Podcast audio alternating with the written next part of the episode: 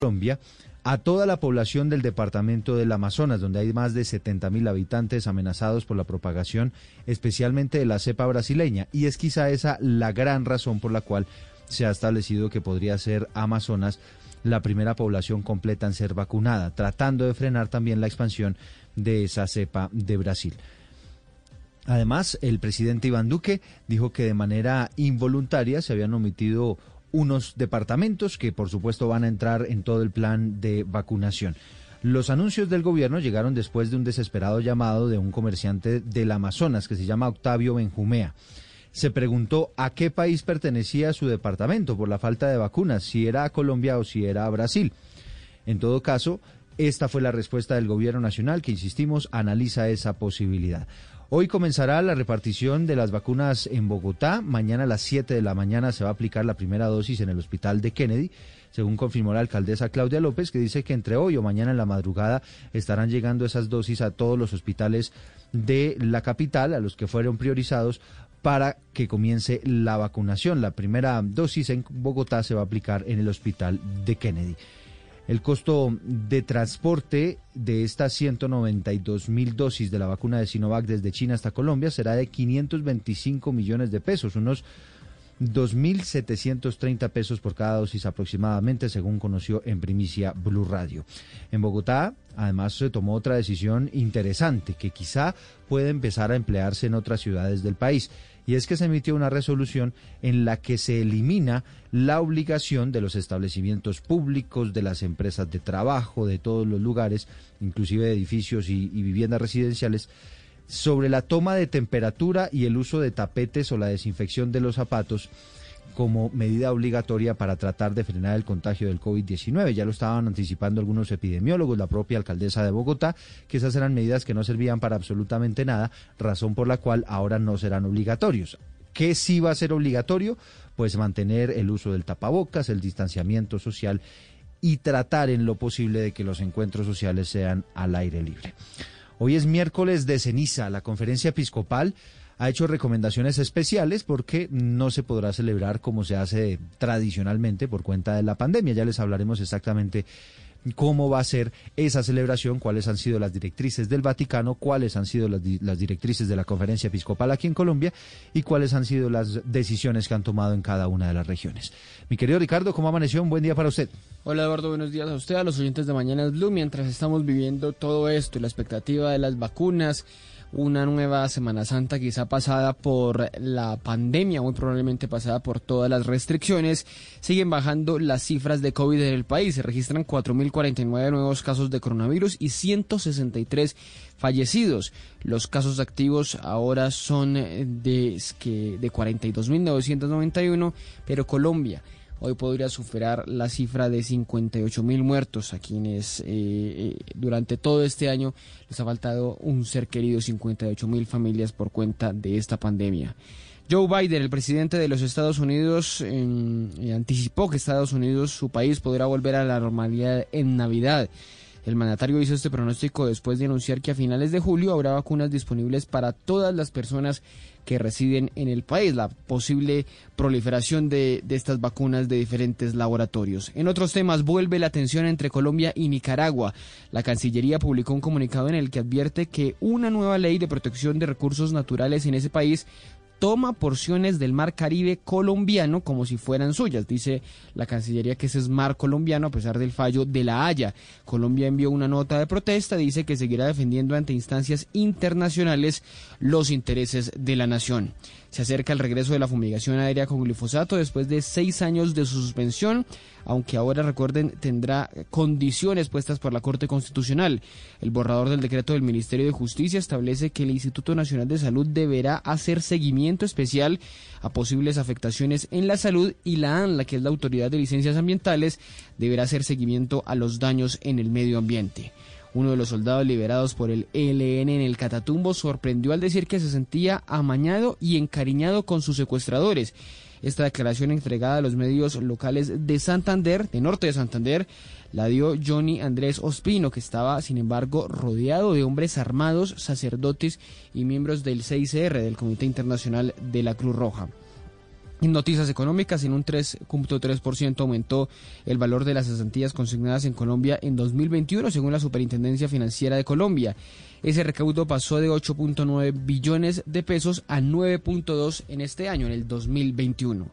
Y el Ministerio de Hacienda tiene listo el borrador del decreto con el que el gobierno se aprieta el cinturón en los gastos de este año. La novedad frente al plan de austeridad del año pasado es que en los eventos se hagan virtuales, tanto los esquemas de seguridad como otros recortes en viáticos y horas extras ya estaban planteados en el plan del año pasado.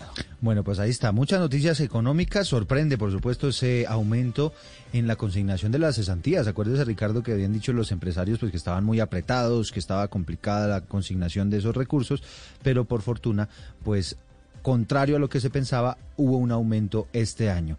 La creciente súbita de la quebrada El Pedregal, ubicada en zona rural del municipio de Caloto, en el Cauca, dejó un comunicado a esa población con el municipio de Toribío.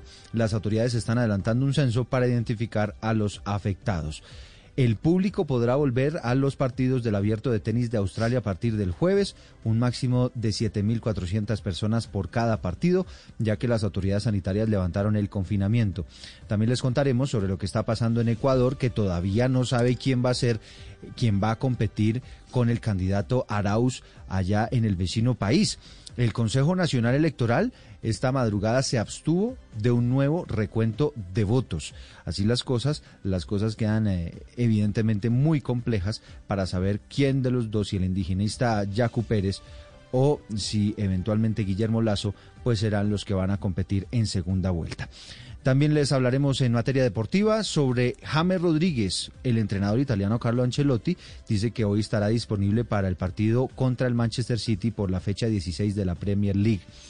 También les hablaremos sobre el partido de las últimas horas en la Champions París Saint-Germain frente al Barcelona. Hubo goleada del equipo parisino en el Camp Nou, cuatro goles a uno. La gran estrella fue Kylian Mbappé. 4 de la mañana, 9 minutos. A partir de este momento, historias, noticias. Los acompañamos desde Mañanas Blue. Amanecemos con 7 grados de temperatura en Bogotá y de esta manera les damos la bienvenida.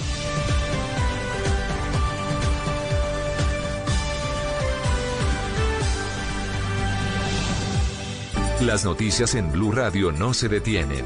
El ojo de la noche nos cuenta lo que sucedió entre la noche y el amanecer.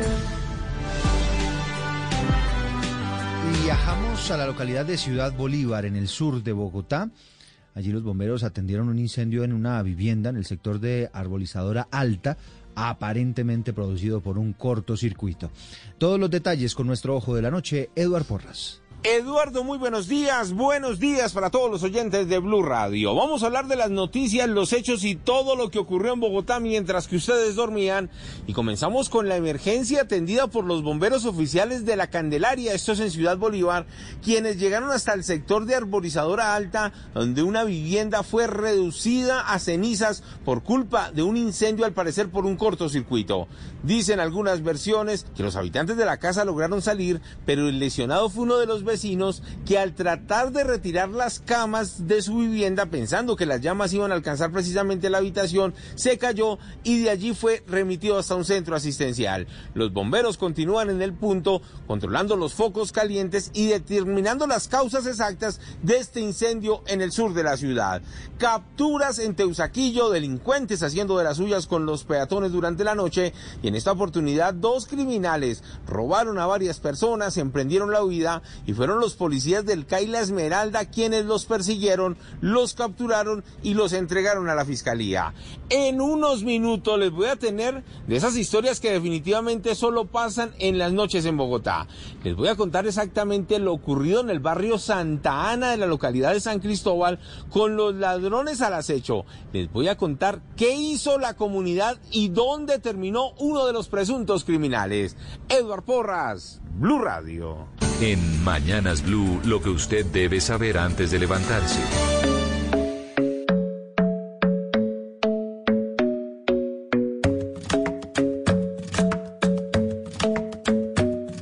The club isn't the best place to find a lover, so the bar is where I go. Mm. Me and my friends at the table doing shots, tripping fast, and then we talk slow. Mm. Come over and start up a conversation with just me. And trust me, I'll give it a chance. Now take my hand, stop it, and the man on the jukebox, and then we start to dance. And I'm singing like, girl, you know I want your love. Your love was handmade for somebody like me. Come on now, follow my lead. I may be crazy, don't mind me. Say, boy, let's not talk too much. Grab on my waist and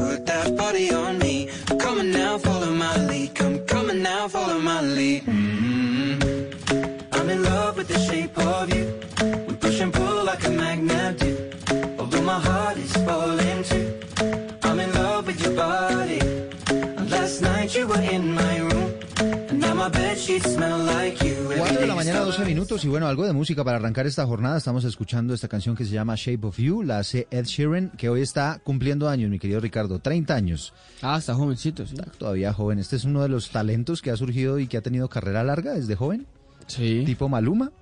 Bueno, Tipo Maluma que empezó muy, muy joven. no sí. vaya a decir que este es el Maluma. Eh, no, que, no vaya a decir que, que no, que sale originalmente, eh, oficialmente del- de, la, de la joven. que Los jóvenes son hasta los 29 años. Ah, sí, eso lo dice quién. No, eso es la ley colombiana. Ah, eso es- La ley colombiana dice jóvenes hasta los 29 años. ¿Ah, sí? Sí, señor. Y entonces. usted y yo ya estamos. Ah, no, no, ya salimos de esa, de esa Ay, clasificación. Dios mío, bueno. Son las 4 de la mañana, 13 minutos. Por supuesto, día histórico en nuestro país. Comienza la vacunación en Colombia. Esta enfermedad, este COVID-19 que ha dejado hasta el momento 58 mil muertos, más de 2 millones 200 mil contagiados. Y serán Cincelejo y Montería las dos ciudades que van a comenzar con todo este proceso de vacunación. Las vacunas fueron fabricadas en Bélgica, su aplicación comienza hoy con el personal sanitario. Un poco más de 150 trabajadores de la salud han muerto afectados por el COVID-19. La primera fase de la vacunación también va a incluir, recordemos, a los mayores de 80 años, que son la población más vulnerable. Pero ahora lo que tenemos son 50.000 vacunas, van a ser aplicadas al personal de salud. Y Verónica Machado, que es la enfermera jefe del área de cuidados intensivos del Hospital Universitario de Cincelejo, va a ser la primera mujer que va a ser vacunada en nuestro país, la primera persona que recibirá esta dosis. Y la escuchamos acá en diálogo con Blue Radio, con la enorme expectativa que tiene frente a la llegada de este día, que como les digo será histórico.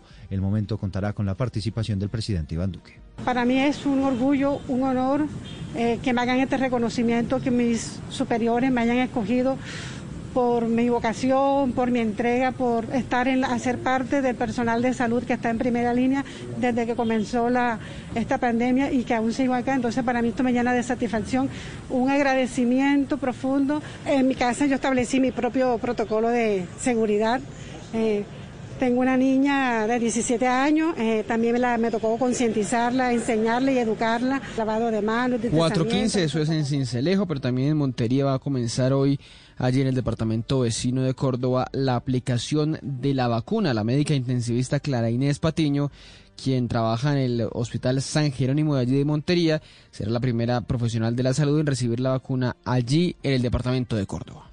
Es una satisfacción inmensa que hayan tenido esta deferencia eh, conmigo, eh, con todo el personal médico eh, y esperando pues que este sea el comienzo del fin de toda esta pandemia. Un trabajo arduo, con mucha responsabilidad, manejando todo este tipo de pacientes, cuidándonos mucho y tratando de hacer nuestro mejor esfuerzo para sacar todos estos pacientes adelante. 4 de la mañana, 15 minutos, reveló el Ministerio de Salud que está analizando la posibilidad de realizar un bloqueo epidemiológico completo en Leticia y en otros municipios del departamento del Amazonas. La razón es la amenaza de la cepa brasileña.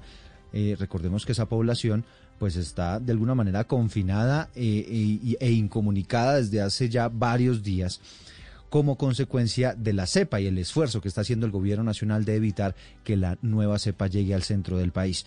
Pues lo cierto es que se analiza la posibilidad de que 50 mil dosis de las 192 mil que van a llegar del laboratorio Sinovac, este es el laboratorio chino, el próximo sábado sean destinadas a vacunar, a inmunizar a la población en el Amazonas y así tratar de evitar el riesgo de contagio de esa nueva cepa brasileña. Escuchamos al ministro de Salud, Fernando Ruiz. La instancia asesora de vacunas desde la semana pasada hizo una recomendación de estudiar la posibilidad de hacer un, lo que se llama un bloqueo epidemiológico, aprovechando la llegada al país de vacunas de Sinovac para poder eh, tener la posibilidad de cerrar ese proceso de, de, contagio y poder abrir inmediatamente el departamento y la ciudad de Leticia. Y en ese plan específicamente se está trabajando ya desde hoy con el señor gobernador, el viceministro está trabajando y, y, y las, el grupo de promoción y prevención en la estructuración de lo que será el plan. 17, el tema, Ricardo, es que ahí usted, si abre, pues entonces listo, usted inmuniza a la gente que vive en el Amazonas, pero abre la posibilidad de que gente del centro del país viaje hacia territorio del Amazonas o hacia Leticia, y esas personas que viajan eventualmente pueden terminar contagiadas, ¿no?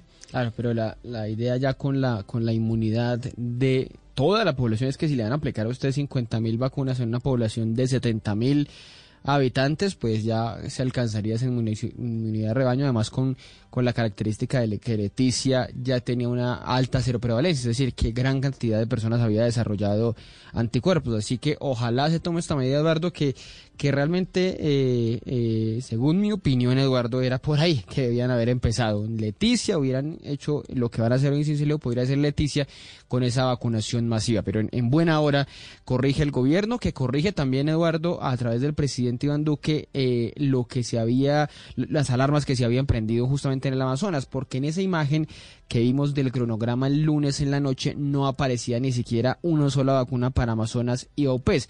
Dijo el presidente Duque que eso simplemente fue una omisión involuntaria. De manera involuntaria se omitió el departamento del Amazonas. Claramente, eh, después de que terminamos prevención y acción, nos percatamos de la situación y se informó a través de eh, las redes y se buscó la aclaración de, de esa situación. ¿Qué quisiera también eh, dejar claro, ministro? Que esta vacunación, estas primeras 50 mil dosis van a todo el territorio nacional, a los 32 departamentos. Y ciertamente el departamento del Amazonas y la ciudad de Leticia también están dentro de este plan y se prestó para algunas mezquindades. Cuatro de la mañana, 19 minutos. Y también hubo comentarios de la alcaldía de Bogotá y particularmente de la alcaldesa Claudia López en torno a la decisión del gobierno nacional de empezar esa vacunación y la fotografía y de lo que venimos hablando, Ricardo en Cincelejo y en Montería y no necesariamente empezar la vacunación en lugares donde ya está listo todo, toda la logística y demás, como puede ser Bogotá. Dice la alcaldesa que ella respeta la foto, que ella respeta que quieran descentralizar y demás, pero que no debería retrasarse más este proceso teniendo ya las vacunas ahí guardadas y pudiendo comenzar de una vez con todo el proceso de vacunación. Eduardo, hablé anoche con médicos y funcionarios de, bueno, en la tarde, de la Fundación Santa Fe, de Mederi, de la, del Instituto eh, de Cancerología y del eh, Simón Bolívar, que son eh, personas, son IPS que estaban previstas para para iniciar la vacunación ahora mismo. Dijeron que ellos estaban citados, muchos de esos médicos los habían llamado para que hoy a las 7 de la mañana fueran a aplicarse la vacuna, pero por cuenta de que el ministerio no entregó la vacuna a las, al distrito, pues eso se tuvo que aplazar hasta mañana. Es inexplicable todavía que las vacunas hayan llegado el lunes a Bogotá y hasta el jueves, hasta mañana se vaya a iniciar esa, esa aplicación de la vacuna. Inexplicable si usted lo mira desde el ojo de la epidemiología y de todo lo que tiene que ver con la salud. Si usted lo mira con los ojos de la política, pues ahí pues, de pronto, Exactamente, cambia un poquito todo. A encontrar respuestas. Pues lo cierto es que hoy se espera que Bogotá reciba las 12.000 dosis de Pfizer. Efectivamente, la alcaldesa Claudia López ha dicho que entre hoy y mañana en la madrugada empezará la distribución a todos los hospitales para que a primera hora de mañana jueves comience la vacunación. Quiero ponerlos al tanto de lo que me ha informado el señor ministro de Salud, que muy amablemente me llamó a confirmarme que mañana miércoles serán entregadas las vacunas asignadas a Bogotá en nuestra Secretaría de Salud y que el jueves a las 7 de la mañana podrá empezar la vacunación del personal de primera línea en los siete hospitales que hemos seleccionado para empezar este proceso de vacunación. El señor ministro de Salud y la señora vicepresidenta nos acompañarán el jueves a las 7 de la mañana en el hospital de Kennedy, eh, donde empezaremos la jornada de vacunación. Sin embargo, quiero ser clara, nosotros tal cual lo hemos organizado y en los simulacros que hemos hecho con las siete entidades seleccionadas, el Hospital de la Policía Nacional, el Hospital del Instituto Cancerológico Nacional. 4 de la mañana, 21 minutos, ya todo listo en Bogotá y ese era el cuestionamiento de Claudia. Yo tengo aquí todo listo, pues porque nos atrasamos un día o dos días, lo que sea, si ya estamos listos para empezar a vacunar. Seguramente eso mismo están pensando en otras ciudades grandes del país que ya tienen también listo todo este proceso. A propósito, y lo decíamos más temprano, hay una medida que tomó la alcaldía de Bogotá y que eventualmente podrían empezar a tomar otras ciudades del país teniendo en cuenta que se ha descubierto y la ciencia lo ha dicho que son medidas que al final resultan inoficiosas para evitar los contagios de COVID-19. Hablamos de la famosa desinfección de los zapatos, usted tener que pasar por el tapetico o tenerse que echar eh, alcohol o agua con cloro en los zapatos. Mm. Eso no sirve para absolutamente nada. Y también el registro de la temperatura. Lo que dicen los epidemiólogos es que se ha demostrado que el registro de la temperatura no ha sido determinante a la hora de detectar casos posibles de COVID-19. ¿Usted tuvo, usted usted tuvo fiebre cuando tuvo el virus? Sí, Yo no.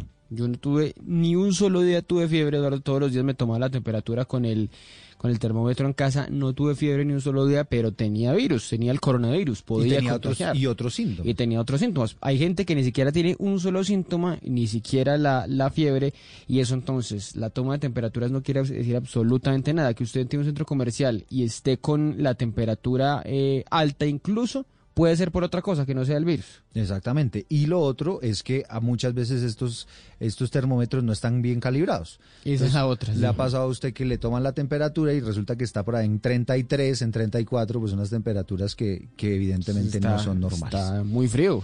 Con Muy frío, 33, sí. sí, sí, sí. Mucho frío. El secretario de Salud es Alejandro Gómez explica estas medidas. Hay una cantidad de elementos como la toma de temperaturas con algunos termómetros, como los tapetes y el aseo de los zapatos, incluso atomizar los zapatos o las llantas de los carros. Otro elemento que entendemos que tiene poca efectividad es el llenar planillas y planillas a la entrada de algunos tipos de negocios o establecimientos abiertos al público. Esto entonces estamos reconociendo que tal vez no sirve tanto. ¿Por qué no nos concentramos en estos tres? Hagamos el buen uso del tapabocas, estemos en espacios aireados y evitemos las aglomeraciones de las personas en espacios Otra de las cerrados. medidas que no será obligatoria a partir de ahora en Bogotá será el famoso listado de las personas ingresando a los establecimientos, que esto era una toma larga de datos, le tomaban usted dónde vive, el teléfono, le registraban ahí la temperatura, eh, lo hacían firmar, bueno, pues estas listas también eh, han establecido las autoridades no son tan efectivas para combatir el virus. Escuchamos a la alcaldesa Claudia López. Esta toma de temperatura es una bobada. Esa, esa fue una, una, una grabación que le tomaron en una de sus transmisiones en vivo. Llegando, llegando. eh, llegando ella, de que estaban llegando los niños y a una de las niñas le toman la temperatura y ella dice, no, esta toma de la temperatura es una bobada, dice en voz bajita la secretaria de Educación y le dice simplemente a la niña que se acerque a ella, que simplemente esa toma de la temperatura pues no tenía mucho futuro, dice ella era una bobada. Bueno, son las 4.24. A propósito, Ricardo, de eh, lo que está pasando con la pandemia y demás, hoy es miércoles de ceniza. Sí, señor. La conferencia episcopal ha establecido algunas recomendaciones, y lo digo recomendaciones porque no es obligatorio, recomendaciones para la celebración de este que es quizá uno de los ritos más tradicionales que tiene la Iglesia Católica y que mucha gente se lo pone, Sí. la, la famosa eh, eh, ceniza. Cruz, sí. Bueno, establece la conferencia episcopal, eh, se acoge un poco a lo que ha sido la directriz del Vaticano, que básicamente, Ricardo, es que ya a usted no le ponen la ceniza en la frente, como suele ocurrir, el sacerdote no se acerca y le pone la, la- la cruz, sino que usted va a agachar la cabeza y le echan un poquito de ceniza en la cabeza. En el pelo. Sí, sí, en la cabeza. En la cabeza, digo. En la cabeza. A mí no me aplica lo del pelo. En la cabeza, sí. En Bueno. la cabeza. Y hay otras directrices que, dependiendo de las regiones, los obispos van a, van a tomar. Por ejemplo, la Arquidiócesis de Bogotá que dijo que van a autorizar la posibilidad de que el diácono o el sacerdote se acerque al fiel, a la persona, le eche un poquito de ceniza en la mano izquierda para que con la mano derecha, el pulgar, eh, eh, la persona se auto eh, pinte la, la cruz, ¿no? La cruz. En la, en Ah, la frente. O sea, sí vamos a ver gente con la cruz puesta, eh, pero de esa manera, poniéndose la, el, el Eh, esa- creyente, la, la persona, que vaya. creyente. Y también se abre la posibilidad de que algunas personas puedan acudir al templo, pidan las cenizas para que ellos vayan a su casa y se la pongan a la gente de su casa. Para evitar obviamente aglomeraciones y todos estos temas. Sobre lo que va a pasar, por ejemplo, aquí en Bogotá, escuchamos al párroco de la iglesia San Juan de Ávila, que se llama Carlos Alberto Calero, entregando algunos detalles de cómo va a ser el tema hoy del miércoles de ceniza. Se va a hacer más o menos de la misma manera como estamos dando la comunión. La persona se acerca, bien sea aquí al sacerdote o bien sea los ministros que van a estar imponiendo la ceniza en las puertas y la mano izquierda. Allí se le, con una cucharita se le echa la ceniza con agua y cada persona se unta y se hace personalmente la señal de la cruz. Con eso no hay ningún contacto y cada persona se hace el signo que lo va a identificar precisamente como penitente, empezando este tiempo. 4 de la mañana, 27 minutos. Más o menos va a funcionar así. Hay otras ciudades, Ricardo, donde se dice no se va a poner la ceniza. Eh, hay otras ciudades que han establecido que va a ser una ceniza especial. Es decir, dependiendo de cada una de las regiones, pues las medidas son diferentes pero eh, y ese es otro punto importante de la conferencia episcopal y del comunicado que emitió en las últimas horas y es que se da libertad para que cada obispo pues lo celebre de manera diferente. 427. A esta hora en Mañanas Blue, un recorrido por el mundo.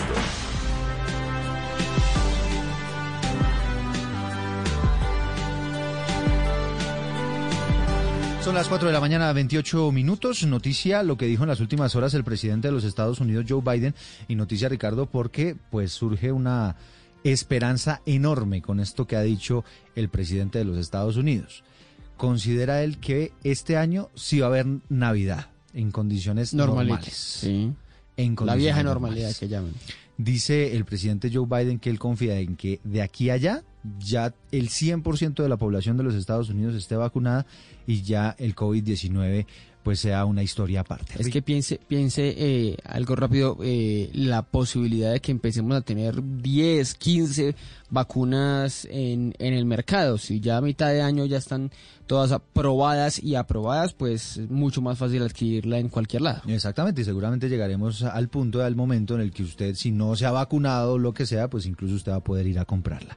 Ricardo Espinosa con detalles en Estados Unidos. ¿Qué tal, Eduardo? Buenos días. Así es, será para finales del mes de julio, según dijo el presidente, prometiendo y agregando que al llegar el 20 de enero solo había 50 millones estimadas y ahora van a ser 600 millones de dosis, suficiente para vacunar a todos los estadounidenses. Habló con el público seleccionado y guardando el distanciamiento social de la reapertura de escuelas. Comentó la propuesta de dividir las aulas en grupos más pequeños, aunque no precisó el plan para el aumento potencial del número de maestros.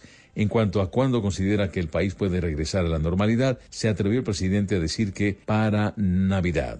By next Christmas, I think we'll be in a very different circumstance, God willing, than we are today. Aunque de una forma cautelosa, el presidente dijo que si su mamá así lo pensaba, con la gracia de Dios, la buena voluntad de los vecinos, para la próxima Navidad cree que estaremos en circunstancias muy diferentes. Ricardo Espinosa, Blue Radio. Ya son las 4 de la mañana, 30 minutos, tras cuatro días feriados en Venezuela por el carnaval, donde no hubo restricciones de la movilidad. El gobierno de Maduro ya totaliza más de 130 mil casos de COVID-19 con un promedio de 500 casos diarios. La pregunta ya es cuándo va a empezar la vacunación porque ya llegaron algunas dosis de la vacuna rusa. Santiago Martínez. Hola, buenos días Ricardo. Mire, hoy es el primer día hábil luego de un largo puente por carnaval desde el pasado viernes que mostró plazas, centros comerciales, bulevares y playas abarrotadas de personas a pesar del riesgo de contagio por COVID-19. En el informe entregado anoche tarde vía Twitter se registraron 350 nuevos casos de COVID-19 en las últimas 24 horas para llegar a un total de 133.927 contagios, manteniéndose Caracas y Miranda, es decir, la región capital, como la zona con más casos diarios registrados. Igualmente se informó sobre el fallecimiento de siete personas a causa de complicaciones asociadas al COVID-19. Todo esto a la espera de que hoy se informe finalmente o se den detalles del proceso de vacunación. Tiene Nicolás Maduro una convocatoria de prensa, toda vez que el pasado sábado llegaron 100.000 dosis de la rusa Sputnik V y hasta ahora se desconoce cuál será el cronograma de inmunización que será aplicar acá en Venezuela. Desde Caracas, Santiago Martínez, Blue Radio. Gracias, Santiago. Son las 4 de la mañana, 31 minutos. Noticia lo que está pasando en Ecuador.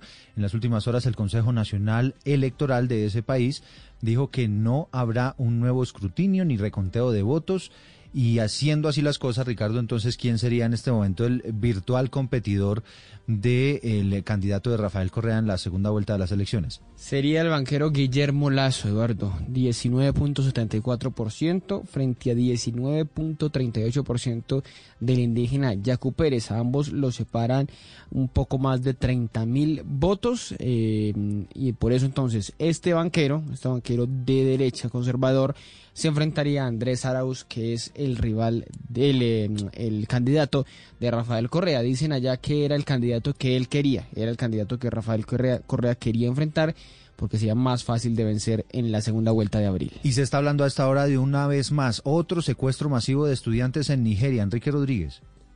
Buenos días, Eduardo. Sí, es una noticia que acabamos de conocer mediante la agencia de noticias France Press, que señala que algunos estudiantes han sido secuestrados en un centro educativo que se llama Escuela de eh, Pública de Ciencia en la localidad de Kagara, en el estado de Níger, es decir, en Nigeria.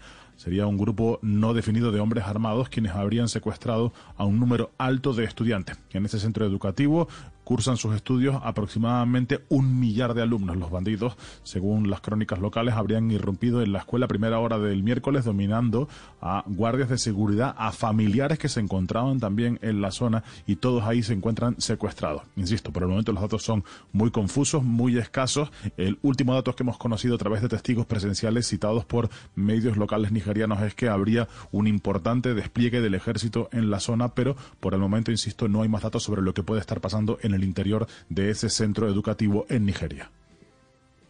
Un vistazo a la prensa en Mañanas Blue.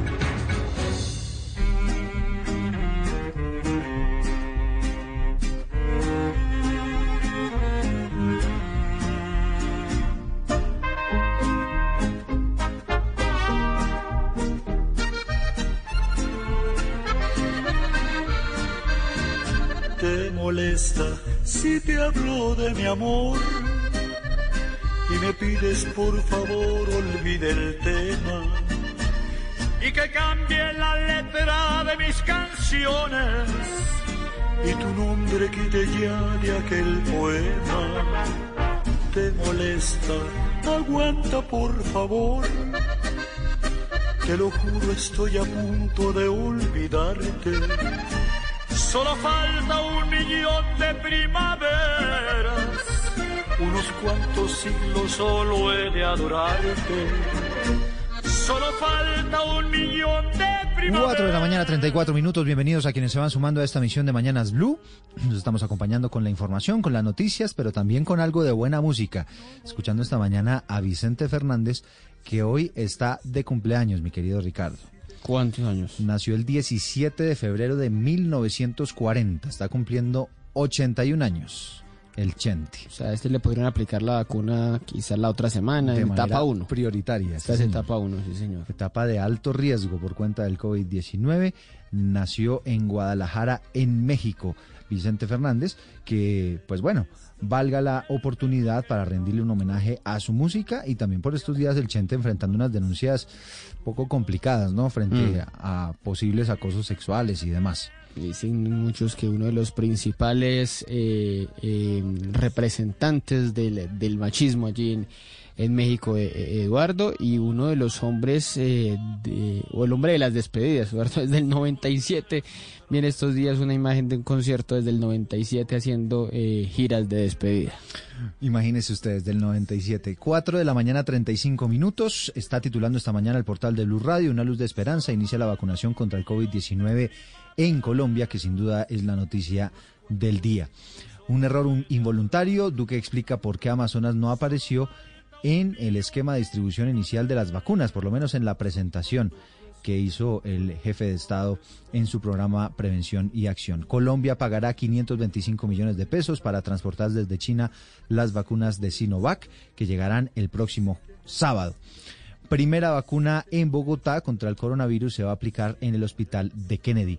No son los 100 metros planos, le dice el gobierno a Claudia López, después de que la mandataria criticara al Ministerio de Salud por el hecho de no comenzar de una vez con la vacunación en las principales regiones y especialmente en Bogotá, donde están ya guardadas las vacunas, sino que hubiera tenido que comenzar en otras regiones del país. El gobierno se aprieta el cinturón, recorte en horas extra y viáticos hacen parte del nuevo esquema de austeridad que está contemplando en un proyecto de decreto. Cambios en Bogotá van a eliminar las medidas como la toma de temperatura y el uso de tapetes desinfectantes. Así se celebrará el miércoles de ceniza en las principales ciudades del país. James está convocado en el Everton para el partido de hoy contra el Manchester City por la liga inglesa. Y contra todo pronóstico aumentó el recaudo de cesantías en Colombia. Recuerden ustedes que los empresarios, los empleadores se venían quejando de falta de recursos para poder cumplir con esa obligación, pero la buena noticia es que este año, a pesar de todo, la pandemia y demás, hubo un aumento en el pago de esas cesantías para los trabajadores. 4 de la mañana, 37 minutos. En el espectador, Ricardo Ávila, ¿cómo están titulando esta mañana? Buenos días. Buenos días a los oyentes de Blue Radio. En fotoportada, humedal en la vía, la troncal de los Andes, una variante que conecta Chía con Bogotá, es objeto de debate porque su construcción podría acabar con un ecosistema que la comunidad pide que sea declarado humedal. En regiones, el aumento de muertes por la pandemia del COVID-19 dejó en evidencia problemas para el manejo de los cadáveres en varios municipios de Cundinamarca. Y en Vivir, la NASA regresará a Marte. Esta vez lo hará con tecnologías que nunca había usado y por primera vez será transmitido en español. La voz que guiará al público hispanoparlante será la de la ingeniera aeroespacial caleña Diana Trujillo. Desde la redacción del espectador les deseamos a todos un feliz día.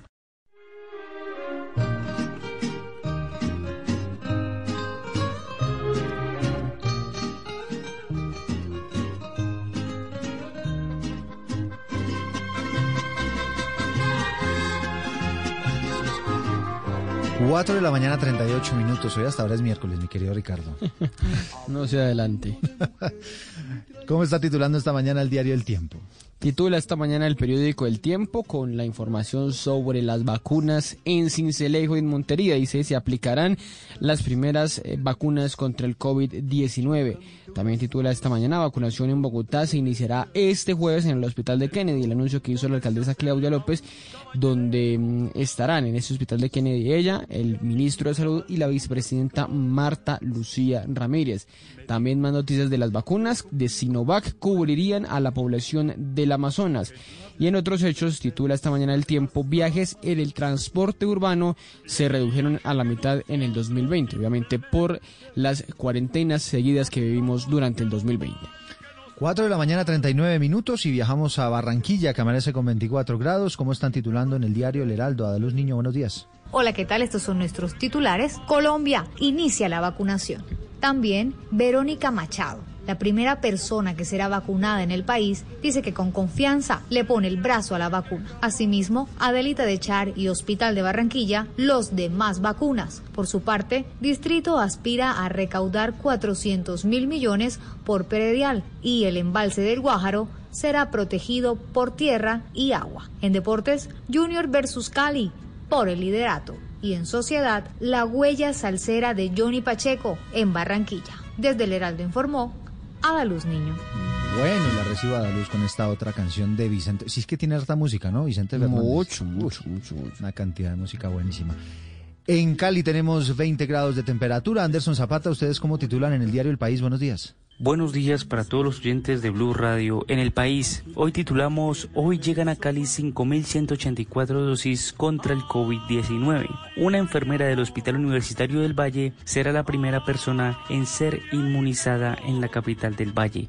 También titulamos No hay pico y cédula en Cali y el Valle para ingresar a centros comerciales, supermercados y notarías. Por otra parte, medidas como el toque de queda y la ley seca continuarán operando en Cali y el Valle del Cauca desde hoy hasta el 28 de febrero desde la 1 de la mañana hasta las 5 de la mañana. Desde la sala de redacción del periódico El País, les saludo Anderson Zapata. 4 de la mañana, 40 minutos y viajamos ahora a Bucaramanga que tiene 20 grados. Pablo Emilio Buitrago, ¿cómo titulan ustedes en el, en el diario Vanguardia? Buenos días. Vanguardia titula hoy en primera página. Primeros cuatro médicos que serán vacunados en Santander. Se agotan plazos en la rebaja del 10% en el predial. Sin personero ni contralor. Van 11.000 consultas en hospital de campaña. Cepeda denunciado por destruir evidencia. En Fotonoticia, buscando ayudas para nuestros viejos. Desde la sala de redacción de Vanguardia, este fue el reporte para Blue Radio. Buen día. Un buen día también para usted. Gracias, Pablo Emilio. Son las 4 de la mañana, 41 minutos. Hay reporte de seis personas muertas por cuenta de un motín que se presentó en la cárcel principal de Paraguay, una emergencia que se registró en un intento de fuga. Titulares esta mañana en el, en el mundo, Ricardo.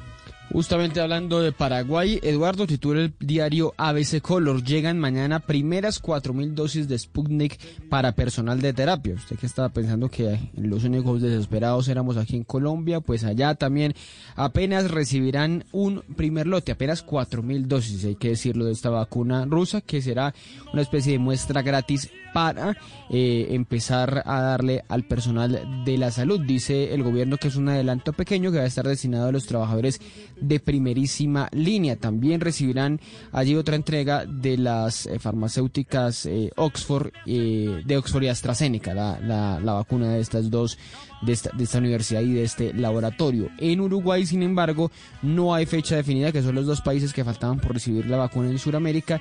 En Uruguay eh, hay información del gobierno del presidente Lacalle que solo recibirán vacuna hasta inicio de marzo, aunque sin fecha específica, dice la prensa esta mañana allí en Uruguay. Y titula esta mañana el periódico Globo de Brasil con la misma información. Sin nuevas dosis, titula el periódico, ciudades de todo el país comienzan a suspender la vacunación. Aquí ya precisan cuáles son las ciudades que desde la próxima semana, ante la posibilidad de que no lleguen nuevas dosis, pues tendrán que suspenderlas. Son Río de Janeiro, Salvador, Curitiba y Porto Alegre, que son las ciudades que no podrán seguir vacunando desde la próxima semana. Y ese evidentemente es el riesgo. Las proyecciones las podrán hacer todas, pero hasta que eso no esté embarcado, empacado, Ricardo, en el avión, de Ah, DHL o en lo que usted quiera, pues todavía hay que esperar. En el abierto de Australia se va a autorizar el ingreso de 7.500 personas para el estadio principal. Lo anunciaron esta madrugada los organizadores, teniendo en cuenta que se levanta allí la cuarentena y pues que haya algo más de confianza frente a lo que está pasando con el COVID-19. 443. Contigo tenía todo y lo perdí. Contigo tenía todo y lo perdí.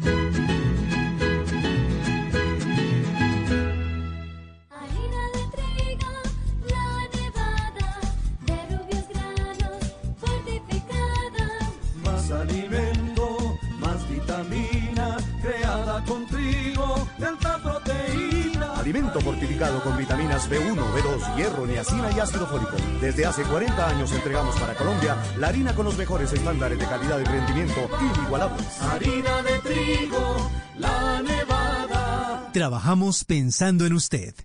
En Mañanas Blue, lo que usted debe saber antes de levantarse. ¿Cómo nos estamos despertando en otras regiones de Colombia, Ricardo? Las temperaturas de esta mañana en Cartagena están amaneciendo con 26 grados centígrados, en Medellín tienen 17, en Manizales 10 grados, en Armenia 16, Pereira 17, en Tunja amanecen con 6, en Villavicencio 23 y en Neiva 22 grados centígrados. Hoy es día histórico, comienza la vacunación en nuestro país. La primera vacuna será para la enfermera Verónica Machado en la ciudad de Cincelejo. Se espera que ese procedimiento ocurra en eh, un poco menos de cuatro horas. Y María Camila Roa, que es nuestra enviada especial allí a la capital de Sucre, nos tiene todos los detalles. Eduardo, buenos días. Hoy inicia oficialmente el plan de vacunación en Colombia contra el COVID-19. Las dosis de la vacuna de Pfizer serán las primeras aplicadas al personal de la salud. Verónica Machado será la primera jefa de enfermería de la unidad de cuidados intensivos del Hospital Universitario de Sucre. Hablamos con ella ayer, la visitamos en la unidad de cuidado intensivo no COVID del hospital y nos contó que se siente lista y emocionada. Yo invito a los colombianos a que no tengamos miedo, a que pongamos nuestro vaso, a que nos vacunemos, a que apoyemos esto y que esta es una oportunidad que nos están dando para asegurar nuestra vida, una oportunidad de salud, de vida. Son cinco las salas que hacen parte de este proceso de vacunación. La de valoración, el área de registro y verificación de datos donde se firma el consentimiento, la sala de espera previo a la vacunación, dos puntos o áreas de vacunación y una sala de espera posterior a la aplicación de las dosis. El presidente Iván Duque viajará en la tarde a Montería, donde también acompañará el inicio de la vacunación en esta región del país. María Camila Roa, Blue Radio. Comienza entonces este proceso de vacunación en Colombia, 446. Lo que ha dicho la alcaldía de Bogotá es que mañana en la madrugada, o quizá desde hoy, empiezan a distribuir ya las primeras dosis, 12 mil en total en los diferentes hospitales y clínicas de la capital de Colombia y en el hospital de Kennedy se aplicaría la primera vacuna en Bogotá. Eso va a ocurrir mañana. Inicialmente, recuerden hoy, la vacunación será únicamente en Cincelejo y en Montería. ¿Cómo está la cosa en otras regiones del país, Ricardo? Pues una trabajadora de la limpieza específicamente, de la limpieza que tiene relación con, con, los trabajadores de la salud que está metida en las unidades de cuidados intensivos, será la primera vacunada en Barranquilla será en el hotel, en el hospital Adelita Char. Los detalles con Ingel de la Rosa. Ricardo, buenos días. Contenta, pero sobre todo tranquila y confiada en que todo va a salir bien, se siente Liceidis Pérez Salas, quien hace 13 años trabaja en el área de desinfección y limpieza de la red pública hospitalaria y ahora se convertirá en la primera persona en recibir la vacuna contra el COVID-19 en Barranquilla. Tranquila y sin temor a nada. sí, sí, contenta. La mujer de 42 años se reconoce que ha vivido momentos de angustia durante la pandemia, pero aún así asumió la tarea de desinfectar cada espacio para minimizar el riesgo de contagio en el camino a Delita de Char, donde presta sus servicios. Es duro y fue frustrante, fue temor, pero bueno, nosotros tenemos un Dios que es maravilloso y nosotros decimos, Señor, y por no te pongo mi vida, te pongo mi trabajo y que seas tú, Señor, sanándome, que nunca lleves eso a mi casa. Y bueno, mis hijos estuvieron sanos, yo estuve sana. De las 2.556 dosis que enviará el gobierno a la ciudad, 1.068 serán para el personal del Camino Adelita de Char y el Hospital General de Barranquilla. Desde la capital del Atlántico, Ingel de la Rosa, Blue Radio. También estamos a la espera de lo que va a pasar en Cali. 5.084 dosis de Pfizer se van a repartir en esa ciudad. La vacunación masiva también comenzará mañana. Natalia Perea.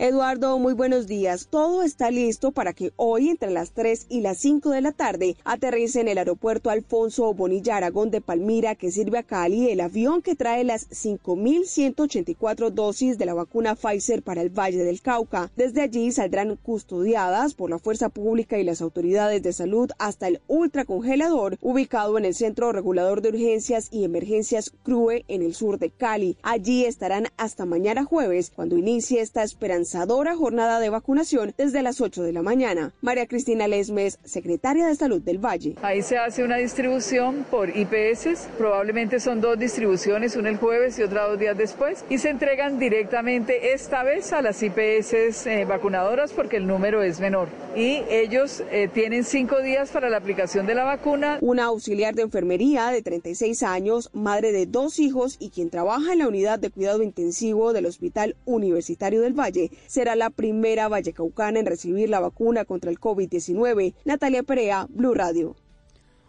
449, el día D, el día de vacunación en las ciudades grandes es mañana, jueves 18 de febrero, la aplicación de la vacuna de primera línea en Medellín. Allí están definiendo toda la logística y la seguridad para las 4.599 dosis asignadas a la capital de Antioquia. Vanessa Aguirre. Ricardo, buenos días. Pues las primeras 4.599 dosis de la vacuna contra el COVID-19 llegarán a la cava municipal o centro administrativo de vacunación en Guayabal, donde se almacenarán las dosis en uno de los cinco ultracongeladores con los que cuenta la ciudad. Pero antes de su llegada se desplegará todo un operativo con 250 policías quienes desde el aeropuerto José María Córdoba en Río Negro van a custodiar su traslado, indicó el general Pablo Ruiz, comandante de la Policía Metropolitana. Todo va a ser durante las 24 horas. Vamos a tener el acompañamiento y el apoyo de la tecnología. Además, se tiene un protocolo para recibir cada dosis, marcarla con el nombre del hospital, refrigerar y luego empacar en cajas térmicas antes de ser enviadas al Hospital General Pablo Tobón Uribe, San Vicente y las clínicas Las Américas y Bolivariana. Desde Medellín, Vanessa Aguirre, Blue Radio. Gracias, Vanessa. 450, eso frente a la vacunación. En Bogotá, las autoridades han decidido dejar de eh, mm, hacer eh, o de ordenar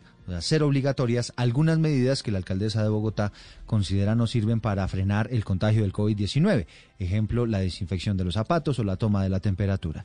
José David Rodríguez con los detalles. Hola Ricardo oyentes, buenos días. La alcaldía de Bogotá dio a conocer nuevos protocolos de bioseguridad para casos de COVID-19 y también evitar aglomeraciones. Dentro de lo destacado se encuentra la eliminación de medidas como la toma de temperatura, los tapetes con alcohol y la limpieza de las llantas de los vehículos que no se encuentran establecidas en este nuevo documento. La resolución hace énfasis entonces en los cuidados personales y comunitarios. Abro comillas, según la evidencia, prácticas cotidianas como desinfección de zapatos, registro de temperatura y listado de personas al ingreso de establecimientos no generan mayor aporte en el control frente a la transmisión del virus, por lo que es posible prescindir de estas medidas cierro comillas. Sin embargo, es muy importante decir que se tiene que mantener el distanciamiento social tanto en espacios cerrados como en espacios abiertos, tales como parques, plazoletas y centros comerciales. José David Rodríguez, Blue Radio.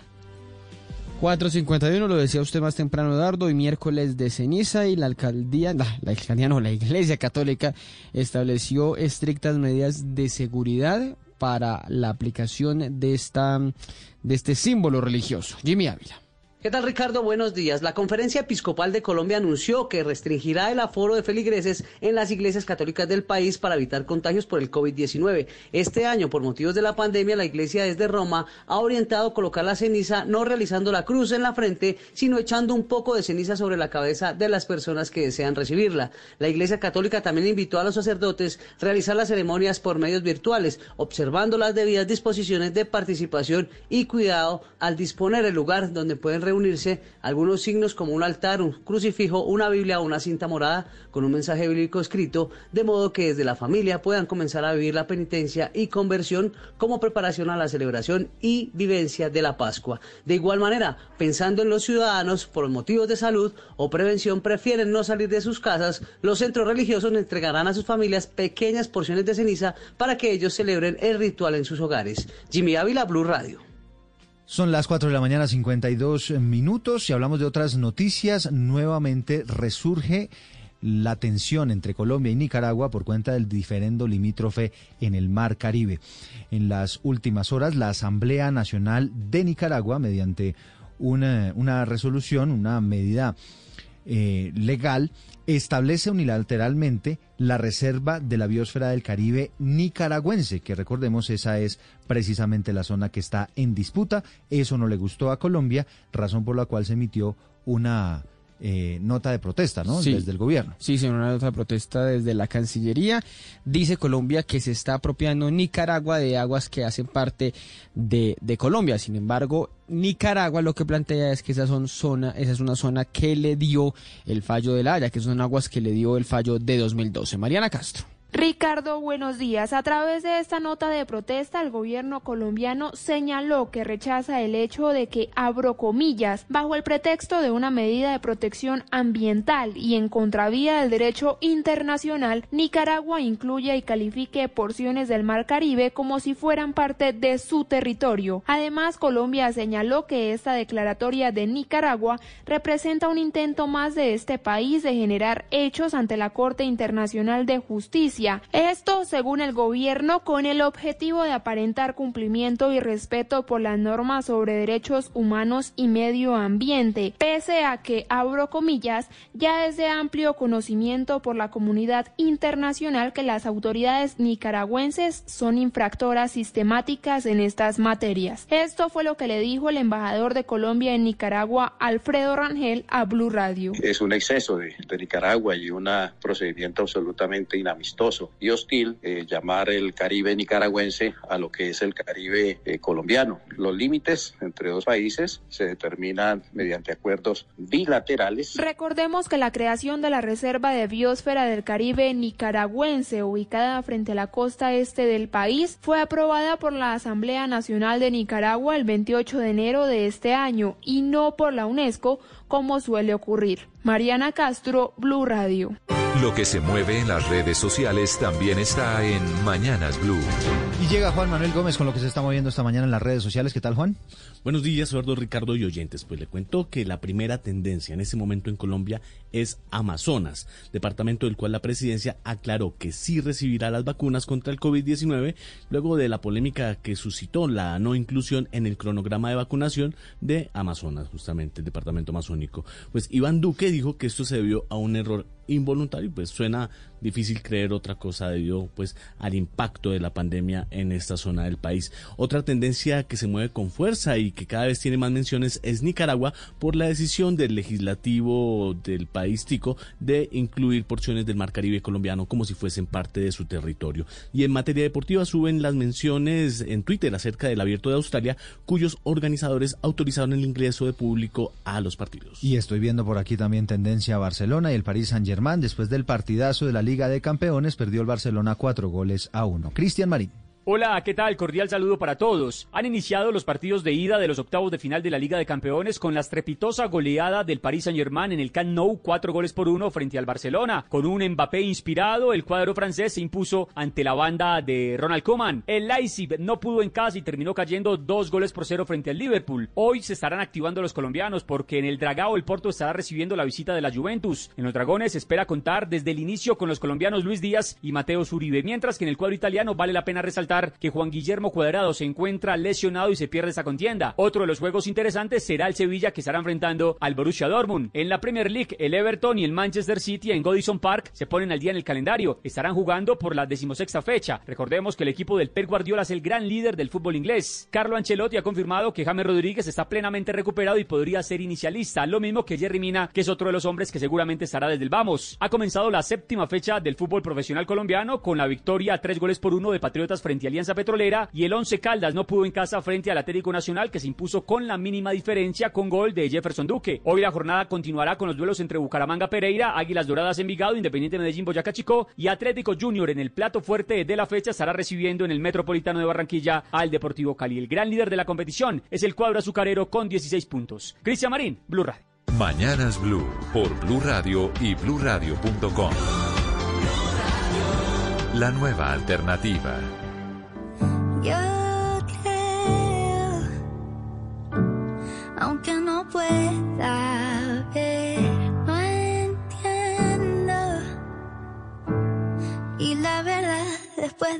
Tantas vueltas, uno más uno nunca me da dos. Yo sumo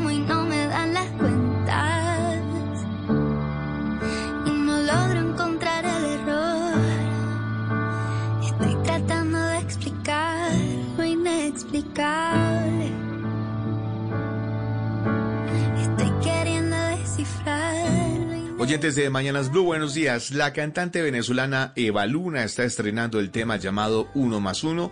Con esta canción está celebrando su primer año de casada con el cantautor colombiano Camilo. Esta balada mezcla el sonido del piano con la interpretación de Eva Luna, que es además todo un fenómeno en las redes sociales en donde la siguen cerca de 31 millones eh, de cuentas. El video lo grabó, eh, lo grabamos en Miami, lo dirigió mi mamá y es una sola toma. Es un video para acompañar la canción, ahí tiene la letra para que la puedan escuchar bien y, y disfrutarla. Pero es un video que para mí muestra a Dios de una manera increíble. Hay que decir además que esta producción llega a la mano de Sony Music Latin. Y es así como estamos escuchando el estreno de Eva Luna. Uno más uno. Javier Segura, Blue Radio. ¿Cómo puede ser que algo que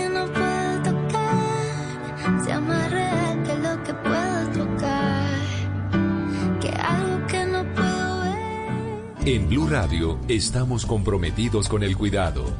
Lávate las manos con agua y jabón. Habla con tu jefe para poder trabajar desde casa.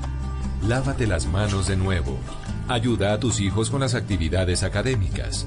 Crea rutinas de actividades para aprovechar los días. Evita tocar tu cara y vuelve a lavarte las manos. En lo posible, quédate en casa. Así te cuidas y cuidas a los demás. Numeral Yo me cuido, yo te cuido. Blue Radio, la nueva alternativa.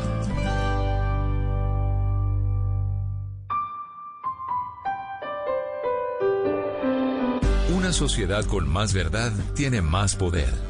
Los periodistas se deben a los ciudadanos. La información es de todos. Amanece en Colombia. Y aquí están los hechos más importantes. Arranca Mañanas Blue. Bienvenidos.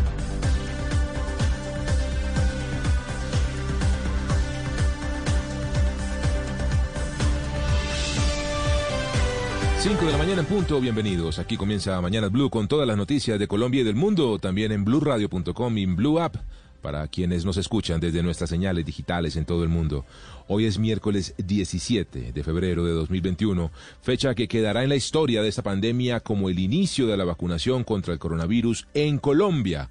11 meses después del primer caso, a las 8 de la mañana, en el Hospital Universitario de Cincelejo, con presencia del presidente Iván Duque, se destapará la primera vacuna de Pfizer para inmunizar a Verónica Machado, la jefe de enfermería de ese hospital, la primera colombiana en recibir la inmunización. En blueradio.com encuentran ya el modelo, además del carnet de vacunación contra el coronavirus que le darán a cada una de las personas que nos inmunicemos y un explicativo de cómo es en detalle ese proceso que dura unos 40 minutos entre el que el paciente firma el consentimiento informado, pasa a la zona de vacunación y luego a la sala de observación, en donde deberá esperar una media hora por si llegan a darse reacciones alérgicas, algo muy poco probable, pero que ordena el protocolo sanitario de las vacunas.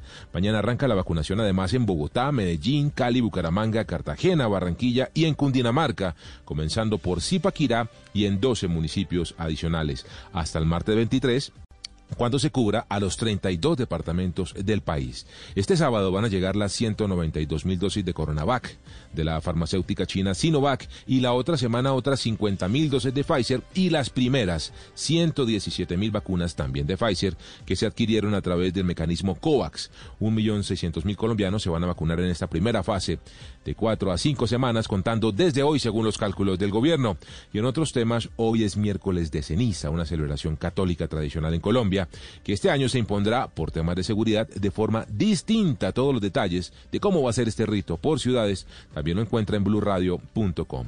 Y atención empresarios, hasta hoy hay plazo para postularse al subsidio a la nómina, al programa de apoyo al empleo formal que permite a las empresas recibir hasta el 40% del salario mínimo de sus trabajadores que estén contratados de manera formal. Tenemos muchas más noticias, muchas más historias en este miércoles 17 de febrero que comenzamos con los titulares de Mañanas Blue. Estos son los titulares de las noticias más importantes en Mañanas Blue. Después de casi un año de pandemia, hoy Colombia iniciará el proceso de vacunación masiva contra el COVID-19. Con la presencia del presidente Iván Duque y el ministro de Salud Fernando Ruiz, comenzará la jornada en Cincelejo y en Montería. En Cincelejo, la enfermera jefe del Hospital Universitario, Verónica Machado, será la primera persona en el país en ser vacunada, mientras que en Montería será la médica intensivista del Hospital San Jerónimo, Clara Inés Patiño. El Ministerio de Salud informó que las personas que sean vacunadas recibirán un carnet que mm, tendrá fecha, fabricante, lote de la dosis aplicada, la IPS donde se aplicó y los datos de la persona que vacunó. Con más de 10.000 policías, 8 helicópteros, 16 drones y más de 8.000 armas, el Gobierno Nacional protegerá el plan de vacunación en el país. El puesto de mando unificado lo encabeza el presidente Duque. La vacunación en Bogotá comienza mañana en siete hospitales de la ciudad. Las dosis serán entregadas hoy al distrito. La vicepresidenta Marta Lucía Ramírez acompañará el inicio de la vacunación en el hospital de Kennedy. Por orden de la alcaldía, en Bogotá ya no se exigirán los tapetes químicos ni la toma de temperatura como medidas contra el COVID-19. El lavado de llantas del vehículo tampoco será necesario. El Ministerio de Salud está analizando la posibilidad de vacunar a toda la población de Leticia en Amazonas con casi 200.000 vacunas del laboratorio chino Sinovac que llegarán al país este fin de semana. Colombia registró en las últimas horas más de 4.000 nuevos contagios de coronavirus y 163 muertos. Los casos activos siguen en descenso y se ubican en casi 43.000. Se levantó el pico y cédula en 40 municipios del Valle del Cauca. La gobernación anunció que el toque de queda ahora irá de 1 a 5 de la mañana. El embajador de Colombia ante la Organización de Estados Americanos, Alejandro Ordóñez, está internado en un centro hospitalario de Washington por COVID-19. Sin embargo, está estable y a la espera de que le den de alta. El gobierno ruso informó que las dos vacunas desarrolladas en su país, la Sputnik V y la Epivac Corona, son eficaces contra la cepa británica del coronavirus. Por recomendación del Vaticano y debido a la pandemia, hoy no se hará la tradicional cruz con la ceniza en la frente, sino que los sacerdotes dejarán caer una pequeña cantidad en la cabeza. Hasta hoy se podrán postular los empresarios interesados en recibir el subsidio hasta el 40% del salario de sus empleados que ganan un salario mínimo. Colombia envió nota de protesta a Nicaragua porque no está respetando los límites marítimos. De acuerdo con la Cancillería, bajo el pretexto de la protección ambiental, Nicaragua incluye porciones del Mar Caribe como si fueran propias. El gobierno a través del Ministerio de Justicia tiene listo el decreto con los parámetros con, los cuales regresaría el glifosato, la fumigación aérea, a Colombia. El Ministerio de Defensa y la policía lanzan en la ciudad de Barranquilla el Plan 100 contra el microtráfico. Para las autoridades este delito es la mayor amenaza del país. La Fiscalía escuchará mañana al ex paramilitar Juan Carlos Sierra, conocido como el Tuso Sierra, en medio de la investigación que se adelanta contra el expresidente Álvaro Uribe por manipulación de testigos. La Procuraduría mantendrá la competencia para investigar disciplinariamente a la hora ex senador Eduardo Pulgar por supuestamente intentar sobornar a un juez de la República. La ola de frío que se registra en los Estados Unidos ha dejado hasta el momento 23 muertos y a millones de personas sin electricidad. La advertencia de sensación térmica polar se extiende hasta la frontera con México. El presidente de Estados Unidos, Joe Biden, anticipó que ese país podrá volver a la normalidad en Navidad. El mandatario dijo que a finales de julio habrá vacunas disponibles para todas las personas que viven en ese país. El colombiano James Rodríguez, sin lesión grave, estará disponible para el partido entre el Everton y el Manchester City hoy a las 3 de la tarde, según anunció el técnico Carlo Ancelotti. Son las 5 de la mañana y 6 minutos. Estás escuchando Mañanas Blue.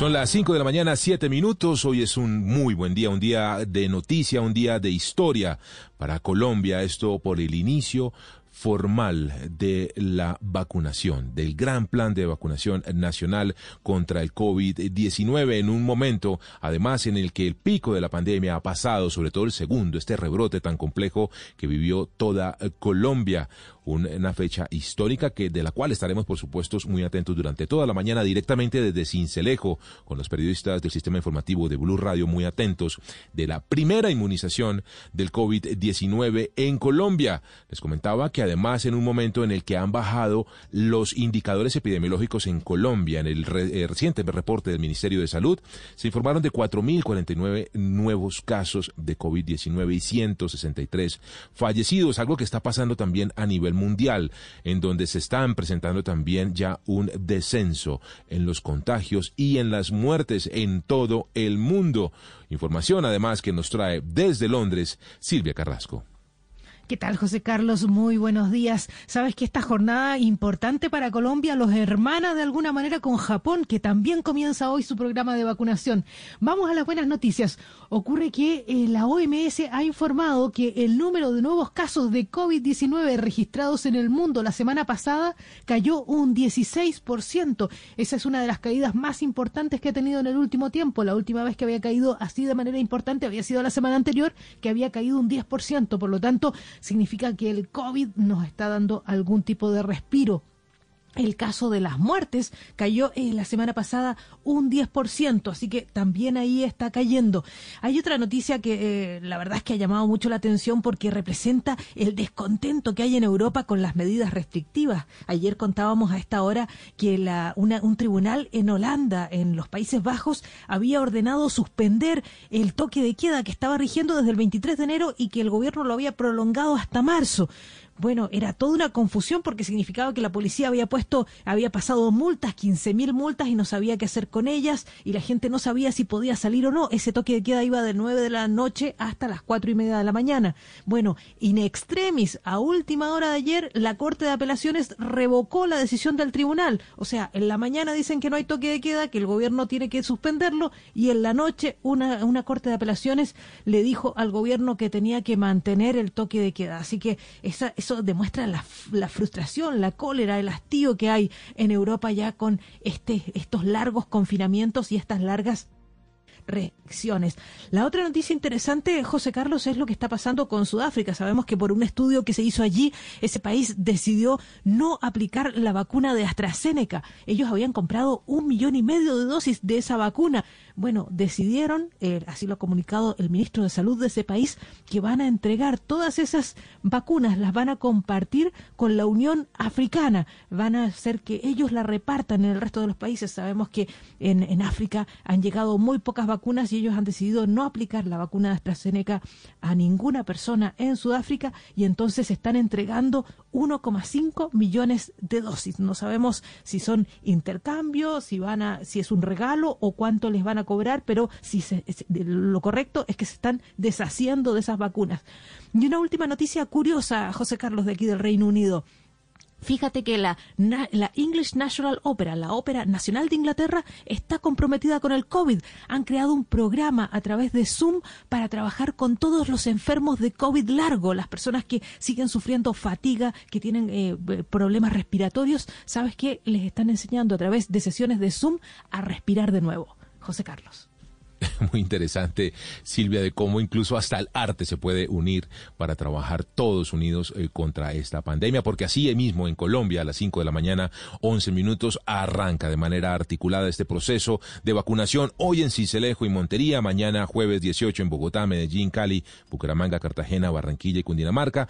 El viernes en Riohacha, Cúcuta, Pereira, Armenia, Manizales y Valledupar. El sábado, día en el que además llegan 192 mil dosis de la vacuna de Coronavac la farmacéutica china Sinovac se van a vacunar en Pasto, Popayán, Tunja, Neiva, Buenaventura y Bagué el lunes 22 en Yopal, Florencia, Arauca, eh, Quibdó, Mocoa, Villavicencio y el martes 23 Inírida, San José del Guaviare, Santa Marta, San Andrés y Puerto Carreño. En este primer mapa que entregó el gobierno nacional en su momento de priorización de las vacunas de esas 50 mil dosis que se están repartiendo hoy, no aparecía el Amazonas. Leticia, eso generó una muy fuerte controversia a nivel nacional y por supuesto allí en el departamento, departamento que además se encuentra aislado, recuerdan ustedes, porque están prohibidos los vuelos entre Bogotá, bueno, en general entre Leticia y el resto del país esto para contener la cepa del Brasil, los siete casos detectados allí de esta cepa, de este nuevo linaje detectado en el vecino país, pues el gobierno tuvo que ayer salir a reconfigurar esto, a ofrecer disculpas, a decir que por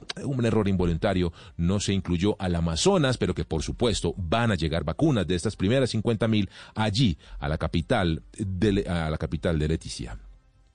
De manera involuntaria se omitió el departamento del Amazonas. Claramente, eh, después de que terminamos prevención y acción, nos percatamos de la situación y se informó a través de eh, las redes y se buscó la aclaración de, esa situación.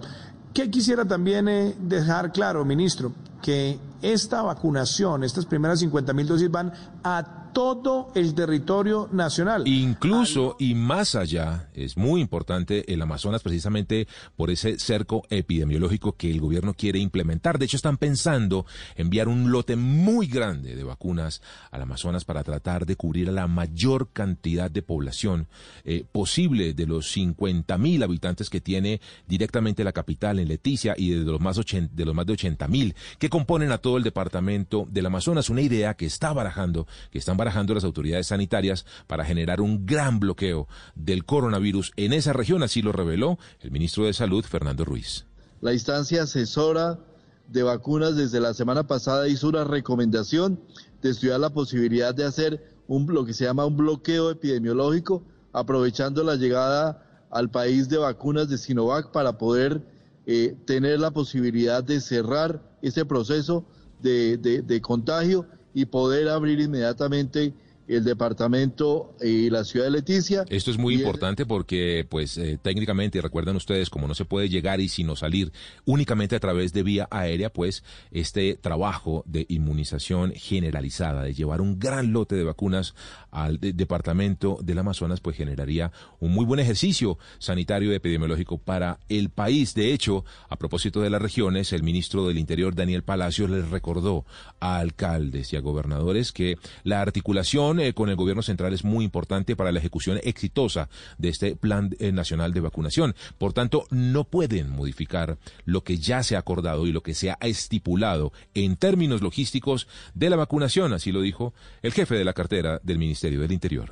Aquí es muy importante, señor presidente, y que todos los colombianos sepan que este Plan Nacional de Vacunación no puede ser modificado por ningún ente territorial. Quiere decir, ese Plan Nacional de Vacunación que ya se ha presentado al país con sus fases, con sus poblaciones, no puede ser alterado o modificado en ningún sentido por parte de una autoridad territorial. Así como se han pasado entonces las bases de datos, del orden, de quiénes van a ir, en qué lugares y demás, todo eso debe respetarse a rajatabla, ha dicho el gobierno nacional. La vacuna de Pfizer, recuerdan ustedes, es una vacuna que requiere de un proceso logístico bastante especial, con una cadena de frío de menos 70 grados centígrados. Son dos dosis con una eficacia que han dicho los primeros estudios clínicos de hasta el 95%, mientras que las vacunas de Sinovac de la farmacéutica china que se llaman Coronavac presentan un eh, nivel de eficacia hasta ahora de los primeros estudios clínicos que se han hecho en los países que ya la están implementando del 90% en personas de bajo riesgo, es decir, en personas jóvenes de edades eh, entre los eh, bueno, 18 a los 60 años y, y, sin ninguna comorbilidad, mientras que puede ser de más o menos del 50% esa efectividad en profesionales sanitarios, es decir, personas que se enfrentan directamente al COVID durante todos los días, datos que además entregó el presidente de la República, Iván Duque es que van a seguir llegando más vacunas al país de manera gradual, paulatinamente, para tener un proceso sostenido. Esta mañana también le informamos al país la llegada de un lote de vacunas, que son aproximadamente unas 200 mil vacunas, 192 mil para ser más precisos, de Sinovac, que llegarán este fin de semana. Vienen de China, una gran gestión, la que hizo también nuestro embajador, el embajador Monsalve. Este número de vacunas también se suma a las que llegaron el día de ayer y estarán llegando semana a semana, irán creciendo hasta volverse exponenciales. 117 mil además eh, de Pfizer, pero esta vez sí por el mecanismo eh, de adquisición multilateral COVAX, que también han anunciado para la semana entrante, además de las otras 50 mil que se compraron directamente, es decir, constantemente van a seguir llegando estas vacunas. Por eso es importante saber este nivel de efectividad del que les comentábamos, que también se refirió el ministro de Salud, Fernando Ruiz. El, la eficacia recomendada por la Organización Mundial de la Salud es de al menos el 50%, Sinovac está por encima de ese porcentaje, 50.3%, pero quiero aclarar que esa eficacia de 50.3 se da en un estudio donde se evaluó en un entorno donde solamente se le aplicó a personales de la salud trabajando en COVID, donde el riesgo de contagio es mucho mayor. En los estudios poblacionales que se hizo con la vacuna de Sinovac, la eficacia es de alrededor del 90%. Y también muy importante, todas las vacunas que hemos adquirido en el país tienen una eficacia casi del 100%. Y esto es muy importante recordarlo porque así seamos inmunizados, no estamos exentos de adquirir el COVID. Lo que va a pasar es que efectivamente al estar inmunizados con alguna de estas moléculas, bien sea del ARN mensajero o de los virus modificados genéticamente que componen las diferentes tecnologías de las vacunas, lo que va a significar es que vamos a eh, vivir de manera mucho más suave el COVID, y por supuesto con una tasa de mortalidad muy, muy baja. De otro lado, también se conoció cómo va a ser el proceso, que va a durar unos 40 minutos más o menos para que ustedes se vayan haciendo a la idea entre que usted llega al hospital a donde lo van a citar para su vacunación, firma el consentimiento, el permiso informado que usted debe, por supuesto, firmar eh, haciéndose, eh, digamos, consecuente con este proceso gratuito y consensuado de vacunación, que es libre, de elección libre, y luego usted pasa a la sala de vacunación y de ahí a una sala de observación que en la que debe estar unos 30 minutos por protocolo de bioseguridad. También se habló de cómo será este carnet y qué información va a llevar este carnet de vacunación del COVID-19 que explicó el ministro de Salud, Fernando Ruiz. Es un carnet que recoge la información, es importante porque recoge la información de la primera y se hace allí la programación para la segunda dosis. Eso recomendamos muy enfáticamente guardar el carnet, mantenerlo con nosotros para llegar a esa segunda dosis y posteriormente también para que sea posible en el futuro verificar que ya hemos sido vacunados. Además, además, de um, Cincelejo y Montería, hoy que inician este proceso de vacunación, mañana lo harán las principales capitales del país. En el caso del Atlántico, en Barranquilla, una trabajadora de la limpieza que ayuda con las labores de aseo en el hospital Adelita de Char va a ser la primera persona vacunada allí en la capital del Atlántico, en Barranquilla, este jueves 18 de febrero. Información, por supuesto, desde Barranquilla con Juan Alejandro Tapia. Hola José Carlos, buen día. Contenta, pero sobre todo confiada en que todo va a salir bien. Así es como se siente Liceidis Pérez Salas, quien hace 13 años trabaja en el área de desinfección y limpieza de la red pública hospitalaria y se convertirá mañana jueves en la primera persona en recibir la vacuna contra la COVID-19 en Barranquilla. Esta mujer de 42 años reconoce que ha vivido momentos de angustia durante la pandemia, pero aún así asumió la tarea de desinfectar cada cada espacio del hospital Adelita de Char para minimizar el riesgo de contagio tanto en los pacientes como en los profesionales de la salud. Escuchemos eh, duro y fue frustrante, fue temor, pero bueno, nosotros tenemos un Dios que es maravilloso y nosotros decimos, Señor, y por no te pongo mi vida, te pongo mi trabajo y que seas tú, Señor, sanándome, que, que nunca lleves eso a mi casa. Y bueno, mis hijos estuvieron sanos, yo estuve sana y usted sabe que eso todavía no ha bajado, el día a día lo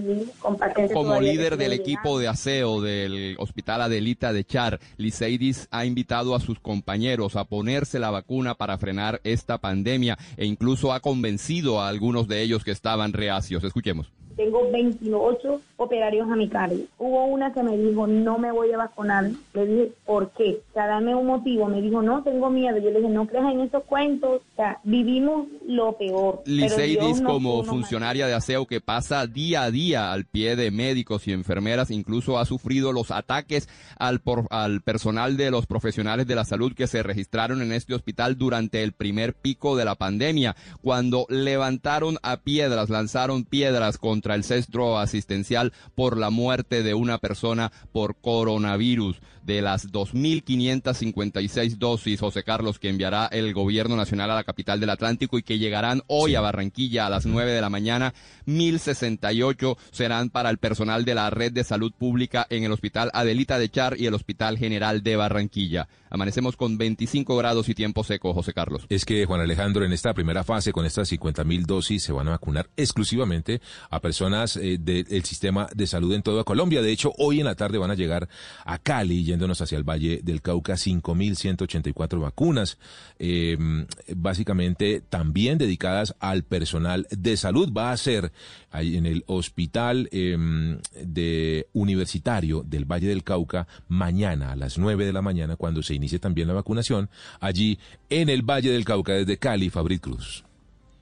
José Carlos, buenos días. Pues empezamos hablando de Sandra Milena Herrera. Lleva 12 años trabajando como auxiliar de enfermería en UCI del Hospital Universitario del Valle. Tiene 36 años, es casada, madre de dos hijos de 6 y 12 años y dijo estar lista para recibir la primera vacuna de Pfizer, aunque no ocultó los nervios por ser la primera en el departamento. Me siento un poco asustada, no sé, pero tranquila porque igual desde el momento que dijeron de las vacunas siempre dije que sí me iba a vacunar. Entonces que va a ser el jueves 18 en el Hospital Universitario del la primera vacuna se aplicará en el HV el jueves a las 9 de la mañana. Antes deben llegar, por supuesto, las vacunas que se esperan hoy después de las 3 de la tarde en el aeropuerto Alfonso Bonilla Aragón, confirmó María Lesmes, la secretaria de Salud del Valle. Las vacunas llegan vía aérea a Cali, al aeropuerto Bonilla Aragón, que sirve a Palmira. Ahí llegan, nosotros las recogemos con eh, la seguridad del frío y de la vigilancia privada acompañados de policía y se trasladan al centro de acopio del departamento.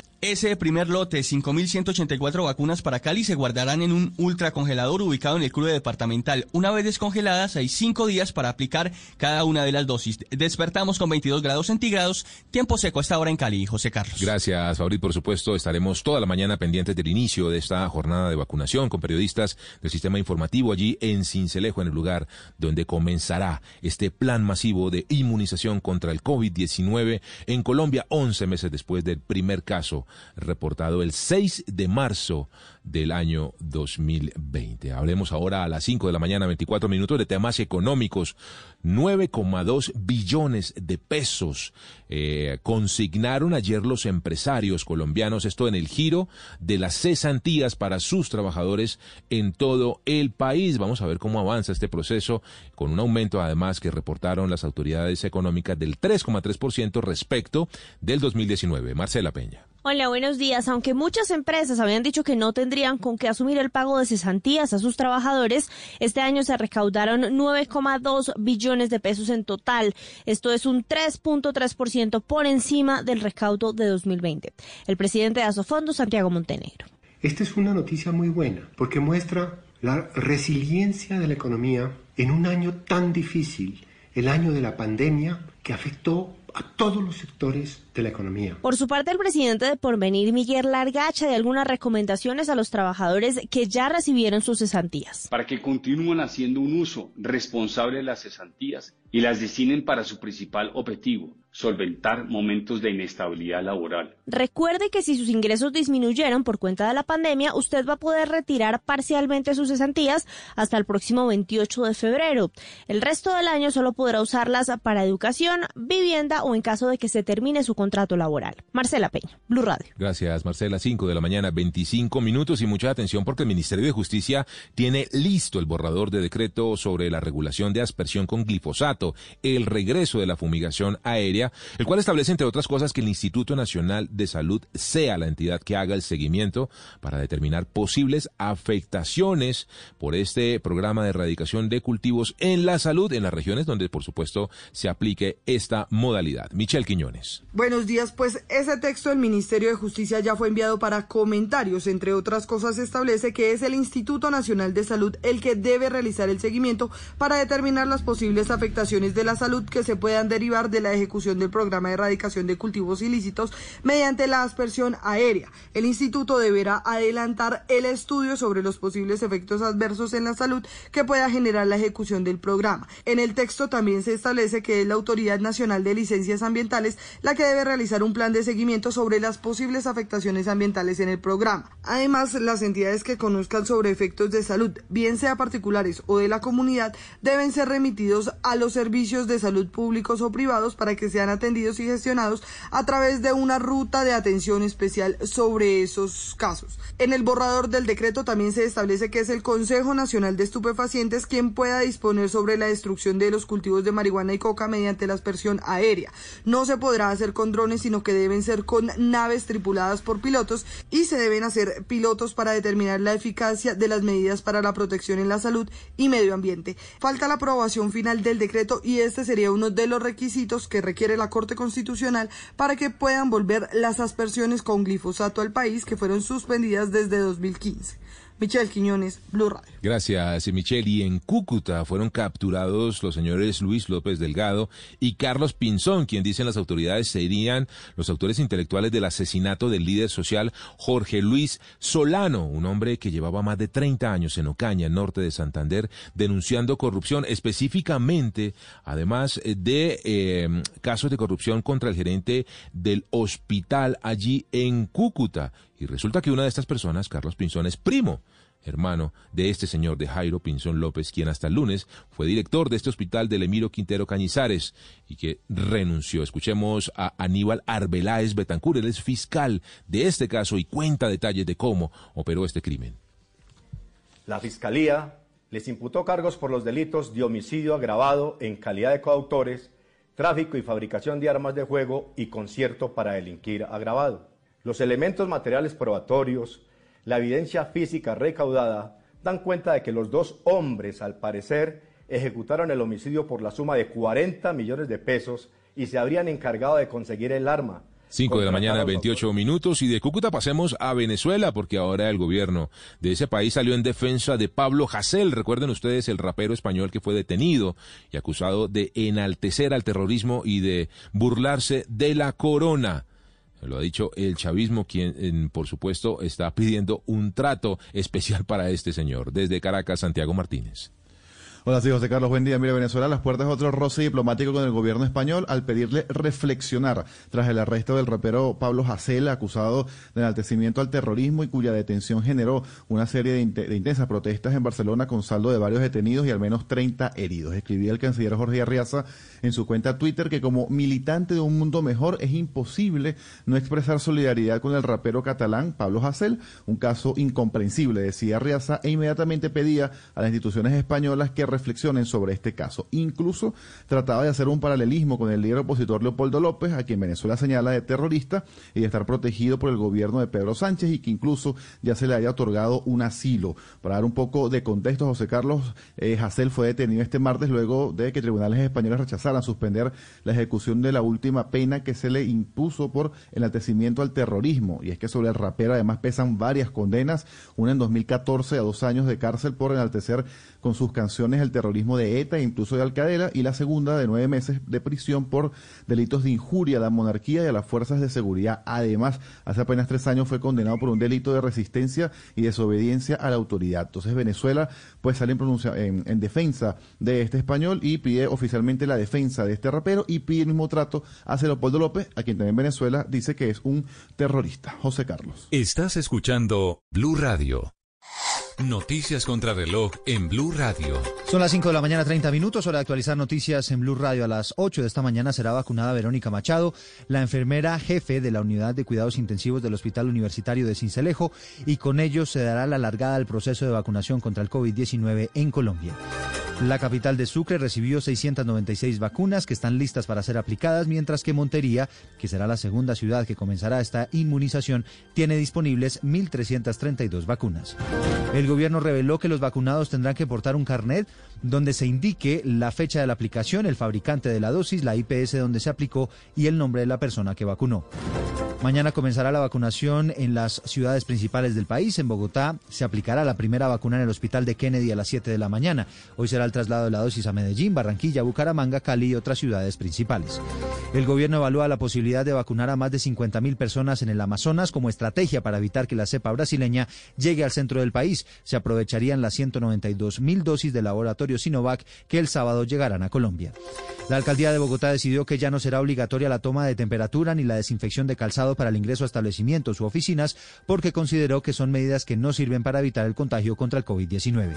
La Iglesia Católica en Colombia recomendó a los sacerdotes y obispos acoger la directriz del Vaticano para la celebración del miércoles de ceniza que establece regar un poco de ella en la cabeza de los fieles sin contacto físico para la imposición de la cruz en la frente. Siguen bajando las cifras de COVID-19 en Colombia. Se registraron 4.049 casos de coronavirus y 163 fallecidos. Los casos activos están en 42.991. Joe Biden anticipó que Estados Unidos podrá volver a la normalidad en Navidad. El mandatario cree que a finales de julio habrá vacunas disponibles para todas las personas que viven en ese país. Vuelve la tensión entre Colombia y Nicaragua por el diferendo limítrofe en el Mar Caribe. La Cancillería envió una nota de protesta al gobierno de Daniel Ortega por la aprobación de una ley de la Asamblea nicaragüense que declara reserva natural una porción de mar que haría parte de territorio colombiano. Se acerca el regreso de la fumigación aérea con glifosato después de seis años de la suspensión, aunque tendría condiciones.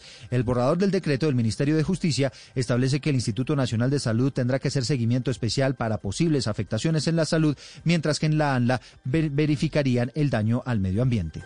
Uno de los soldados liberados por el ELN en el Catatumbo sorprendió al decir que se sentía amañado y encariñado con sus secuestradores. El uniformado estuvo 13 días cautivo. En un 3,3% aumentó el valor de las cesantías consignadas en Colombia en 2021, de acuerdo con la Superintendencia Financiera de Colombia. Una creciente súbita de la quebrada del Pedregal en zona rural del municipio de Caloto dejó incomunicada esa localidad con el municipio de Toribío en el Cauca. Los organizadores del Abierto de Australia de tenis autorizaron el ingreso de más de 7.400 personas al escenario principal del torneo después de haber superado una cuarentena por COVID-19. El Consejo Electoral en Ecuador decidió que no hará reconteo de votos. En este momento, el banquero Guillermo Lazo sería quien enfrentaría al candidato de Rafael Correa, Andrés Arauz, en segunda vuelta. Son las 5.33, ampliación de todas estas noticias en blurradio.com. Seguimos con Mañanas Blue. Estás escuchando Blue Radio. ¿Qué es ser mamá? Ser mamá es enseñar. Es ser el centro, el comienzo y el final de la familia es hacer cada momento especial, es unir las generaciones y pasar el legado, tal como hace mucho tiempo ella te lo pasó a ti. Super Arepa, la harina para hacer arepas de las super mamás. Trabajamos pensando en usted. Estás escuchando Blue Radio y bluradio.com.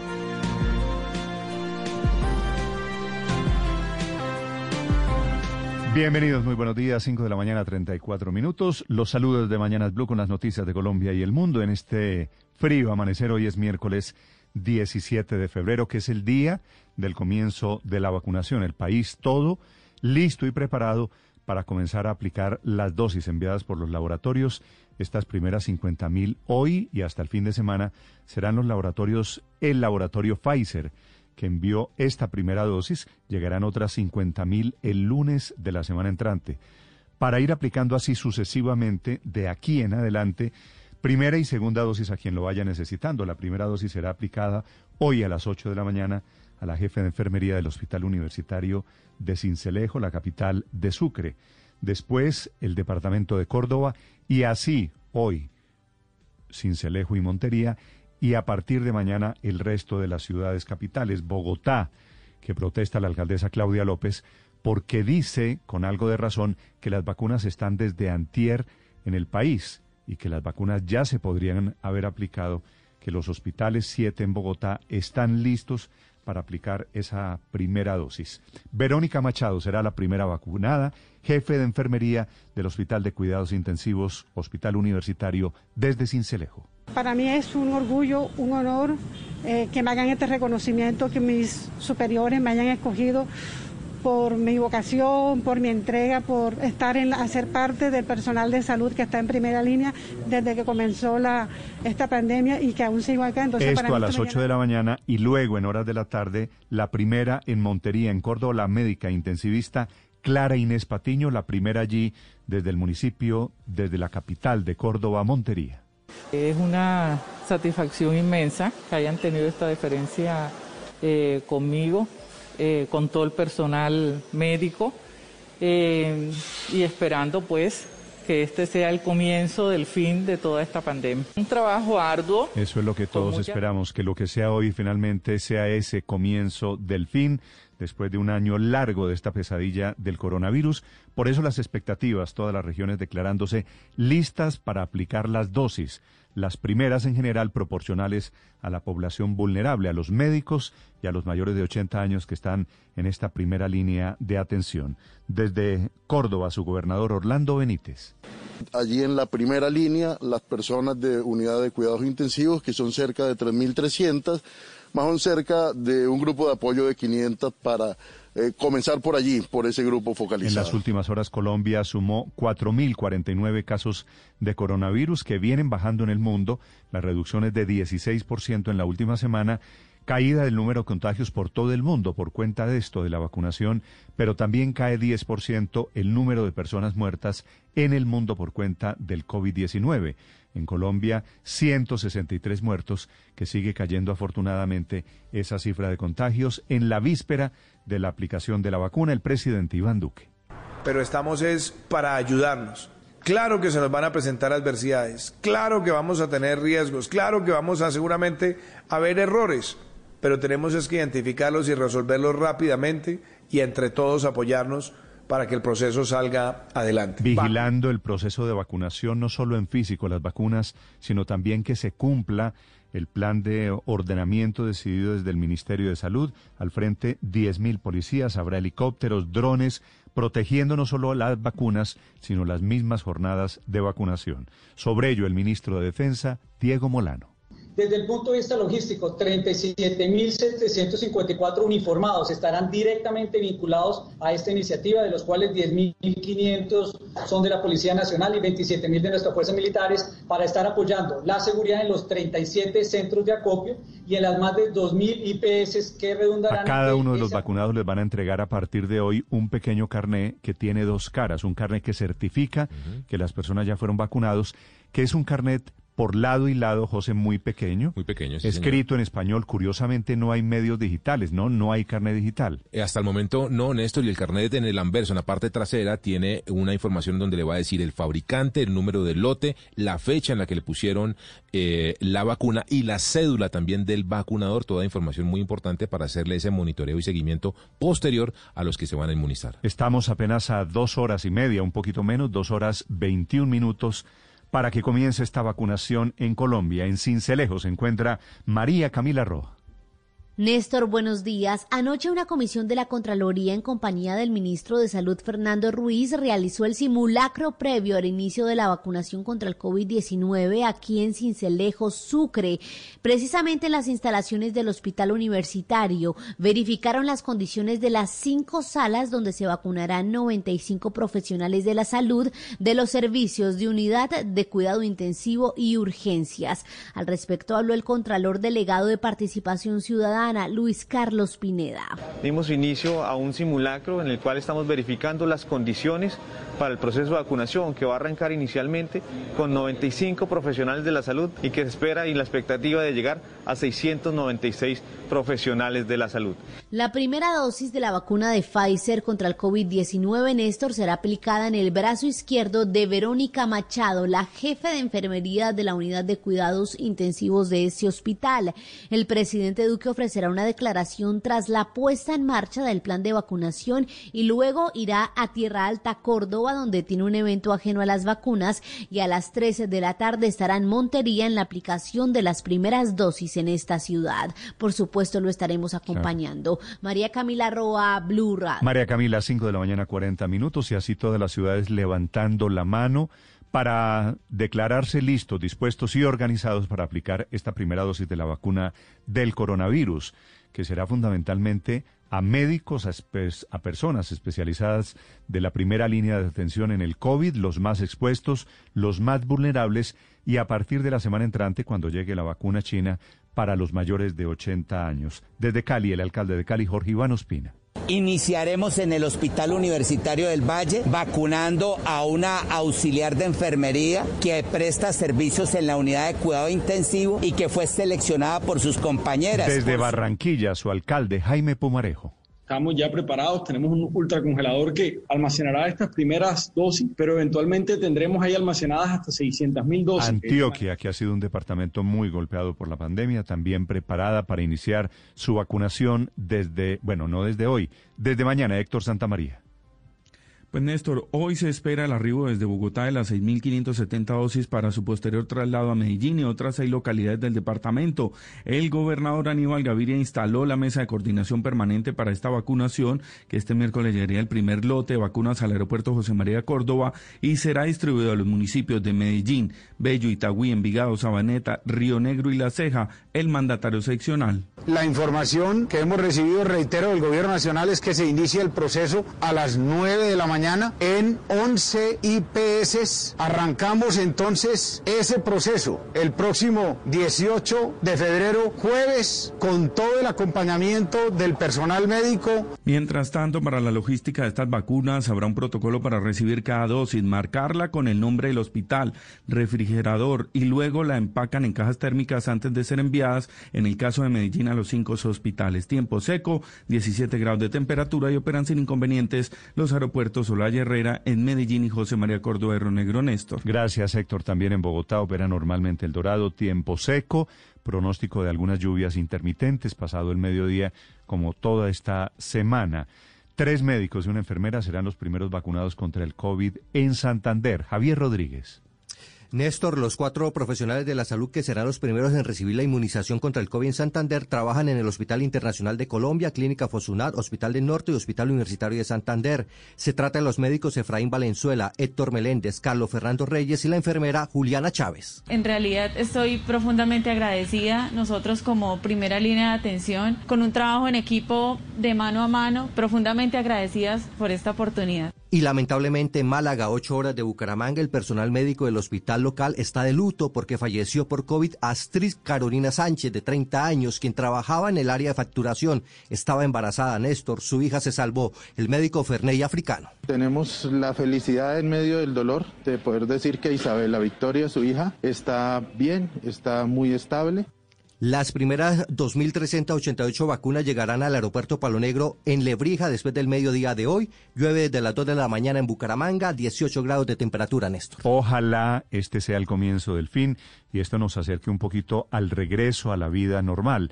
¿Qué es lo que está anunciando hoy el presidente Biden en los Estados Unidos, que dice que es muy posible que a fines de este año para Navidad tal vez Estados Unidos y el mundo estén en una normalidad? Una normalidad de esa nueva normalidad, porque de todas formas las cosas van a seguir en crisis. 5 de la mañana, 44 minutos desde Washington, Ricardo Espinosa. Así es, Néstor, buenos días. Eh, mucho frío, a 3 grados bajo cero. Esta hora se siente a 9 bajo cero debido al mal tiempo que ha habido en eh, la mayor parte del territorio estadounidense. Eso es lo que dijo el presidente Biden ayer visitando Milwaukee a un foro público que organizó la cadena CNN conducido por Anderson Cooper, que para mediados eh, del mes de julio se tendrán 600 millones de dosis distribuidas, suficiente para vacunar a casi toda la población en el país.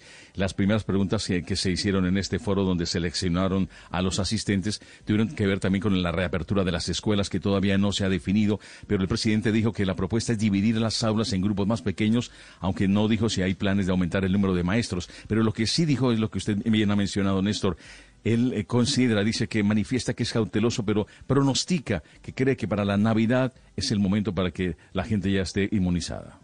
If that works that way, y recordaba diciendo que si esto funciona es como decía su mamá, que con la gracia de Dios y la buena voluntad de los vecinos para la próxima Navidad, creo que estaremos en una circunstancia muy diferente, si Dios quiere, reafirmó así el eh, presidente Biden dice que es inminente y que seguirá trabajando. Tan es así, Néstor, que ahora serán 13 millones y medio de dosis que cada semana el gobierno estará repartiendo a cada estado y subirá también a 2 millones de dosis semanales que la administración Biden estará enviando a las diferentes farmacias. Una labor inmensa acelera el gobierno eh, central sobre lo que es esta jornada de inmunización, Néstor. Dice usted, Ricardo, enviando a las farmacias pero tienen expectativas de que pronto este año se pueda vender el, la vacuna en las droguerías allí en Estados Unidos? Por lo pronto es distribuirlas para entregar a la gente. A la gente todavía no se habla de venderle porque eh, se trata de incentivar que se motive la gente a acercarse a los lugares para aplicarse la dosis, Néstor. Muy bien, eh, sí, por eso digo, la aclaración es droguerías, de momento solamente para distribución no para venta. 5 de la mañana, 46 minutos. Esta mañana Pfizer y BioNTech anuncian que le entregarán a la Unión Europea 200 millones de dosis adicionales de las vacunas que este es el temor de los países pobres, que haya acaparamiento de los ricos en Madrid, en España. Enrique Rodríguez. Buenos días, Néstor. Sí, lo acaba de confirmar la propia compañía alemana BioNTech, socia de Pfizer en la vacunación de ese medicamento.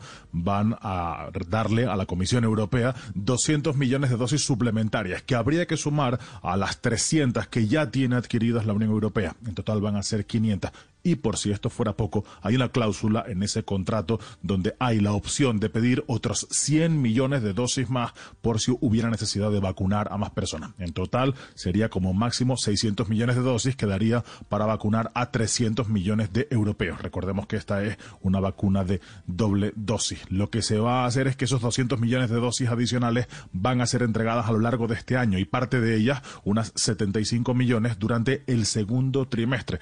Esta noticia estaba más o menos adelantada porque en las últimas 24 horas, y aquí lo contamos, España ya había anunciado que iba a recibir en torno a 20 millones de esas dosis. Y todo parecía indicar que si España estaba recibiendo nuevas dosis, el resto de países de la Unión Europea, puesto que la compra es mancomunada, también lo iban a hacer. El máximo responsable de BioNTech, Ugur Shahin, ha dicho que el amplio acceso a vacunas eficaces es clave para hacer frente a la pandemia, no solo en Europa, sino en todo el mundo. Y dice que su empresa intenta lograr fabricar 2.000 millones de dosis a lo largo de este año 2021. Por cierto, hablando de vacunas, otra que va a llegar a la Unión Europea y lo hará seguramente a mediados del próximo mes de marzo es la de la farmacéutica Janssen. Ya está en la sede de la Agencia Europea del Medicamento toda la información para analizar las utilidades y cómo puede ser implantada esta vacuna. Ahora queda que ese estudio termine, como digo, el próximo mes de marzo y sabremos si esa vacuna se va a distribuir y sobre todo cómo y a qué grupos de edad, Néstor. Gracias. Nosotros tenemos, Enrique, nosotros también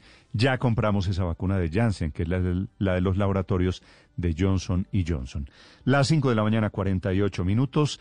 Fuera del coronavirus hay una noticia muy importante hoy y es la protesta de Colombia contra Nicaragua porque tramitaron una ley, se iba haciendo tarde para la reacción del gobierno colombiano, a finales de enero hace casi 20 días una ley cambiando los límites de un parque de reserva en Nicaragua, incluyendo territorio que Colombia considera colombiano.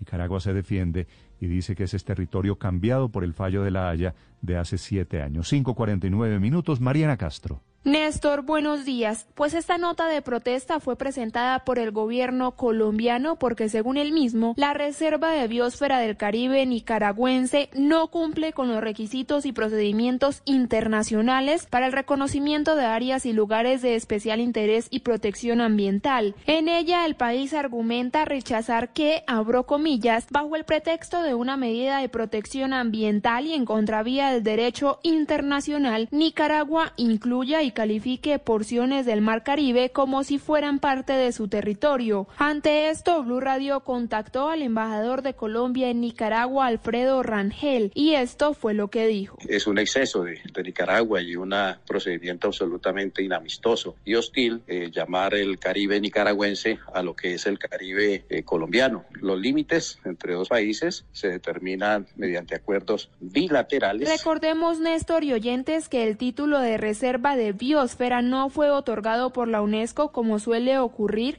sino que se trata de un nombre concedido por la Asamblea Nacional Nicaragüense. Esto a petición del presidente Daniel Ortega con carácter de urgencia, convirtiéndose así en la reserva de biosfera más extensa del territorio. Mariana Castro, Blue Radio.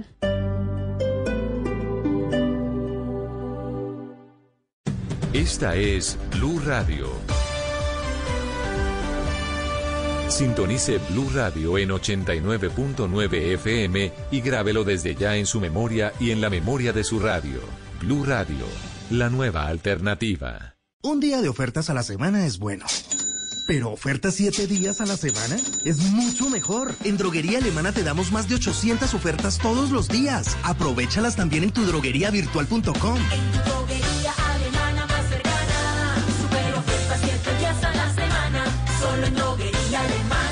siempre pensando en tu salud. Estás escuchando Blue Radio.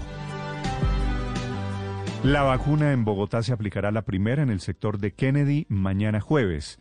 Hoy el gobierno nacional le entregará a la alcaldesa 12.000 dosis, algo más de 12.000 dosis, que van a ser distribuidas en siete diferentes hospitales de la ciudad.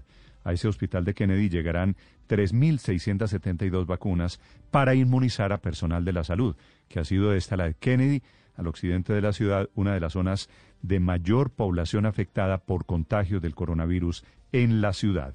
Declaración sobre ello de la alcaldesa Claudia López. Quiero ponerlos al tanto de lo que me ha informado el señor ministro de Salud, que muy amablemente me llamó a confirmarme que mañana miércoles serán entregadas las vacunas asignadas a Bogotá en nuestra Secretaría de Salud y que el jueves a las 7 de la mañana podrá empezar la vacunación del personal de primera línea en los siete hospitales que hemos seleccionado para empezar este proceso de vacunación. El señor ministro de Salud y la señora vicepresidenta nos acompañarán el jueves a las 7 de la mañana en el hospital de Kennedy eh, donde empezaremos la jornada de vacunación. Sin embargo, quiero ser Y allí en Kennedy serán vacunadas 1.631 personas. Ya está listo el centro de acopio, que tiene 13 puestos de vacunación, así que va a ser también para Bogotá mañana un día para la historia. Jaime Goenaga es el médico internista del Hospital de Kennedy desde la localidad al occidente de la ciudad. Van a ser vacunados en, esta, eh, en este centro de atención médica, Hospital de Kennedy, tercer nivel, 1.631 personas tenemos dispuestas, como te, eh, como te das cuenta, el centro de acopio, de registro, eh, las carpas amarillas. Vamos a tener dispuestos zonas de vacunación, siete, siete puestos de vacunación externos, seis internos. Vacunarán en el brazo izquierdo, entregarán un carnet, la persona esperará durante 30 minutos a que no haya una reacción, aunque pueda haber algún dolor, se puede despertar alguna clase de alergia. Antes de la llamada amable que dice la alcaldesa, le hizo el ministro de Salud, había habido un agarrón vía redes sociales, otra vez el enésimo, porque la alcaldesa reclama con algo de razón que las vacunas están en Bogotá desde hace 48 horas y están guardadas. Y se preguntaba ella por qué no le habían entregado algunas de esas vacunas que estaban ya asignadas a Bogotá, guardadas en la zona franca que queda por Fontibón, en la entrada occidental de Bogotá. Angie Camacho. Néstor, buenos días. Las fotografías de las primeras dosis a bordo de un avión que partió desde Bogotá con rumbo a regiones como Cincelejo y Montería de cara al inicio de la vacunación en el país generó el reclamo de la alcaldesa Claudia López. A través de su cuenta de Twitter, dijo que así como las vacunas salen desde estas ciudades, lo cual les alegra, igualmente pueden salir de una vez también para el centro logístico de la Secretaría de Salud para que puedan llegar a los siete hospitales de Bogotá, cuya logística, plan de vacunación, mesa de coordinación y simulacros están listos. Minutos más tarde, la mandataria contrapunteó en un segundo trino y dijo que aunque respetan las preferencias políticas de la presidencia para tomarse la foto de la primera vacunación en la ciudad de su preferencia, eso no debería retrasar la distribución de las vacunas a otras ciudades y mucho menos a la ciudad donde aterrizaron y está todo listo para empezar. Como era de esperarse, los mensajes de la alcaldesa no cayeron nada bien en el gobierno nacional, que respondió a través del ministro de Salud. Alcaldesa, que se arranca en una ciudad de provincia tiene gran carga simbólica en un país de regiones. También añadió, tendremos un segundo día de grandes ciudades con el mensaje correspondiente y los acompañaremos. Esta será una maratón, no los 100 metros planos. Angie Camacho, Blue Radio. 5 de la mañana, 40, 54 minutos. A propósito, en Bogotá decidieron eliminar la toma de temperatura que se había vuelto una especie de mito de religión a la entrada de comercios o a la entrada de su oficina. Eliminan también los tapetes de desinfección por considerar que son unos mecanismos de control del coronavirus inocuos. Vale decir que no sirven para nada. Tampoco se hará listado de personas al ingreso de establecimientos públicos o establecimientos comerciales, medidas que anuncia el secretario de Salud en Bogotá, Alejandro Gómez. Hay una cantidad de elementos como la toma de temperaturas con algunos termómetros, como los tapetes y el aseo de los zapatos, incluso atomizar los zapatos o las llantas de los carros. In- otro elemento que entendemos que tiene poca efectividad. Bueno, llevamos llenar- un año con estas medidas y un año después nos las están cambiando los argumentos de la alcaldesa Claudia López. Esta toma de temperatura es una bobada. Que es una bobada. En teoría, la toma de temperatura era para detectar personas eventualmente contagiadas que pudiesen tener fiebre. Dice ella que es una bobada, muy a su estilo, 5 de la mañana, 56 minutos. Esta madrugada, atención, hay un problema grande en San Cristóbal, al sur de Bogotá, en donde habitantes se rebelaron con unos ladrones, estuvieron a punto de lincharlos, dos delincuentes que estaban rondando y trabajando, entre comillas, en esa zona. Con las historias, el ojo de la noche, las historias de la ciudad que despierta, Eduard Porras. Néstor, muy buenos días, buenos días para todos los oyentes de Blue Radio. Vamos a hablar de las noticias más importantes ocurridas en Bogotá y por eso el ojo de la noche se encuentra aquí en el barrio Santa Ana. Estamos en el suroriente de la capital del país, localidad de San Cristóbal, donde en las últimas horas dos delincuentes, dice la comunidad, estaban haciendo de las suyas, robaron a una pareja, pero no se percataron de la presencia de toda la comunidad del barrio que estaba alerta porque estos criminales a diario estaban robando a los residentes del sector. Lo cierto fue que les propinaron una fuerte golpiza y uno de ellos fue lanzado al río Fucha, 10 metros desde la parte alta de la montaña hasta el cauce del río. Pero escuchen ustedes mismos lo que nos contó un habitante de este sector. La comunidad cansa de tantos ladrones, de tanta inseguridad, entonces ¿qué está haciendo? Pues tomando la justicia por sus manos. Gravemente herido, el presunto ladrón pidió ayuda, llegó la Policía Nacional, llegaron los bomberos oficiales, fue todo un operativo el que montaron para poder rescatar a esta persona que se encuentra en un centro médico con serias lesiones en su cuerpo. Hablamos con el comandante de la estación de policía aquí en San Cristóbal y esto fue lo que nos contó esta madrugada. Pues hasta el momento no, no se obtuvo una información más clara al- frente al hecho. Al observar ahí al ciudadano en el lecho del río se logra contactar al personal de bomberos y una ambulancia donde se hace el traslado del ciudadano hacia un centro hospitalario. La policía le pide a la comunidad que no tomen justicia por cuenta propia, al contrario, que llamen a las autoridades en casos como estos. Y la comunidad también le pide a la policía presencia y sobre todo durante las noches. Edward Porras, Blue Radio. Un día de ofertas a la semana es bueno. Pero ofertas siete días a la semana es mucho mejor. En Droguería Alemana te damos más de 800 ofertas todos los días. Aprovechalas también en tu drogueriavirtual.com. Droguería alemana más cercana. Super ofertas siete días a la semana. Solo en droguería alemana. Siempre pensando en tu salud.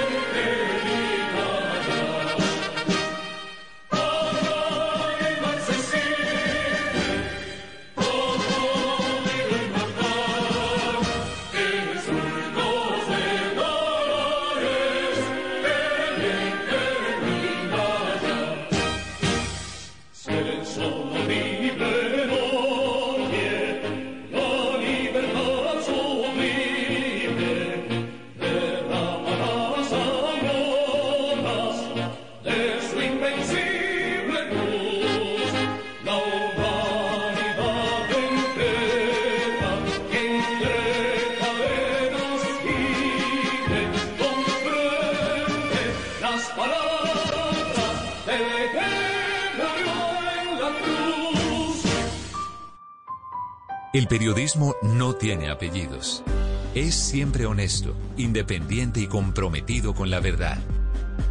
El periodismo no es amigo del poder, lo vigila. Hoy, Mañanas Blue les ofrece periodismo con contexto. Las dos caras de la moneda, sin exageración, sin especulación. A partir de este momento, Mañanas Blue es periodismo en radio. Bienvenidos. Bienvenidos, muy buenos días, 6 de la madrugada, 40 segundos. Finalmente hoy, miércoles 17 de febrero, es el día en que comienza la vacunación, el esperado plan de vacunación en Colombia, que arranca en Cincelejo a las 8 de la mañana y en la tarde en Montería con la inmunización del personal de la salud. El presidente Duque va a estar desde la capital de Sucre primero con Verónica Machado, que es la jefe de enfermería del hospital universitario allí, que fue elegida como la primera colombiana que va a recibir la dosis de Pfizer. En ese hospital están dispuestos cinco, cinco, salas para aplicar después la inyección a 95 profesionales de la salud que van a quedar inmunizados. Este comienzo del plan de vacunación pasa, sin embargo, por una nueva polémica con la alcaldía de Bogotá que está reclamando muy airadamente, en el tono de la alcaldesa Claudia López, porque se están cumpliendo hoy 48 horas desde que llegó el eh, avión que traía vacunas para Bogotá y para todo el país. Y aquí en Bogotá, se queja ella, ya hubieran podido ser repartidas las dosis para empezar la vacunación en Bogotá. Un poco la impaciencia es que esas vacunas están guardadas y dice ella con algo de razón que las hubieran podido distribuir antes a Bogotá. Responde el gobierno nacional a las pullas diciendo que hay un criterio regional de equidad y que Colombia es un país de regiones, sugiriendo que no todo tiene que ser primero en Bogotá, que también tienen allí algo de razón. Después de un cruce de mensajes con el ministro de Salud desapacible, anoche finalmente la alcaldesa anuncia que la vacunación se mantiene para mañana jueves a las 7 de la mañana. Primer lugar, el hospital de Kennedy, a donde estarán el ministro Ruiz y la vicepresidenta Ramírez. Desde esta mañana empezará esa distribución, que salen las vacunas en la zona franca, a la Secretaría de la Salud, que entregará a las 7 IPS, en donde comienza, repito, mañana en Bogotá y en Medellín, en Cali, en Bucaramanga, en Barranquilla, esa vacunación masiva, muy de a poquitos, pero será el primer paso. También les contaré en segundos esta mañana del plan del gobierno para inmunizar completamente a Leticia en Amazonas con vacunas que van a llegar el sábado desde la China, la vacuna de Sinovac. El Ministerio de Salud evalúa realizar lo que ha llamado un bloqueo epidemiológico, que sería básicamente inmunidad de rebaño, aplicarle la vacuna 50.000 dosis en Leticia, 50 de 70.000 habitantes que tienen allí. 50.000 dosis que serían la manera de prevenir el riesgo de, de, propagación de la cepa brasileña, levantar el aislamiento en el que está la ciudad de Leticia. Anoche el gobernador Galindo dijo que confía en la palabra del presidente y aclara que un video atribuido a él, en el que con desespero decían que eran considerados los leprosos del país, se preguntaban a qué país pertenecía el Amazonas, ese video en realidad no es el gobernador, sino es un empresario de turismo del departamento. Una típica de esas noticias falsas que se viralizó en redes sociales, pero el señor, el señor que aparece hablando allí no es el gobernador. Las cifras del virus en Colombia se siguen reduciendo. Afortunadamente se reportan 4.049 casos nuevos y 163 fallecidos, aunque hoy vamos a llegar a los 50.000 muertos por la pandemia. Bienvenidos, les contaremos también en otras noticias del fallo del Consejo de Estado que ha ratificado una sanción contra el Hospital San Ignacio de Bogotá que se negó a practicar un aborto en el año 2009 a una mujer que alegaba malformaciones en su feto. El tribunal concluyó que no se le violó el derecho a la objeción de conciencia, que no es institucional sino personal. Un fallo muy importante que va en contradicción con lo que en ese momento predicaba quien era el procurador Alejandro Ordóñez, que a propósito está muy grave de salud en un hospital en Washington, es el embajador colombiano en la OEA. Ese fallo del Consejo de Estado mantiene lo que ha sido una doctrina inalterable desde la Corte Constitucional en el sentido de la despenalización en tres casos del aborto en Colombia. También les hablaré en segundos de la tensión en la que amanece la relación entre Colombia y Nicaragua por una ley aprobada en Managua La aprobó la Asamblea Nicaragüense. En enero se pellizcó tarde el gobierno Duque. Establece la creación de una reserva natural marítima en aguas consideradas por Colombia como propias. La Cancillería envía una nota de protesta al gobierno de Daniel Ortega defendiendo ante la Haya la conformación de esa reserva en una extensión de 44 mil kilómetros cuadrados que ellos en Nicaragua dicen les fueron adjudicados en el fallo del año 2012. También en segundo la historia del soldado Johnny Andrés Castillo, que fue liberado el lunes por el ELN, rodeado de hombres armados, había dicho que estaba amañado y encariñado con sus secuestradores. Consideran quienes lo han recibido en libertad este es el típico síndrome de Estocolmo. La segunda división del ejército no ha respondido a estas declaraciones. La mamá del soldado sale en su defensa diciendo que él tiene problemas psicológicos que los había manifestado al ejército desde antes de que lo llamaran a pagar el servicio militar. Esta mañana la Organización Mundial de la Salud informa que se redujeron 16% los casos de COVID en el mundo, 10% el número de muertes ahora que se está aplicando la vacuna dice el presidente Biden en Estados Unidos que la próxima Navidad debería ser muy parecida a la vieja normalidad. Historias para compartir con ustedes a partir de hoy, miércoles 17 de febrero. Bienvenidos. En Bogotá quedó levantado oficialmente, vía resolución, la obligación de toma de temperatura y de tapetes desinfectantes a la entrada de lugares públicos que se había vuelto una práctica común para entrar a la oficina, para entrar a un lugar comercial. Esa toma de temperatura, dice la alcaldesa Claudia López, es una bobada y la desmontaron, una de esas medidas de emergencia desesperadas que se había vuelto una religión durante la época de pandemia. Seis, seis minutos, la temperatura en Bogotá es de 8 grados centígrados. Apenas está amaneciendo. Lo más importante, como siempre, en el resumen que preparamos en voces y sonidos en Mañanas Blue. La primera vacuna en Colombia contra el COVID-19 se aplicará en Cincelejo. Una enfermera del hospital universitario será la primera persona en recibir la dosis. La logística ya se encuentra lista. Son cinco salas por donde deberán pasar quienes serán inmunizados. El área de identificación de síntomas, el registro y la toma de datos para revisar la historia clínica. Se firma el consentimiento para recibir la dosis y el usuario queda registrado en la plataforma de vacunación. Luego viene la sala de preparación y más adelante el cuarto paso es el momento más esperado, donde reciben la dosis contra el COVID-19. El secretario de Salud del Departamento de Sucre, Juan Carlos Granados Villa. Una vez terminan el proceso del consentimiento y del registro, ellos pasarán a la sala de eh, observación, una sala de preparación previa a la aplicación de la vacuna. Aquí le entregaremos eh, contenidos informáticos, de salud. Verónica Machado, la jefe de enfermería que recibirá esta primera dosis. Yo invito a los colombianos a que no nos tengamos miedo, a que pongamos nuestro vaso, a que nos vacunemos, a que apoyemos esto y que esto es una oportunidad que nos están dando para asegurar nuestra vida. El cronograma de vacunación provocó un nuevo desencuentro entre el gobierno nacional y la alcaldesa de Bogotá, que reclama la entrega inmediata de las dosis teniendo en cuenta que ya están en la capital del país. Según el ministro de Salud, el hecho de que la jornada de vacunación inicie en regiones como Cincelejo y Montería tiene una carga simbólica para el país. Sin embargo, después de este cruce de trinos, la mandataria aseguró que hoy serán entregadas las vacunas a la Secretaría de Salud de Bogotá. Serán entregadas las vacunas asignadas a Bogotá en nuestra Secretaría de Salud y que el jueves a las 7 de la mañana podrá empezar la vacunación del personal de primera línea en los siete hospitales que hemos seleccionado para empezar este proceso de vacunación.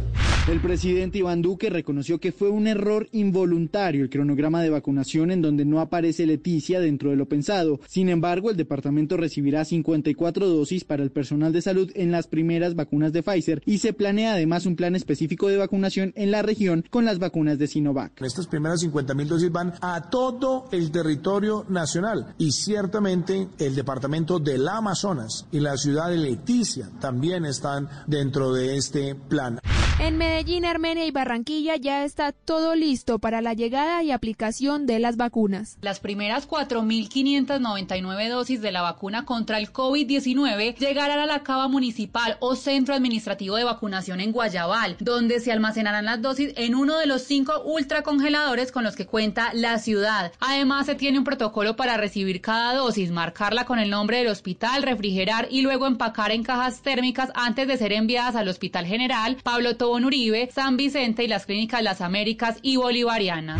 En Armenia, los congeladores y cuartos fríos de Red Salud ya fueron validados como puntos de vacunación. Además de IPS, se definieron la Universidad del Quindío, el Coliseo del Café y el Estadio Centenario. Las 2.556 dosis que llegarán a la ciudad serán para el personal de la salud del Camino Adelita de Char, el Hospital General de Barranquilla, la Clínica General del Norte, la Clínica Iberoamérica, la Bonadona y el CARI. El dispositivo de seguridad para custodiar las vacunas contra el COVID-19 estará conformado por más de 10.000 policías, 8 helicópteros, drones y armas que protegerán todo el plan de vacunación en Colombia. El Ministerio de Salud reportó 4.049 casos nuevos por COVID-19 y 163 fallecimientos. La tasa de positividad continúa entre el 8% cuando se procesaron 50.407 pruebas en las últimas 24 horas. La Iglesia Católica en Colombia recomendó a los sacerdotes y obispos acoger la directriz del Vaticano para la celebración del miércoles de ceniza, que establece regar un poco de ella en la cabeza de los fieles sin contacto físico para la imposición de la cruz en la frente. La alcaldía de Bogotá dio a conocer los nuevos lineamientos que se tendrán en cuenta como protocolos de bioseguridad. Se encuentra la eliminación de medidas como la toma de temperatura, los tapetes con alcohol y la limpieza de las llantas de los vehículos que no se encuentran establecidas en este nuevo documento. La resolución hace énfasis entonces en los cuidados personales y comunitarios. El gobierno nacional se pronunció con una enérgica protesta frente a Nicaragua por la ley aprobada recientemente, la cual establece unilateralmente la reserva de biosfera del Caribe nicaragüense. Alfredo Rangel, embajador de Colombia en Nicaragua. Es un exceso de, de Nicaragua y un procedimiento absolutamente inamistoso y hostil eh, llamar el Caribe nicaragüense a lo que es el Caribe eh, colombiano. El Ministerio de Justicia ya tiene listo el borrador del decreto que regula la erradicación de cultivos ilícitos mediante la aspersión aérea con glifosato. Fue enviado para comentarios y entre otras cosas establece que el Instituto Nacional de Salud debe realizar el seguimiento y estudios sobre las posibles afectaciones a la salud que puedan derivarse de la ejecución del programa y que la ANLA deberá hacer el seguimiento a las afectaciones ambientales, incluidos los proyectos pilotos.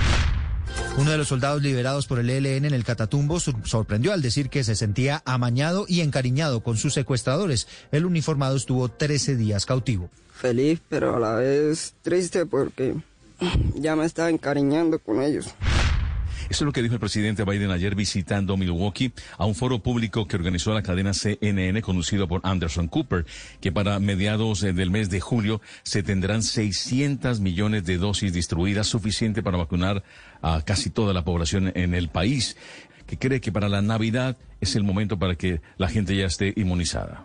If that works that way, as my mother would say, with the grace of God and the goodwill of the Estás escuchando Blue Radio.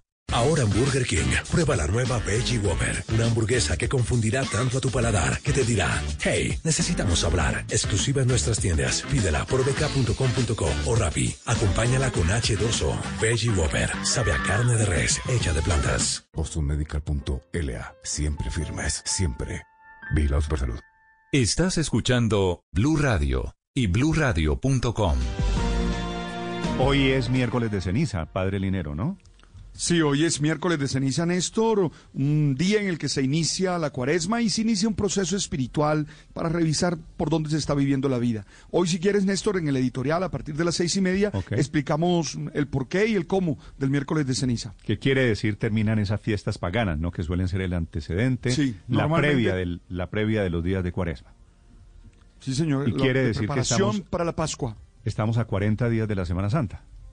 Sí, señor, de la Pascua, del trido pascual. Eso es fundamentalmente y ya lo explicaremos con más amplitud. Muy bien, 6 de la mañana, 13 minutos. Mucha atención porque Colombia comienza hoy la misma vacunación que han comenzado antes 91 países del mundo, que permite a la Organización Mundial de la Salud decir esta mañana que hay una reducción de 16%, una caída de 16% en la cifra internacional de contagios y una caída de 10% en la cifra internacional de muertes.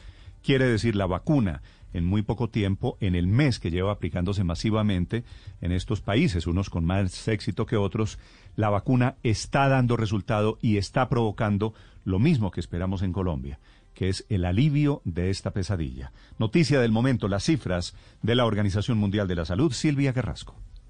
Sí, Néstor, dos meses en el caso del Reino Unido son ya los que se llevan eh, de vacuna. Por lo tanto, está de verdad disminuyendo. La Organización Mundial de la Salud pide cautela, sí, dice que no se baje la guardia, pero cuenta que está bajando y de manera importante, no solo de una semana a otra, Néstor. Sabes que es la quinta semana consecutiva en que disminuyen los casos de contagio y de muerte. O sea, si contamos de una semana a otra, lo que disminuyó en los contagios fue 500.000 contagios menos que la semana antepasada, que la, semana pasada hubo 2.700 millones de contagios, la semana antepasada habíamos tenido 3.000, millones 200 mil contagios. Eso significa ese 16%, pero si lo comparamos con la primera semana de enero, había casi 5 millones de contagios, o sea, estamos más o menos cerca del 50% menos que a comienzos de enero, y eso es un cambio importante.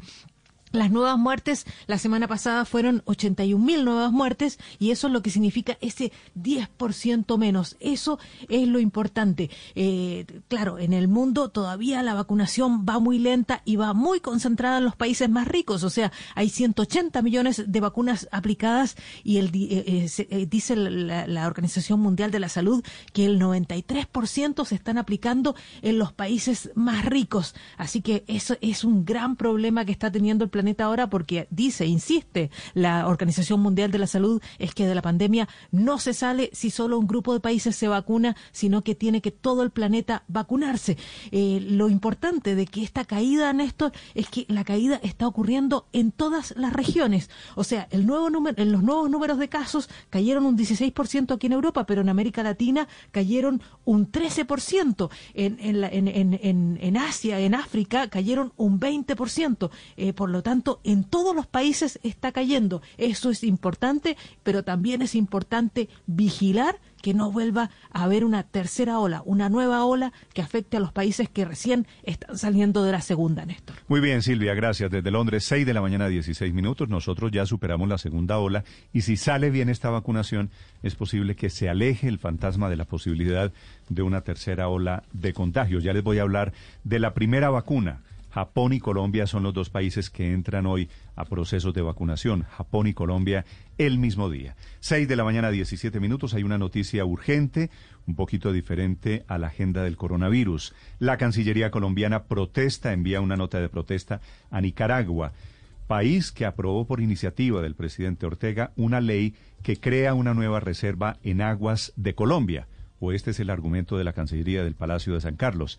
Nicaragua alega que ganó el fallo del 2012, tiene razón, y esto quiere decir una nueva disputa alrededor del cumplimiento o de lo que ellos consideran el incumplimiento del fallo de la Haya. Seis diecisiete minutos, Ricardo González. Hola Néstor, buenos días. Pues sí, amanecemos con esta nueva disputa entre Colombia y Nicaragua por aguas en el Mar Caribe. Dice Colombia que envió esta enérgica nota de protesta la Cancillería. Dice eh, porque Nicaragua estableció de manera unilateral la llamada Reserva de Biosfera del Caribe nicaragüense, así se llama. Dice textualmente el comunicado de la Cancillería. En su nota de protesta, Colombia rechaza que bajo el pretexto de una medida de protección ambiental y en contravía del derecho internacional, Nicaragua incluya y califique porciones del Mar Caribe como si fueran parte de su territorio. Realmente en esto, revisando eh, eh, las eh, leyes de la Asamblea Nicaragüense, encontramos esta, la ley 1059, que fue aprobada el 27 de enero pasado, es decir, hace más, hace mucho más de un mes, más aproximadamente un mes, y dice que esta ley declara esta reserva de la biosfera nicaragüense en una proporción de 44.157 kilómetros cuadrados en el mar territorial, dicen ellos, y en la zona exclusiva. Si usted hace, si usted se remite a donde dice ubicación de esta reserva de biosfera del Caribe, se encuentra, se encuentra que es justamente las coordenadas de lo que hoy es la reserva Seaflower, la reserva colombiana establecida en el año 2000. En los últimos días, eh, ante la Haya, ante el Tribunal de la Haya, justamente el embajador nicaragüense, nicaragüense que es Carlos Argüello, había defendido esta decisión del gobierno de Daniel Ortega diciendo que para Nicaragua e incluso para las Naciones Unidas no existe, habían quitado de su mapa a Seaflower, la reserva colombiana, y que por eso Nicaragua en estas aguas se consideran suyas por el fallo del 2012, pues decide crear esta reserva ahora, dicen ellos, de eh, aguas nicaragüenses. ¿Cómo se llama? ¿Cómo la bautizaron ellos, Ricardo? Se llama así textualmente la la Reserva Biosfera del Caribe nicaragüense. Es la nueva, eh, el nuevo caballito de batalla del gobierno de Daniel Ortega con esta ley de la Asamblea de enero. Bueno, la verdad es que ellos nos ganaron ese pleito en el año 2012. Ese embajador Argüello que ha estado desde hace muchas décadas, es el nicaragüense responsable. Han sido más serios ellos que nosotros los colombianos, hay que decirlo. Seis de la mañana, 19 minutos. En menos de dos horas, a las ocho de la mañana, será vacunada una enfermera de Cincelejo que será la primera colombiana que recibe la vacuna del coronavirus. Va el presidente Duque, va medio gabinete a hacer allí la foto y el acto simbólico de presentación de la primera vacuna del coronavirus que se aplica en Colombia. Por eso la importancia a las 8 de la mañana Cincelejo y en horas de la tarde el departamento de Córdoba. Enviada especial a Cincelejo, María Camila Roa. Néstor, buenos días desde Cincelejo, Sucre, donde hoy a las 8 de la mañana se aplicará la primera dosis de la vacuna de Pfizer contra el COVID-19 en el brazo izquierdo de Verónica Machado, jefe de enfermería del Hospital Universitario de Cincelejo. Ayer la visitamos en su lugar de trabajo y dijo estar lista y emocionada. Yo invito a los colombianos a que no tengamos miedo, a que pongamos nuestro vaso, a que nos vacunemos, a que apoyemos esto y que esto es una que nos están dando para asegurar nuestra vida, una oportunidad de salud, de vida. Hicimos el recorrido por las cinco salas del Hospital Néstor, donde hoy iniciará el plan de vacunación nacional. En primer lugar está el área de identificación de síntomas, luego el área de registro de datos, donde se revisa la historia clínica de la persona, firma el consentimiento para recibir la dosis y se hace registro en la plataforma de vacunación. Luego viene la sala de preparación. Al respecto, hablamos con el secretario de Salud de Sucre, Juan Carlos Granados Villa. Una vez terminan el proceso del consentimiento y el registro, ellos pasarán a la sala de eh, observación, una sala de preparación previa a la aplicación de la vacuna. Aquí le entregaremos eh, contenidos informáticos, de salud. Y el cuarto paso es el más esperado, la sala de aplicación de la vacuna. Ayer la visitamos, estaba ya esterilizada y lista para recibir las dosis. ¿Y dónde se va a sentar ella, para recibir? En, uno de estos módulos. Estos módulos están completamente dotados. No hemos trasladado el biológico y la vacuna, pero estará totalmente acondicionado para el día de mañana para que a partir de entonces empecemos la, jornada en estas estaciones o rutas de vacunación. El escenario restante es la sala de observación tras recibir la vacuna donde las personas, en este caso trabajadores de la salud, permanecerán un promedio de 30 minutos para evaluar si presentan síntomas o reacciones tras recibir el biológico. Anoche una comisión de la Contraloría en compañía del ministro de Salud Fernando Ruiz realizó este mismo simulacro previo al inicio del plan de vacunación. Verificaron las condiciones de estas cinco salas donde 95 profesionales de la salud de los servicios de unidad de cuidado intensivo y urgencias serán vacunados contra el coronavirus. El Contralor Delegado de Participación Ciudadana, Luis Carlos Pineda. Dimos inicio a un simulacro en el cual estamos verificando las condiciones para el proceso de vacunación que va a arrancar inicialmente con 95 profesionales de la salud. Luz María Sierra es periodista. Está en Mañanas Blue. Son las 6 y 23 minutos de la mañana. Lo que muchos no queríamos que pasara, pasó.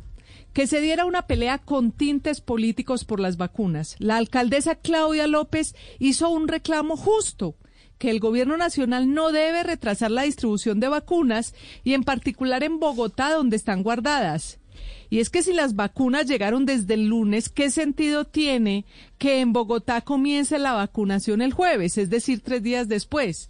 El argumento del ministro es que en un país de regiones como el nuestro es simbólico comenzar en Cincelejo. Sí, ministro, puede ser bonito, pero no tiene mucho sentido en este caso. Se trata de vacunar a los médicos de cualquier parte lo más pronto posible. Pero lo que sí no le quedó bien a la alcaldesa es el tono y el propósito del reclamo. ¿Por qué en vez de notificar al gobierno por Twitter con regaño incluido, como lo hizo, no transmitió su, inquietud directamente al Ministerio de Salud? El ministro Fernando Ruiz se ha destacado por atender todas las solicitudes de la alcaldesa, incluso las más difíciles. De hecho, luego del escándalo llegó la calma y anoche mismo la alcaldesa publicó un video en un tono mucho más amable y dio por resuelto el rifirrafe diciendo que el ministro la había llamado y le había garantizado que las vacunas se las entregan a Bogotá hoy y que comienza a vacunar mañana. Es decir, no cambió nada. ¿Qué interés podía tener la alcaldesa en general molestia entre los colombianos con un tema que produce tanta esperanza como las vacunas? Mucho más y también, tratando sin duda de fastidiar al gobierno, dijo que cedía parte de la asignación de vacunas de Bogotá para el Amazonas. A propósito, alcaldesa, ¿acaso las vacunas son suyas?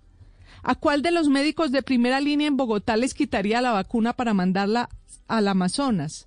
Qué cansancio de, verdad. Mal el gobierno nacional que por hacer un acto mediático en Cincelejo demora la vacuna para Bogotá. Y mal también la alcaldesa no recurriendo a los, a los conductos regulares. Al menos la pandemia sigue en relativa tregua. Los activos están en los mismos del 24 de junio y la positividad en 8%. Lamentablemente los fallecidos no aflojan, están en 163. Pero ojo que si bien los 4.000 contagios de ayer son pocos, menos de una cuarta parte comparados con los del arranque del año, el bicho sigue ahí, así que a seguirnos cuidando.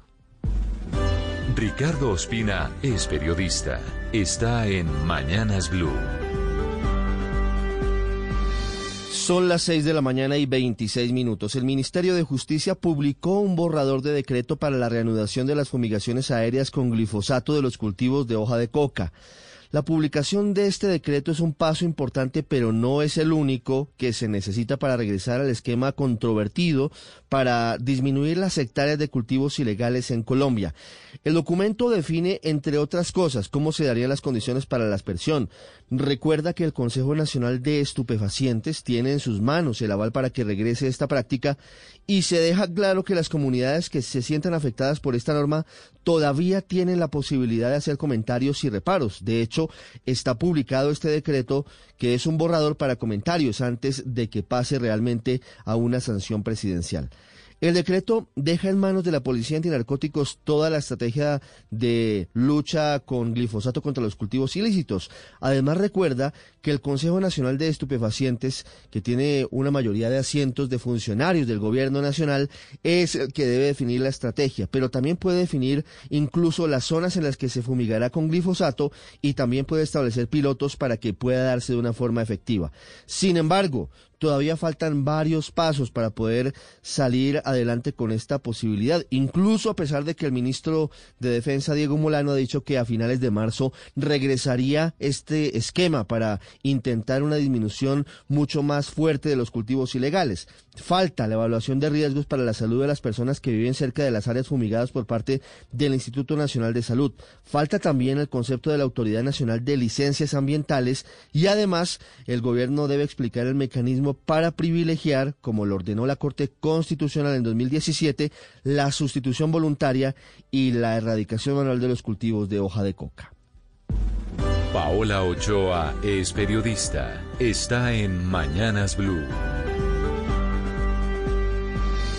6 de la mañana, 27 minutos, y mientras crece la expectativa por la distribución de las primeras dosis, mientras tanto, en las últimas horas, el Ministerio de Hacienda publicó un borrador de decreto que busca reducir los gastos del gobierno, un proyecto de 11 páginas que está abierto para comentarios hasta el próximo 2 de marzo y que busca apretarle el cinturón a todos los funcionarios del Estado. Apretón en materia de viajes, viáticos, reuniones presenciales, cambios de sede, adquisiciones de bienes inmuebles, pagos de horas extras, vacaciones acumuladas y otros muchos muchos tantos, razón por la cual allí se plantea, por ejemplo, que todos los viajes de todos los funcionarios del Estado deben hacerse a partir de ahora en clase económica, a lo que se suma también una reducción en las comisiones de estudios tanto dentro como fuera del país y en esa misma línea una disminución en el pago de viáticos, gracias a lo cual se dará prelación a las reuniones virtuales de los funcionarios del gobierno y se racionalizará el pago de horas extras entre los mismos, no pagando, por ejemplo, tampoco vacaciones acumuladas en forma de dinero,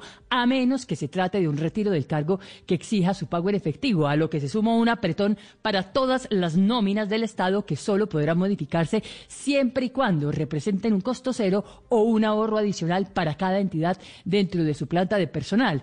Y es que el buen ejemplo empieza por casa, y en este caso por la Casa de Nariño, sobre todo en un momento en donde allí se cocina la tercera reforma tributaria de este gobierno, reforma que obligará a muchos a apretarse su propio cinturón en medio de la peor crisis económica de 100 años con el fin de pagar los nuevos IVAs a la canasta familiar y hacer una mayor contribución en renta de las personas naturales. Pero también este apretón del cinturón del gobierno se da en un momento en donde sigue cayendo el recaudo de impuestos, pues según informó la DIAN ayer, el recaudo tributario se desplomó un 5.4% en enero, agrandando todavía más el hueco para el gobierno. Estás escuchando Blue Radio. Ahora todos los contadores de Colombia se están pasando a alegra.com, el software contable con el que siempre estás al día con la DIAN. Obtén respaldo y soporte especializado, gratuito e ilimitado. Pásate a Alegra, es muy fácil. Visita alegra.com y toma el control.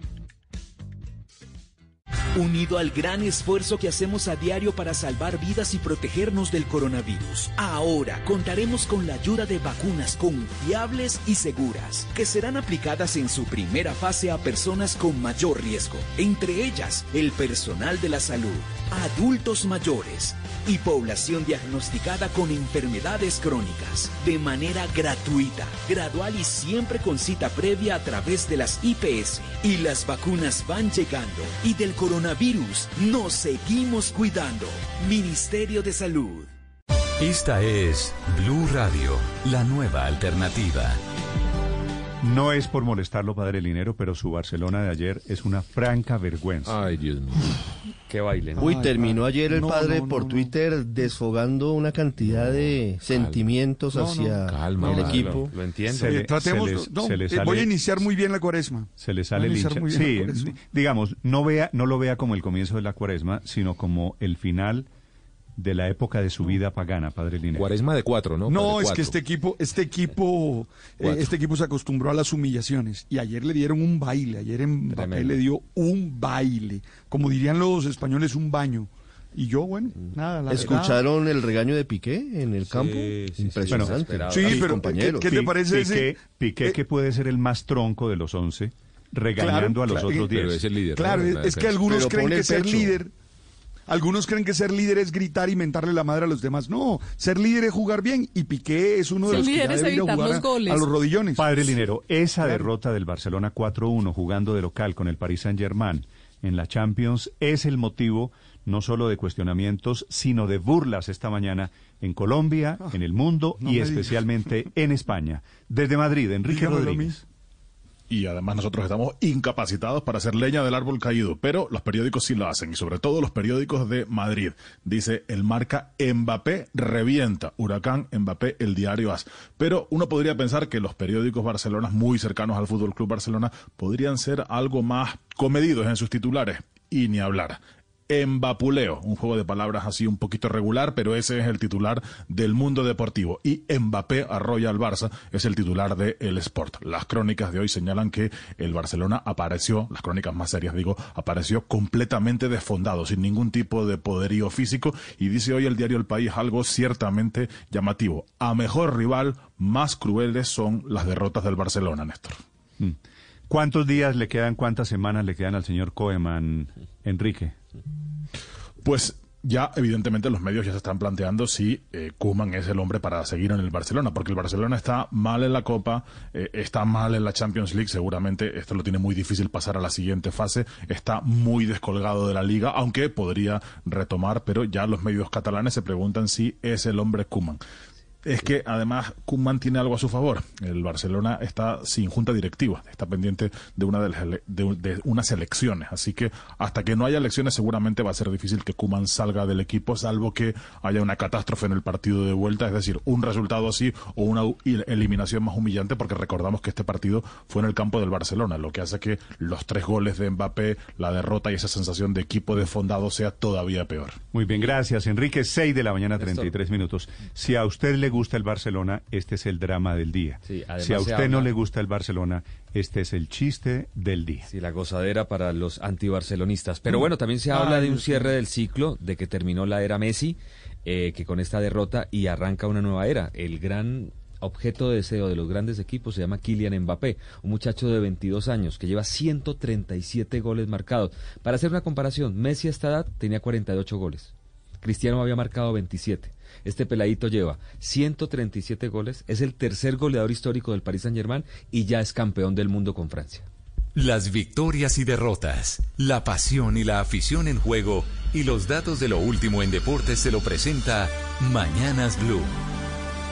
A las 6.34 los saludo con la mejor información deportiva. A propósito de todo esto, pues el Paris Saint Germain tendrá simplemente que culminar. Lo dijo Kuman ayer en rueda de prensa que va a ser muy, pero muy difícil poder darle vuelta a este resultado. 4 por 1, le dijo Mbappé en la práctica de ayer. Lo dice después en rueda de prensa y pone en evidencia este episodio. Eh, se le acerca al técnico, este chico francés, Mbappé, a el entrenador argentino Pochettino. Le dice, Mister, ¿cuántas veces usted ganó con el español en el estadio del Barcelona? Le dijo, una vez. Bueno, va a ganar la segunda. Y con esta seguridad llegó y marcó tres goles. Un hack trick. Solamente hay tres jugadores en la historia que han marcado hack trick en Champions contra el Barcelona. Un tal Chepchenko, un tal Tino Asprilla y ahora Kylian Mbappé. En el otro encuentro de la fecha, Leipzig cayó 2 por 0 ante el Liverpool con goles de Salah y Mané. Hoy jugará el Porto de los colombianos Luis Díaz y Mateo Zuribe ante la Juve sin cuadrado. Lindo partido por octavos. Y el conjunto del Sevilla ante el Borussia Dortmund. Atlético Nacional para ir al rentado colombiano. Ganó en Manizales ante Once Caldas. Jefferson Duque marcó el único tanto del juego. El verde segundo parcialmente con eh, 13 puntos. Hoy continuidad de la fecha 7. Destacamos el partido entre Junior y Cali. Duelo por el liderazgo. Hoy también estamos en pleno partido del abierto de Australia buscando al último semifinalista. Rafa Nadal ganó los dos primeros sets 6-3 y 6-2 ante Stefano Tsitsipas. 7-6 ganó en el tercero el griego y en este momento juegan el cuarto. Va 3-3 en el sexto game. Y para cerrar les cuento que hoy es un día muy especial para los amantes del baloncesto. 58 años cumple Michael Jordan, seis anillos de la NBA, seis veces votado el más valioso de finales, cinco veces el MVP en la temporada regular, 14 veces seleccionado para el Juego de las Estrellas, eh, defensor del año en 1988 y novato del año en 1985. Para muchos, para la inmensa mayoría, el mejor basquetbolista de todos los tiempos. 58 años cumple hoy Michael Jordan. Esto por ahora, lo mejor del deporte, en Mañanas Blue. El padre Alberto Linero es periodista y también está en Mañanas Blue. 6 de la mañana, 36 minutos. La vida humana está llena de simbolismos, de experiencias y objetos ordinarios que por sus características buscan expresar realidades sublimes. No todo cabe en los conceptos, en las cifras y en los constructos mentales. Hay realidades que exigen de los símbolos para lograr captar todo lo que son y quieren ser. En este contexto es donde debemos entender el signo de la ceniza, un gesto externo que busca mover por dentro a los seres humanos y hacerlos conscientes de su condición precaria y de su verdadero rol en la historia. Ese polvo mineral de color gris claro que puede y que queda como residuo de una combustión completa es usado desde el siglo XI en la liturgia penitencial de la Iglesia como expresión del corazón de un ser humano sincero, transparente, que se cuestiona, se arrepiente y busca ser cada vez mejor. Exactamente la ceniza que se usa hoy es el resultado de la quema de los restos de las palmas bendecidas el domingo de Ramos el año pasado. Esta vez por la pandemia no se pondrá en la frente, sino que agacharemos la cabeza y se nos echará un poco en la coronilla, para recordarnos que no somos dioses, que ninguna arrogancia tiene sentido y que la felicidad implica ser capaz de reconocer a los otros como hermanos y ayudarlos a ser felices. Esa manifestación dará inicio a la cuaresma, un tiempo largo e intenso de preparación para la Pascua que debe ser asumido como un camino personal para trabajar en esas actitudes que nos destruyen a nosotros y a los que están cerca de nosotros mismos. Más allá del signo externo de untarnos ceniza, podríamos asumir un camino cuaresmal en el que con la ayuda de Dios trabajemos en las dimensiones de nuestra vida que no están bien, para que así, al llegar a la Pascua, podamos celebrar que somos mejores seres humanos, mejores creyentes. Oye, esta puede ser una invitación para todos, los que creen y los que no, porque todos necesitamos tener valores que nos ayuden a realizarnos como personas y a construir una sociedad más justa y equitativa. Ya que en una como la nuestra, marcada por la violencia, la corrupción, los fanatismos y todas esas manifestaciones de maldad, se hace necesario que iniciemos procesos interiores de cambio y de conversión. De nada vale echarnos ceniza si vamos a seguir siendo las mismas personas que con palabras, actitudes y acciones dañan deliberadamente a los otros.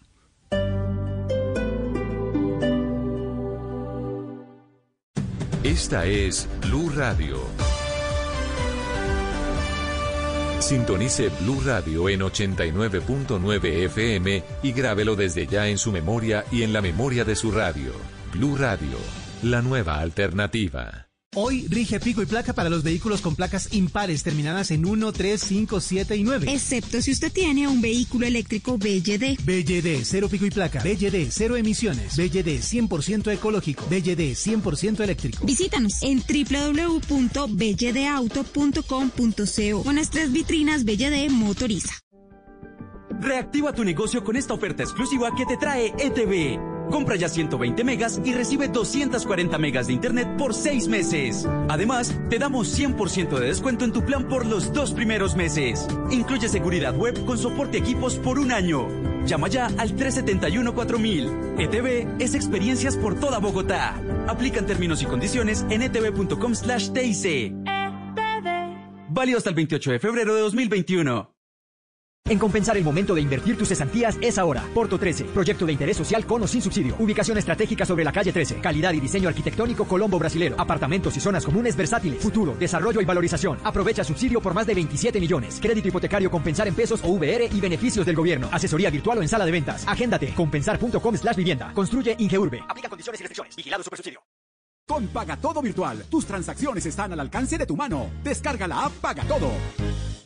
¿Modo diversión? En el nuevo centro comercial Paseo Villa del Río encuentras planes de locura, cars, parques, aire libre, 11 salas de cine, 16 pistas de bolos y un casino que te encantará. Diagonal 57 Sur con autopista frente a Madelena. Tu perro o gato son bienvenidos.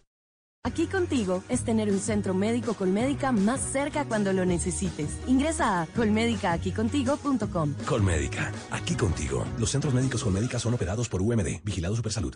Haz más deliciosas las rutinas con Cervecero Snack. Es delicioso y lo disfrutas donde quieras. Cómpralo. Zenú, aliméntate con confianza. Un día de ofertas a la semana es bueno. Pero ofertas 7 días a la semana es mucho mejor. En Droguería Alemana te damos más de 800 ofertas todos los días. Aprovechalas también en tu drogueriavirtual.com.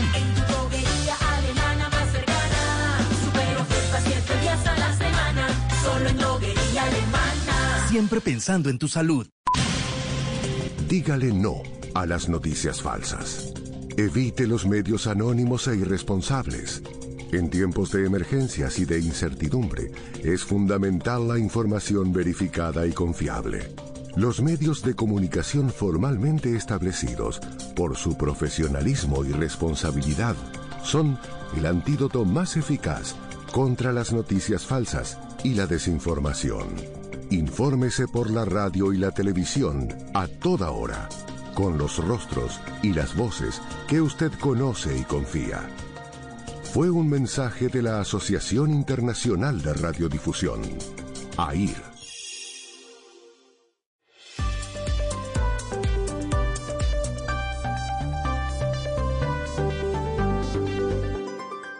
Estás escuchando Blue Radio y bluradio.com. Hoy a las 8 de la mañana, dentro de una hora y 18 minutos, Cincelejo Mañana Bogotá, Medellín, Cali, Barranquilla, Bucaramanga, ciudades capitales de departamento, en donde comienza la parte masiva del plan de vacunación. Dice la vicepresidenta Marta Lucía Ramírez que efectivamente va a estar con el ministro de Salud, Fernando Ruiz, y con la alcaldesa Claudia López mañana a las 7 de la mañana, vacunando a la primera persona en Bogotá en el hospital de Kennedy. Señora alcaldesa Claudia López, bienvenida, muy buenos días. Muy buenos días, Néstor. Gusto saludarte a ti y a todo el equipo de Blue. ¿Cómo están las cosas para Bogotá para el comienzo de la vacunación, alcaldesa? Bien, Néstor, estamos listos, preparados, muy ilusionados. El personal médico en las siete instituciones que fueron seleccionadas para empezar este proceso están listos. Hemos hecho dos simulacros Todo está listo, solo estamos esperando que, que hoy nos entreguen las, las vacunas. Me dijo el señor ministro que tal vez en las horas de la tarde no las entregan. Sí, ¿y qué le dijo, alcaldesa, el ministro Ruiz a ese reclamo público que usted le hizo? Porque me imagino sintió que las vacunas en Bogotá debían haber llegado antes o se hubiera podido un poquito antes. No, no, no solo en Bogotá. Es que si ya están, llevamos tanto esperándolas, llevamos dos meses para empezar, un poquito atrasados. Apenas llegan 50 mil, pues si llegaron así como se fueron en un avión para Cincelejo o Montería, se habían podido ir para todas las ciudades, al tiempo. Más aún para Bogotá, que tiene pues su centro de distribución a 10 minutos, ¿no? Sin embargo, ellos decidieron que no, que no, que primero se aseguran la foto hoy en Montería y Cincelejo y que luego sí distribuyen al resto de la ciudad. Me parece innecesario, la verdad. Me parece innecesario. Pues que hubiéramos podido empezar todos al tiempo, distribuir, no perder un día más. Pero bueno, esos son sus criterios y esos son sus criterios. Sí, alcaldesa, ¿qué le dijo el ministro cuando usted le hizo este planteamiento? Tengo entendido que tuvieron una conversación telefónica anoche.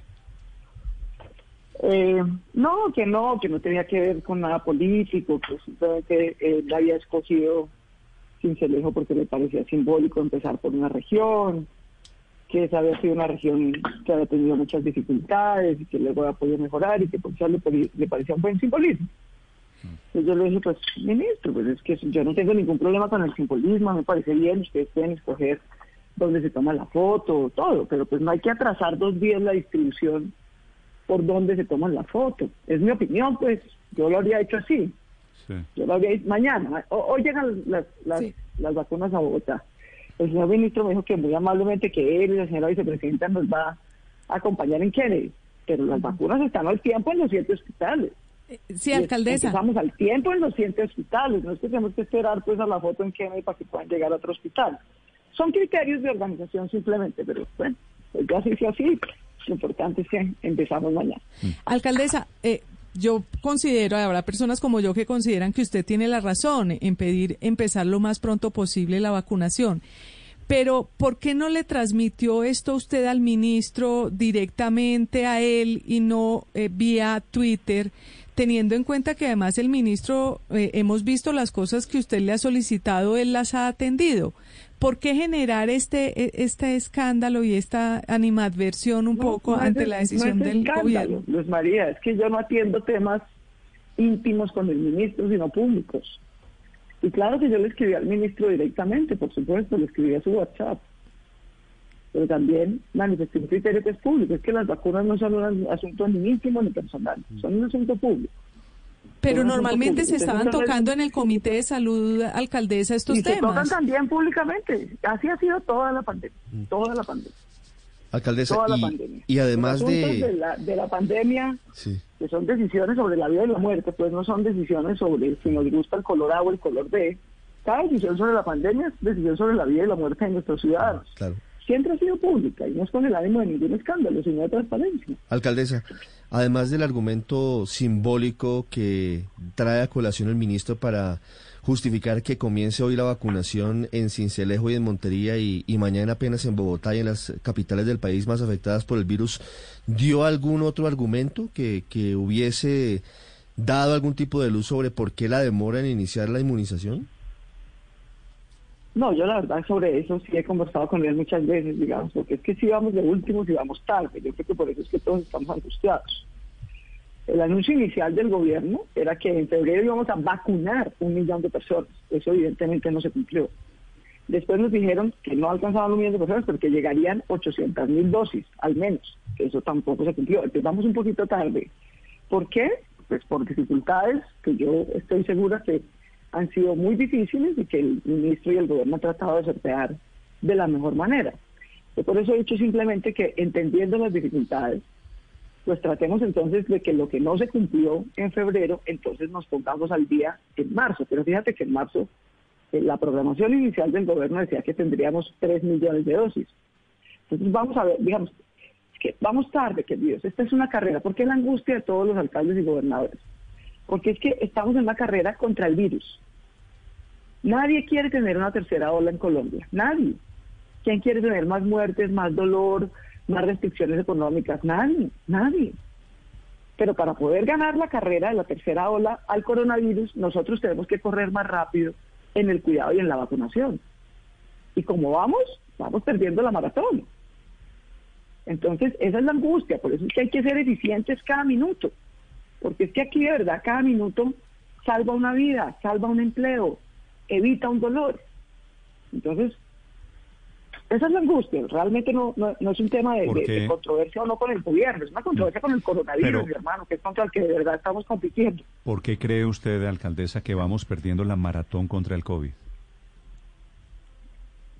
Pues por muchas razones, digamos, en general en América Latina esto ha sido muy duro por nuestras inequidades, por nuestras desigualdades, eh, por las dificultades, digamos, de los sistemas de salud que son muy variados en América Latina y eso que yo creo que en general el nuestro lo ha hecho bastante bien para ser un sistema mixto, la verdad, creo que reaccionó bien. Tenemos muchas, porque hace 10 años, en, en el 2001 Colombia producía vacunas, las dejó de producir, digamos, teníamos mejor capacidad científica en su momento por muchas, muchas razones, muchas razones. Pero lo cierto es que en esta etapa, hoy, hoy, aquí y ahora, Néstor, que es lo que tenemos que evaluar, hoy la carrera contra el coronavirus depende de las vacunas, no de las UCIs. ¿sí? Depende del cuidado que mantengamos con el tapabocas, so- con la ventilación, que es tan importante. Es tal vez un aspecto que no habíamos destacado suficientemente antes, que ahora tenemos que reforzar. Mucho más importante que la toma de entrada a, a los sitios de temperatura o que los registros de quién entra y quién sale o que los tapetes con desinfectante a las entradas. Mucho más importante que todo eso, nos ha dicho la comunidad científica en Estados Unidos, en Europa y también aquí en Colombia, es la ventilación. Es no tener reuniones en sitios cerrados poco ventilados. Eso fue lo que nos pasó en diciembre y nos causó una segunda ola brutal y difícil. Entonces, tener cuidado con el tapabocas, con la ventilación, continuar con el lavado de manos y avanzar muy rápidamente en la vacunación es crítico, es determinante, es lo que va a causar o no que podamos evitar la muerte, el dolor, el desempleo que trae una tercera ola. Entonces, tenemos que correr, pero sin descanso, sin pausa, para poder ganarle esa carrera Ya le voy, al coronavirus. ya le voy a preguntar de ese tema de tapetes y de, y de toma de temperaturas. Pero, alcaldesa, quisiera una aclaración, porque me están escribiendo aquí personas de la salud, un médico desde la Fundación Santa Fe, este es un señor, una señora enfermera desde Mederi, desde el cancerológico, que habían citado, no sé si esto sea cierto, alcaldesa, que habían citado personal médico hoy en estos hospitales con la expectativa de que hoy comenzaba la vacunación en Bogotá, que estaban citados a las 7 de la mañana. ¿Es así? ¿Qué pasó? Mm, Pues mm, no tengo yo esa información, pero quien cita, quién cita y quién agenda, que es muy importante que vamos a empezar este proceso, saber quién hace qué. Entonces déjame, digamos, resumírtelo así. El gobierno nacional es el único que puede comprar. El gobierno nacional le prohibió a cualquier otro comprar. Entonces es el único que puede comprar e importar vacunas y traerlas al país. Esa es su principal responsabilidad. Los entes territoriales tenemos la función principal de recibir las vacunas y distribuirlas a las EPS e IPS. Y son ellas, las EPS e IPS, las que citan, convocan, agendan, vacunan, registran la vacunación y hacen el cuidado post vacunación. ¿sí? Así es como se diseñó el Plan Nacional de Vacunación. Entonces, yo que he estado coordinando con los siete hospitales, con los gerentes de los siete hospitales, tengo la información de que ellos no han convocado a nadie porque no teníamos hecha. No, no teníamos ni qué vacunas, ¿cómo iban a convocar para hoy? Digamos. Entonces, el- esas son las tareas. La información que yo tengo es que la IPS, yo no creo que el doctor Gallardo en la Santa Fe, con quien yo hablo casi todos los días, hubiera citado a nadie para hoy. Él sabía que no habían vacunas, estábamos todos a la expectativa. Hoy a las 8 hacemos la, convocamos la mesa de coordinación, tuviste que la instalamos el sábado pasado, que es justamente para precisar esos temas. Como ya ayer por la noche nos confirmaron que efectivamente empezamos el jueves, citamos hoy a las 8 de la mañana la mesa de coordinación, en la cual determinamos a qué hora van a salir los carros, etcétera. Aunque ya hemos hecho dos simulacros, ellos, digamos, ya saben cómo, cómo va a funcionar un poco el proceso. En todo caso, pues ahorita a las 8 necesitamos la mesa para, para aclarar y perfeccionar todos esos detalles. Ok. Alcaldesa, ¿por qué hemos durado un año de pandemia tomándonos la temperatura a la entrada de las oficinas, a la entrada de centros comerciales, a la entrada del supermercado? Y un año después nos dice el gobierno, esa toma de temperatura es inocua. Eh, no solo eso, sino que desinfectar los pies, los zapatos, eh, las, las llantas de los carros que se volvió una costumbre, eso, nada de eso sirve. ¿Qué fue lo que descubrieron ustedes? Pues porque no sabíamos nada del coronavirus. Entonces, la verdad, hemos tomado desde el principio todas las ideas, medidas, etcétera, que a la comunidad científica y médica le parecieron que debíamos tomar. Y poco a poco, precisamente porque llevamos un año, Néstor, la comunidad médica y científica puede ir haciendo evaluaciones de las medidas. ¿no? Puede ir haciendo evaluaciones de qué, qué, qué sí contribuye y qué no contribuye. Uno nunca podría decir que algo no sirve cero. Pero como nuestra atención es limitada, nuestros esfuerzos son limitados, tenemos que concentrar los esfuerzos en lo que realmente más contribuye a evitar la dispersión del contagio. Por ejemplo, en Bogotá. En Bogotá, un pequeño estudio de análisis que se hizo. De las 42 millones de tomas de temperatura que se hicieron a la entrada de los centros comerciales, menos de 50 registraron tener alguna temperatura, digamos, relativamente elevada. Es un esfuerzo enorme, pero acá cada que se le tomó la temperatura, además se le tomaron los datos y los registros.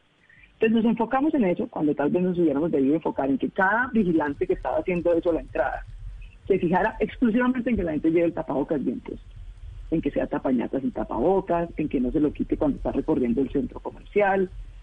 Eh, entonces digamos que al principio no sabíamos nada del coronavirus, decidimos hacer todo lo que un poco intuitivamente creyéramos que se había contra un virus. Hoy, un año después, tanto la Asociación Médica y Científica en Estados Unidos, Europa y en Colombia ha podido evaluar las medidas y en esta etapa de la pandemia nos pide que nos concentremos en tres cosas muy concretas. La ventilación, siempre, siempre, no importa si usted está con dos o más personas en un espacio cerrado, siempre tenga la puerta de su sala, de su oficina, del espacio donde está cerrado, abierta, ventanas abiertas, buena ventilación. El tapabocas sigue siendo el elemento más crítico, pero hemos visto, por ejemplo, que la gente lo tiene muy bien puesto cuando camina en la calle, Mm. pero justo cuando entra al sitio cerrado, cuando entra a la piscina, cuando entra al café, cuando entra a- a- al establecimiento, justo ahí es donde se lo quita. Se y lo resulta quita. que en el sitio cerrado poco ventilado es donde más lo debería tener puesto porque es donde es más crítico. Alcaldesa, Entonces nos toca ir evolucionando en la medida que aprendemos de este virus. eso quiere decir que a partir de ahora, si yo voy a entrar a un centro comercial y el vigilante me va a poner el termómetro láser, yo le digo, no señor, eso ya no se utiliza o se puede seguir utilizando, porque la resolución de, de las últimas horas de la Secretaría de Salud dice, mire, eso ya no se necesita, pero ¿es obligatorio que se retire o es recomendable más bien que no se, que no se tome esa medida? No, es recomendable, digamos, mañana te van a tomar la temperatura, simplemente tú muy amablemente le recuerdas que eso ya no es necesario y que más bien le pedimos que se concentre en que verifique que la gente tenga bien puesto el tapabocas y le recomiendas que se informe de la resolución de la, de la Secretaría. Digamos, como todo en el manejo de esta pandemia, no se trata de pedir obligaciones y sanciones, sino mucha pedagogía y mucha explicación de por qué estas medidas de cuidado en este momento, la vacunación, el uso correcto del tapabocas, la ventilación, no hacer reuniones en sitios cerrados y ventilados. Ese conjunto de cuatro cosas es lo que va a salvar vidas y empleos en Bogotá y en Colombia. Esas cuatro cosas. Y en esas cuatro cosas tenemos que concentrarnos y avanzar. A propósito de pedagogía, palabra que usted menciona, ¿cómo va el pulso suyo con los maestros? Y se lo pregunto porque le hemos visto a usted por un lado ya dando fechas y a ellos por el otro retándola y desafiándola, diciendo que no hay condiciones para el regreso presencial a clases. ¿En qué va eso? Pues Paola, no, yo no creo que sea un reto. Yo tengo una muy buena relación con los maestros y con los eh, sindicalistas y, y respeto sus opiniones y comprendo sus preocupaciones. Pero es que aquí no se trata de retar a nadie, ni a los maestros ni a la alcaldía, sino de garantizar el derecho de los niños. Y no, estamos dando fechas, empezamos. Empezamos. Nosotros dijimos que el 18 de febrero empezaban los colegios eh, privados que tuvieran registrados sus protocolos y los que quisieran empezar, empezaron. Y que el 25 empezábamos con los públicos y empezamos. Empezamos con 8, la próxima semana ya irán 25, tenemos un cronograma. Los maestros han insisti- insistido y tienen razón en que hagamos esto de manera gradual, gradual y progresiva. Entonces, gradual es que no todos los colegios van a empezar al tiempo, y de hecho no todos empezaron al tiempo. Hay unos que van más avanzados Sí. en sus protocolos, hay otros menos atrás, menos adelantados, entonces vamos a ir viendo gradual en cuáles colegios entran. También que sea progresivo, no todos los grados están empezando al tiempo. Empezamos con los más chiquitos, jardín, prejardín, transición, que son los que menos riesgo corren. luego iremos a, avanzando también a primaria y luego a bachillerato.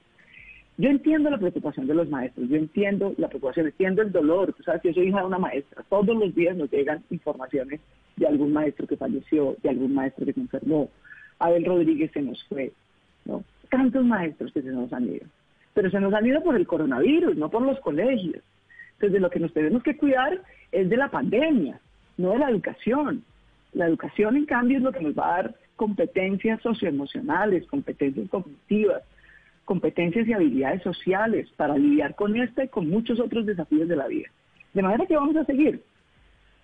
Sí. Alcaldesa, ¿para cuándo está contemplando usted levantar la medida del pico y cédula? Mm, Pues Felipe, esa medida está vigente hasta el 19 de febrero, hasta este viernes. Y yo pensaría que como va, digamos, la, estábamos, nosotros calculamos que para ese momento estaríamos en la meseta de la pandemia.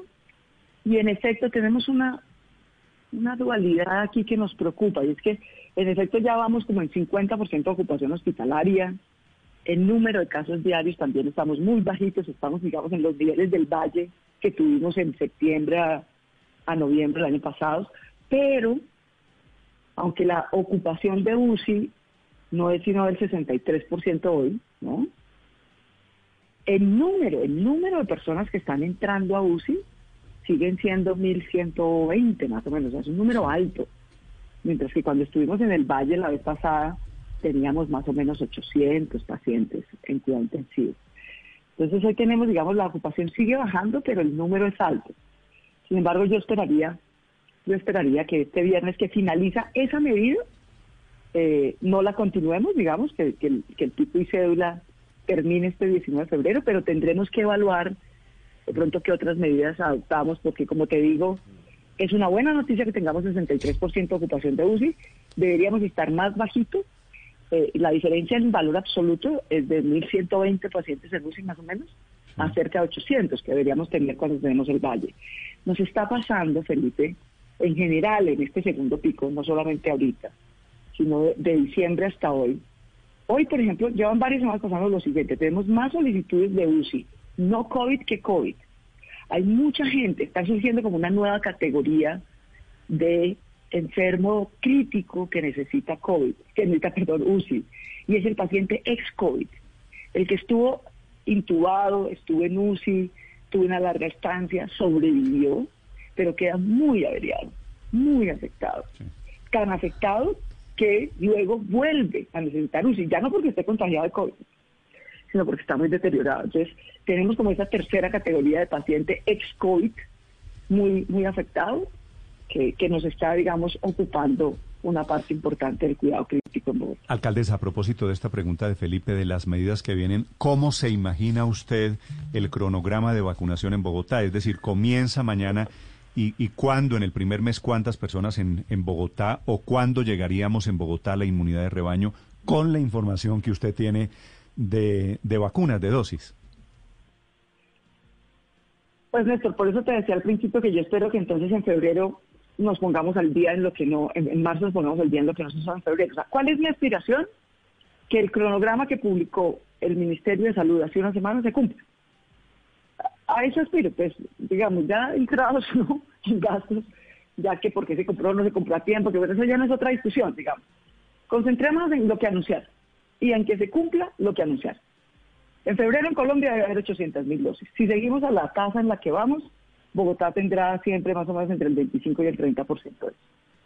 Bueno, perfecto, que lleguen las 800 mil dosis en febrero, vamos en 50 mil. En marzo habían anunciado eh, como 3 millones y medio. Que se cumpla. O sea, mi, única aspiración ahorita es que se cumpla lo que el Ministerio de Salud anunció el número de vacunas disponibles por mes que anunció. Insisto, las de febrero, anunciadas por ellos mismos, eran un poco más de 800 mil. Las de marzo, un poco más de 3 millones. Entonces, mi única aspiración ahorita es que ese cronograma que el Ministerio de Salud anunció se cumpla, ¿sí? Y que Bogotá siempre tenga el eh, 25 a 30% de esa cantidad. Lo anunciaba en febrero, aquí tengo el cuadrito al frente. Eran 850 mil vacunas. Que no las entreguen. Vamos en 50 mil, faltan 800. En marzo, Lo anunciado son 3.862.900 vacunas. Imagínense esa dicha, si nos entregaran el 30% de eso, es como 1.300.000. Maravilla. Con eso salimos prácticamente de todos los mayores de 60 y todo el personal médico. Es buenísimo. Sí. Entre abril y... En abril anunciaron 1.808.000. Ahí se cae la cosa, no sé por qué. Bueno, que cumplan eso. En mayo, en mayo que deberíamos estar haciendo entonces vacunación, digamos, muy, muy, muy alta, anunciaron 7.900.000 vacunas en mayo. Entonces, mi, mi aspiración, simple y sencillamente, es que se cumpla lo anunciado por el Ministerio de Salud. Mi- eh, alcaldesa, una última pregunta precisamente sobre eso. Eh, ¿Cómo es su idea de mandar de las 12.562 vacunas que, que le van a entregar hoy a Bogotá, cómo es su idea de mandar una parte a- al Amazonas? Pues, digamos, yo no puedo tomar esa decisión, la decisión de cómo se distribuyen las vacunas la hace el Ministerio de Salud. Pero lo que sí creo, lo que sí creo, Luis María, yo entiendo la angustia, me pongo en los zapatos del señor gobernador del Amazonas y de, mi buen amigo el alcalde de Leticia, y digo, ellos han sido los más afectados. Ningún otro departamento más que el Amazonas ha sido más afectado por el COVID-19 en Colombia. La tasa de mortalidad que ha tenido, la tasa de afectación que ha tenido es muy pura. En este momento, no, en este momento no, desde diciembre está enfrentando la cepa brasileña, que es contagiosa y muy difícil, que causó un desastre humanitario en Manaus. Y claro, como esa frontera, pues es una sola, ahí realmente no hay frontera, pues ellos también ya la tienen en su territorio. Entonces ellos están además enfrentando una amenaza peor, más difícil que la nuestra. Y me puse a ver el cuadrito del Ministerio de Salud de cuánto es el personal de primera línea, que es lo que tenemos que vacunar ahorita, en Amazonas. Son 335 personas. Eso es que cada uno de nosotros le ceda 10 vacunas y se alcanza a, vacunar el total del personal de primera línea en Amazonas, que está en este momento enfrentando una batalla tan difícil. Yo, yo creo que podemos hacer entre todos el esfuerzo, la verdad. Eh, Por 330 vacunas o 35 no, no deberíamos vararnos. Pues cuando hicieron el primer anuncio no estaba Amazonas. Después le agregaron, le pusieron 54. Insisto, todo el personal de primera línea al Amazonas, todo completo, ¿no? Son 335 personas. Yo francamente creo que podemos hacer un esfuerzo entre todos y, y pues empiezo Pero, por, pero, por pero, el propio. Pues. pero alcaldesa, si con, nos piden con- que con donemos todo el unas vacunas respeto, de las que nos van a entregar para que se pueda vacunar ya el personal de primera línea al Amazonas, lo hacemos con gusto. Es que realmente pues la dificultad que están enfrentando allá es muy difícil. pero darle al Amazonas obviamente significa quitarle a algún médico en Bogotá.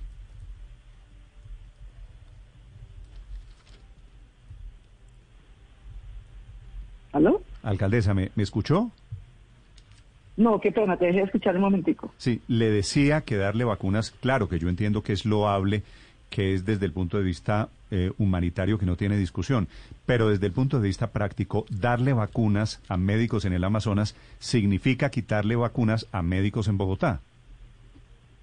Pues sí, pues sí, significa entender que todos los médicos estamos corriendo riesgos. Todos, todos los médicos están corriendo un riesgo enorme. Pero si nos ponemos a pensar, los médicos y enfermeras de qué región de Colombia están enfrentando hoy más riesgos.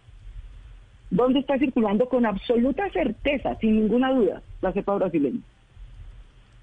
En Bogotá vigilamos todo el día a ver que no aparezca. De pronto ya apareció y no la hemos identificado, pero lo cierto es que no tenemos certeza de que esté aquí. En cambio, en Amazonas es la única región de Colombia donde tenemos certeza de que una cepa que hace dos meses causó una tragedia humanitaria en Manaus está circulando. Hay solo un departamento de Colombia con esa certeza. Se llama Amazonas. ¿Sí? Son 330 personas. Igual, a mí me encantaría poder haber vacunado a todos los médicos con esta 12.500 dosis. Resulta que la primera línea de Bogotá son 80.000. 80 mil. 300, para que ustedes tengan una idea, 300 no es ni la sexta parte de la primera línea del hospital de Kennedy. Entonces, igual con las 12.500 que van a entregar, no estoy vacunando ni al 20% del personal que necesito en primera línea. Pues porque no llegaron sino 50 mil. Pero insisto, es que Amazonas tiene hoy de manera comprobada y cierta un riesgo enorme que no tiene ninguna otra región de Colombia, ninguna, que es el contagio con la cepa brasileña, que está perfectamente comprobado que está en su territorio. Y son 335, el personal de primera línea. O sea, ¿tú sabes cuánto se necesita para poder tener un médico intensivista en Amazonas? Calcula que se los enferme o fallezca alguno ahorita. Es una tragedia por su familia, pero además es una tragedia por el sistema sanitario del Amazonas. En fin, es mi criterio, pues. Yo pues, Lo entiendo. respeto el criterio de cada quien, pero pero pues comparto esa opinión y, y, pues me ofrezco porque pues es que de nada sirve hacer el análisis si uno no hace el ofrecimiento. Pues. Claro.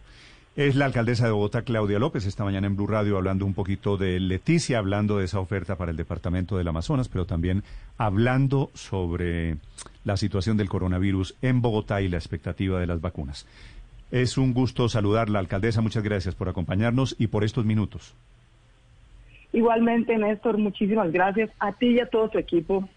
Agradecerte que nos ayuden a hacer la pedagogía de estas cuatro cosas que salvan, que es lo que de verdad nos va a cuidar. El uso correcto del tapabocas, la ventilación de todos los sitios, oficinas o casas o apartamentos y el tema de no hacer reuniones en sitios cerrados poco ventilados y asistir cumplidamente cuando usted lo cite su EPS a su turno de vacunación, por favor asista.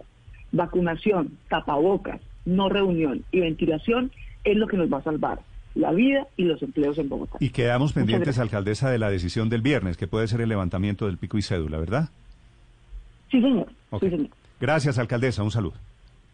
Un abrazo a todos. Gracias. Es momento de volver a construir y dar ese paso. En Coordinadora creemos en el progreso del país. Por eso construimos el sorter de clasificación más moderno de Latinoamérica para seguir acompañando tus metas. Vigilado Supertransporte. Sin necesidad de moverte, recogemos tus envíos sin costo adicional. Llámanos y solicita tu recogida. Vigilado Superintendencia de Puertos y Transporte. Ahí está la noticia, Felipe. La pregunta la hizo usted, la respuesta de la alcaldesa, el pico y cédula iría hasta el viernes en Bogotá. A partir del viernes, con vacunas y terminado el segundo pico de la pandemia, se levanta, se va a levantar el pico y cédula. No dijo las nuevas medidas, ¿no, Néstor? Pero hombre, en el fondo tiene razón la alcaldesa en sus reclamos. Yo a veces disiento de la forma en que la doctora Claudia López eh, utiliza sus redes sociales para pelear con el En el reclamo dice usted, en el reclamo, el reclamo de por qué no han llegado las vacunas a Bogotá. Pues claro, Néstor, si es que las vacunas es- llegaron a Bogotá, estaban en Bogotá, en la zona franca de Bogotá. Y, y obviamente, pues lo lógico hubiera sido que hubieran podido haber empezado ayer mismo, Néstor. Hoy eso es tiene- miércoles, las vacunas llegaron el lunes a mediodía. Hubieran podido haber empezado hoy en la mañana, con las 12.400. Sí, porque eso no implica ninguna, no era, no era una cosa logística grande. De hecho, son pequeñas, no había que hacer mayor. No, pues hombre, era habérselas entregado, yo no sé Felipe, cómo le- será le- la le- le logística a la Secretaría le- de Salud. Le pregunté a la alcaldesa y ella dijo que no tenía información por una citación que llegó de esos hospitales que le mencioné, Cancerológico, el Hospital de la Policía, Mederi, la Fundación Santa Fe, que queda en la 116 en el norte de. Bogotá. Ella dijo que no sabía. Me están aquí confirmando que efectivamente estaban citados médicos para hoy a las 7 de la mañana una por- enfermera. porque hoy comenzaba el proceso de vacunación. Pues Les es que ha llegó- debido Una llegó- enfermera lo dijo en, en televisión Les que llegó- del Santa Clara. Le llegó un mail esta madrugada Sí. diciendo que había Que ya no. cambio de planes, que la citación se pasaba de hoy para mañana. Que Sí, le quiere que- decir cómo es la expectativa, la cantidad de gente que está, Claro, que rezando para que los le llegue la médicos, vacuna. los médicos, las médicas, enfermeras, personal de la salud, bueno, personal de radiología, en fin, todos los de la primera Bueno, línea pero- de, de combate, como se dice, pues están ansiosos, estemos- Néstor, porque son los que han puesto el pecho. Pero la verdad, Me oye- que, eh, perdón, Héctor, la verdad, yo he sido siempre bastante crítico de la alcaldesa, pero esta hay que concedérsela. Las vacunas podían Me- haber empezado en Bogotá hoy, hombre. Me gusta que estemos del lado contrario, Felipe, porque yo en cambio no. Yo creo Ah, que eh, a mí me parece que la simbología de que se comience la el proceso de vacunación en una ciudad como Cincelejo, en un país que es tan centralista como Colombia, es bastante interesante. Y es cierto además que el departamento de Sucre se había ganado, digámoslo entre comillas, el derecho de tener esa primera Pero es foto. que lo uno no porque quitaba todo lo otro. indica porque todo indica que había hecho un proceso muy serio de planeación Héctor, y, de, pero y de- lo- y de organización, y de.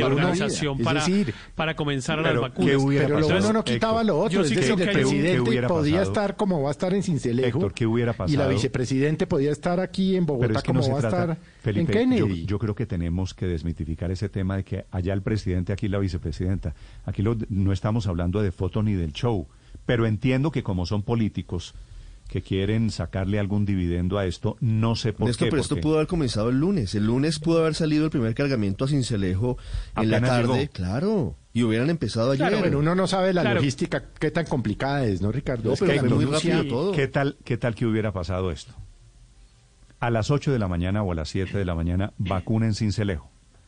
Y a mediodía de hoy miércoles, vacuna Claro, en Bogotá, nos pasar, ganamos, nos ganamos unas bien. horas. Tal vez, tal vez había algo de desconfianza de que si entregaban las vacunas en Bogotá, en Bogotá no esperaban a que saliera la primera foto, sino que arrancaban inmediatamente. De pronto hay ese problema de, de desconfianza porque pues no hay, Sí. no, no hay tensiones permanentemente entre los distintos eh, niveles de gobierno. Pero digamos, a mí me parece todo este un tema menor, porque yo francamente creo que por unas horas de demora en el inicio del proceso de vacunación, pues la diferencia en, en el efecto de, de generar menos contagios y, y ojalá menos muertes o ninguna, pues es prácticamente nula. Empezar a, vacunar hoy o a las 4 de la tarde, no creo que ahí contemos muchos muertos por cuenta de esas 6 o 10 horas de demora. Y en cambio sí me parece que hay un proceso comunicativo. Yo creo que el gobierno ha exagerado en todo el tema de la, de la comunicación. Esto parece un libreto hecho por nuestro amigo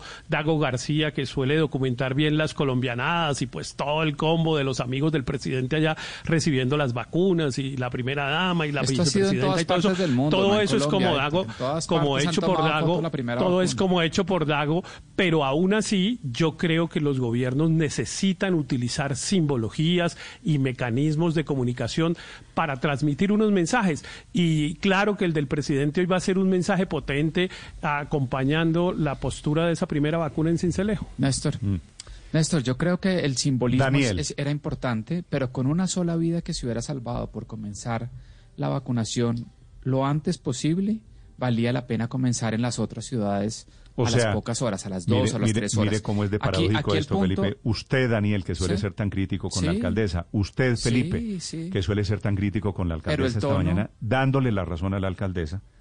Pues dándole la razón en el sentido de Pero- que se- con una sola vida de una enfermera o de un enfermero o de un doctor que se salve por empezar 24 horas antes, vale la pena hacerlo. Acá el punto es que se haga el simbolismo, yo en eso estoy de acuerdo con Héctor, es importante desde un punto de vista de comunicación a la opinión pública de que empieza el proceso de vacunación. Pero esto no, to- no, no tocaba retrasarlo 24 horas. Aquí lo que yo, lo- con lo que no estoy de acuerdo es, como siempre, y estoy de acuerdo con Felipe, en el tono del reclamo. Es un tono siempre a pelear, fíjese, a gritar, a trinar. pero no, con pero una fíjese llamada bastaba para... es y que ella- seguramente se hubiera resuelto con una llamada, Felipe, con una Pero es que ella tiene un tono dual, Mire, no lo sí. hagamos a las 24 horas, hagámoslo a las 3 horas, empecemos en Bogotá. Pero fíjese- fíjese lo ministro- curioso. Seguro el ministro hubiera cedido. Pero fíjese lo el curioso. Los trinos, hagámoslo tres horas después. los trinos desapacibles. Ahora, Felipe, me la dice aquí un entrevista oyente. absolutamente amable y conciliadora. Entonces, Me dice un pues, oyente. pues yo me yo me yo me ciño a lo que acabo de, de oír aquí en Blue Radio, no a lo a lo que trinó ayer la alcaldesa. Felipe, que es chistoso la cantidad de unos señores bogotanos allá en una emisora desde Bogotá protestando porque Bogotá no es la primera ciudad en recibir la vacuna del COVID. Sí, pero Yo pero es no, que- no creo que la protesta sea porque Bogotá no es la primera, sino porque en Bogotá están las vacunas. Llegaron a Bogotá, el avión aterriza en Bogotá. Era Han trasladarlas pasado de un lugar a 48 otro horas. en una hora. Es que las vacunas no necesitan show, ni de un lado ni del otro. Creo que los dos incurren en el mismo pecado, en querer hacer de la entrega de las vacunas o de la puesta de la primera vacuna un show. Eh, en eso Ahora creo usted que llama tendrían show, que... Luz Para que María, que lo llaman otros países, actos simbólicos. Actos de simbólicos, confianza de los gobernantes. bueno, actos Pero- simbólicos pero- que no pero- tendrían que demorar eh, los otros actos simbólicos de ponerle a todos los Pero ya médicos los rápidamente la hicieron, vacuna. Néstor. Ya, ya, Pero hoy van a hacer el de Cincelejo. Perdone, eh, Aurelio, mañana van a hacer el de Bogotá. El alcalde de Cali hará el suyo, Pumarejo hará el suyo. Perfecto. sí, sí. Pero no le sigan sí haciendo, eh, ¿no? ¿no? le sigan haciendo recibimiento de jefe de Estado a un container. Hoy, hoy es Cincelejo y Montería. Para que vea que hoy se amanecimos más locos que todos, porque yo estoy totalmente de acuerdo con Daniel, con Felipe y con Luz María. Solo que le agregaría una cosa, es que el show es por hacer politiquería. Néstor, yo no me he podido sacar de ¿Quién, la cabeza. quién se lo haciendo, con- quién haciendo politiquería? Pues el Aurelio? gobierno. Es que, es que no me he ¿Cuál, podido sacar cuál, de la cuál cabeza. gobierno? Porque aquí tenemos gobierno nacional. Hay que tomarle la temperatura, Duque, Aurelio. el Antes de, que, antes de que suspendan esa medida, hay que tomarle la temperatura, Aurelio. Bueno, no, no, tranquilo, está bien, estoy bien, no hay problema.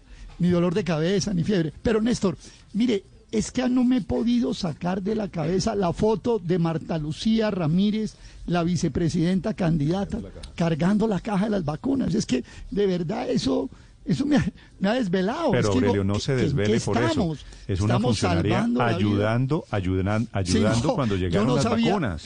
Yo no, no conocía las habilidades de Cotera de, de la, de la vicepresidenta. Es que de Pero verdad ¿por qué, este show Aurelio, ¿por qué politiquero ha sido demasiado ¿Por qué se deja atormentar por esa imagen? Esa imagen es la de la vicepresidenta, la del presidente, Haciendo yendo a campaña. recibir las vacunas. y haciendo campaña y, parada al pie del avión. Están en campaña. Es que la verdad es esa. Si aquí dijeran, vea, Aurelio. eh, Cincelejo ¿Y usted cree que la bien, alcaldesa Claudia vacunas, López, ya. usted cree que la alcaldesa no está en campaña? Es que eso me No llamó sé, la atención. La alcaldesa no, no- es no la veo candidata, cargando no es la candidata caja. por lo menos Todos, ahorita. todos nada, son pero- políticos, cuando- todos, pero, Aurelio. pero pero- la que sí es cuando- candidata es la doctora Marta Aurelio, Lucía y ella Héctor, sí está claramente tengo- en campaña. Le tengo la información Eh, de que todos son políticos. Pero a mí no me, a mí no me preocupa la, la la- la vicepresidenta, la cargada de la caja. A mí no me preocupa la cargada de la caja porque es tan ridícula que realmente la hace quedar es mal, no bien. O sea, si ella pretendía que con eso va a salir con una imagen más favorable para iniciar su campaña, pues no, se equivocó porque es tan burda, tan vulgar la utilización de la vacuna para una cosa política que a la gente termina molestándole. Pero mire, Néstor, en- a propósito del tema, mire, en muy buena parte de los países del mundo, en España, por ejemplo, en Chile, para citar dos ejemplos, eh, la vacunación no comenzó en la capital. Eh, en, en España la pusieron en un municipio que se llama Guadalajara, que yo francamente no, no conozco ni tengo referencia, pero me imagino que es un municipio pequeño. Sé que queda pues en, en Castilla-La Mancha, pero no, no, no sé si es una, pues no es una ciudad Pequeño, es grande. un municipio- y allá pusieron, He pasado y allá pusieron su muy chiquito, sí, señor. Y allá pusieron la primera vacuna en un, en un, eh, en un centro de, de- estancia de, personas mayores de edad. Y en, y en Chile las pusieron en las regiones del, del sur y en fin. Yo sí creo que eso tiene una gran importancia. A mí de- debo repetir lo que dije, me alegra mucho, además que sea un municipio como Cincelejo el que ha sido usado para eso. Incluso con, que, con una razón que no es técnica, porque Montería y Cincelejo, especialmente Montería, donde también se van a aplicar hoy vacunas, eh, son municipios que tienen un nivel de cero prevalencia, según han mostrado los estudios, alto, es decir, que incluso no sería donde es más urgente aplicar la Pero en vacuna. Cincelejo pero se hizo pero el más allá de eso, ¿no? Se hizo el piloto eh, de- claro, de vacunación. Ese es el claro, y, y por eso me parece que está, me parece que está bastante Bueno, bien que para se haga ya, quieran- a pesar de que no es donde es más urgente aplicarla, por eso del nivel de cero Héctor, prevalencia. para quienes quieran Al- opinar, hoy evidentemente es un día en que todos esperamos comience, estamos viendo un poquito de luz al final del túnel.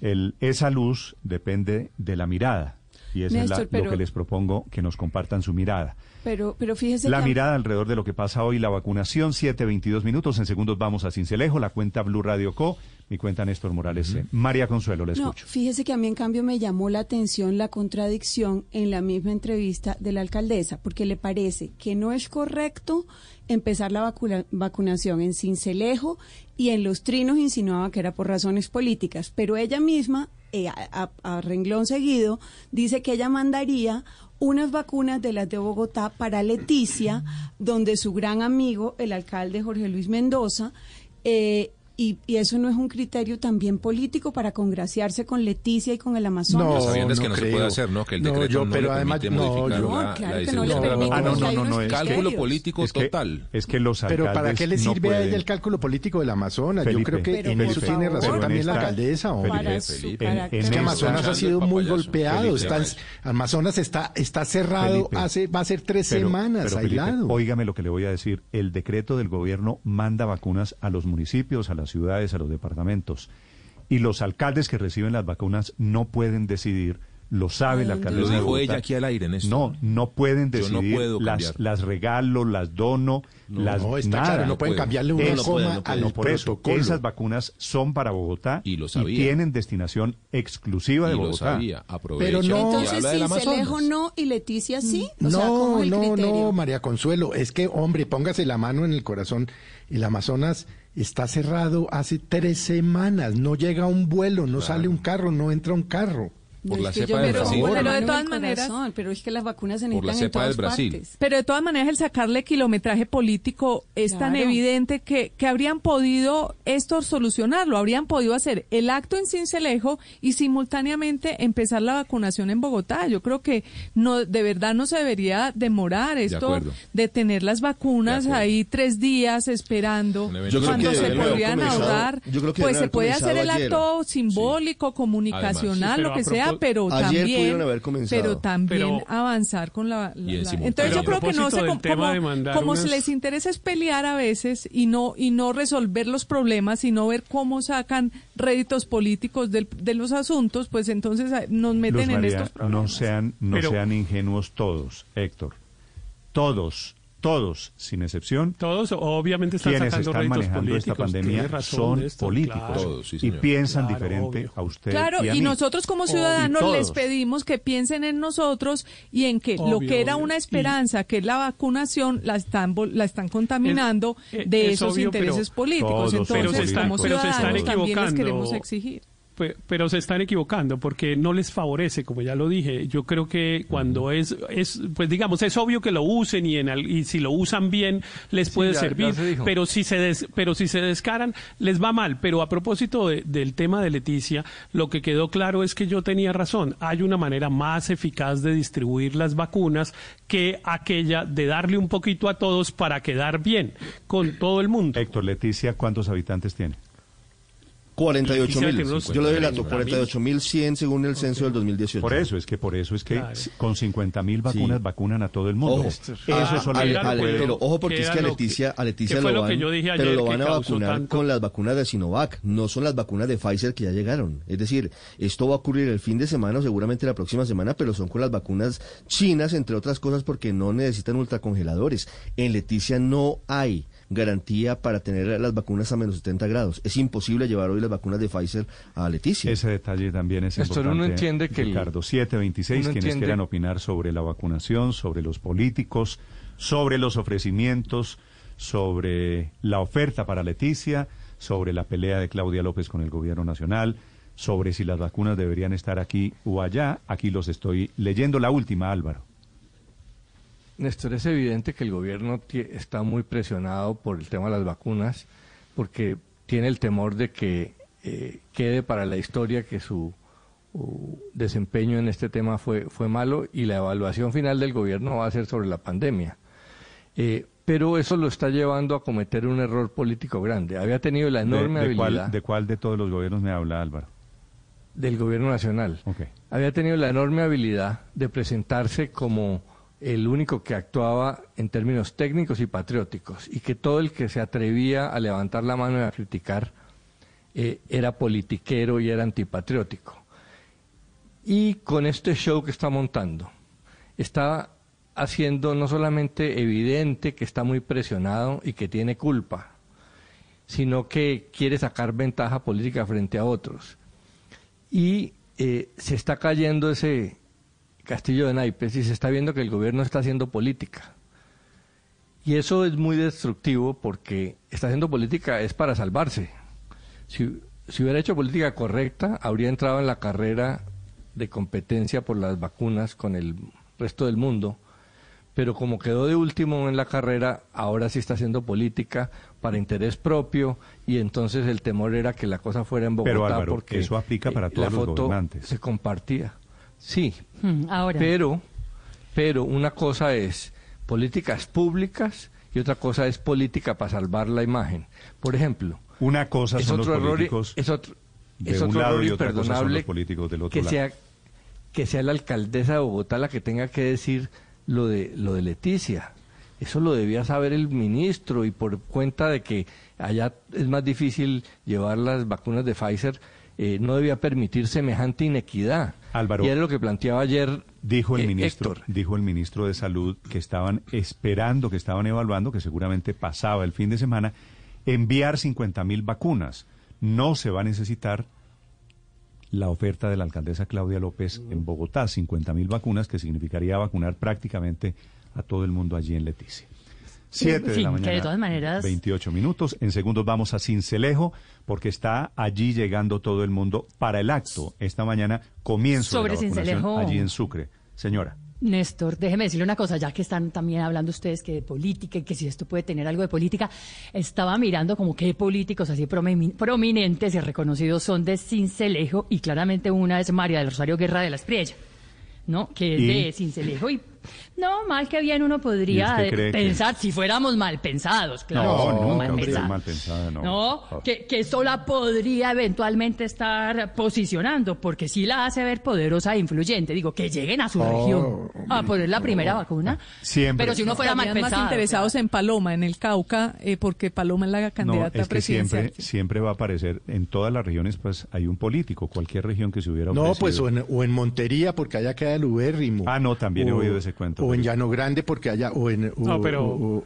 no, mire, la verdad o- es que o no, En yo Medellín, creo porque que- el expresidente Uribe es de Medellín. No, no le metan No, no, pero yo creo- pero yo creo que hay que ser justos. Hay un plan Yo de creo que hay que ser justos. Hay un El plan piloto de vacunación. Señor. el gobernador de Sucre, eh, que, bueno, voy a decir, eh, van a creer que quiero hacer propaganda. Sí, es liberal. El de Córdoba también es liberal. Pero sobre todo el gobernador de Sucre en este caso se puso juicioso, hizo un plan. Lo dijo hace 15 días o 20. Él ya había, digamos, sido chuleado. Ya se sabía casi hace 20 días que ese iba a ser el sitio porque era el sitio logísticamente mejor piloto de preparado vacunación. para para, para- claro eso ya esa decisión esa decisión ya se había ya se había tomado. Así que yo creo que además tampoco hay, hay que ser tan tan hilar tan delgadito porque es que la ciudadanía tampoco es tan tonta. No es que salga por- corriendo a votar por María del Rosario Guerra porque porque pusieron la primera Y vacuna lo en dice- no y eso lo dice tampoco el produce ese efecto. Y lo dice el malpensante. Eso, el mal, eso, el malpensante. Muy bien, 7 de la mañana, 30 minutos. En segundos tenemos información a propósito desde Cincelejo y desde la zona franca porque está comenzando simultáneamente un gran operativo de envío de vacunas en este momento desde Bogotá para todo el país. Estás escuchando Blue Radio. También desde tu celular puedes solicitar la recogida de tus envíos sin costo adicional. Descarga nuestra app coordinadora. Vigilado Superintendencia de Puertos y Transporte. Don Pulido, ¿y por qué cerraron la carnicería? Porque el William se puso ya mismo en modo pras. ¿Y eso qué es? Pues que ayer tenía dudas de contagio y ahí mismo cerró y llamó a la EPS y al 192 y les avisó. Les contó a sus contactos y últimos clientes y anda pendiente al teléfono por si lo llaman. Ay, qué berraco. Si todos fuéramos como el William, habría menos contagio. Él sabe que es mejor aislarse unos días que unos meses. Rompamos la cadena de contagio. Ponte ya mismo en modo Bras. Avanzamos a esta hora de la mañana en Blue Radio. Estamos en Mañanas Blue. Estamos construyendo la Medellín Futuro con transformación educativa. Gracias a las becas universitarias entregadas por la Alcaldía de Medellín, Manuela puede continuar estudiando y cumplir su sueño de ser profesional. Como ella, 28 mil estudiantes más se beneficiarán con el programa Matrícula Cero. Estamos construyendo la Medellín Futuro con transformación educativa. Alcaldía de Medellín. Esta es Blue Radio, la nueva alternativa. Varias noticias urgentes esta mañana. Han sido masacradas cinco personas en una finca en el municipio de Andes, en el departamento de Antioquia. ¿Qué pasó, Héctor?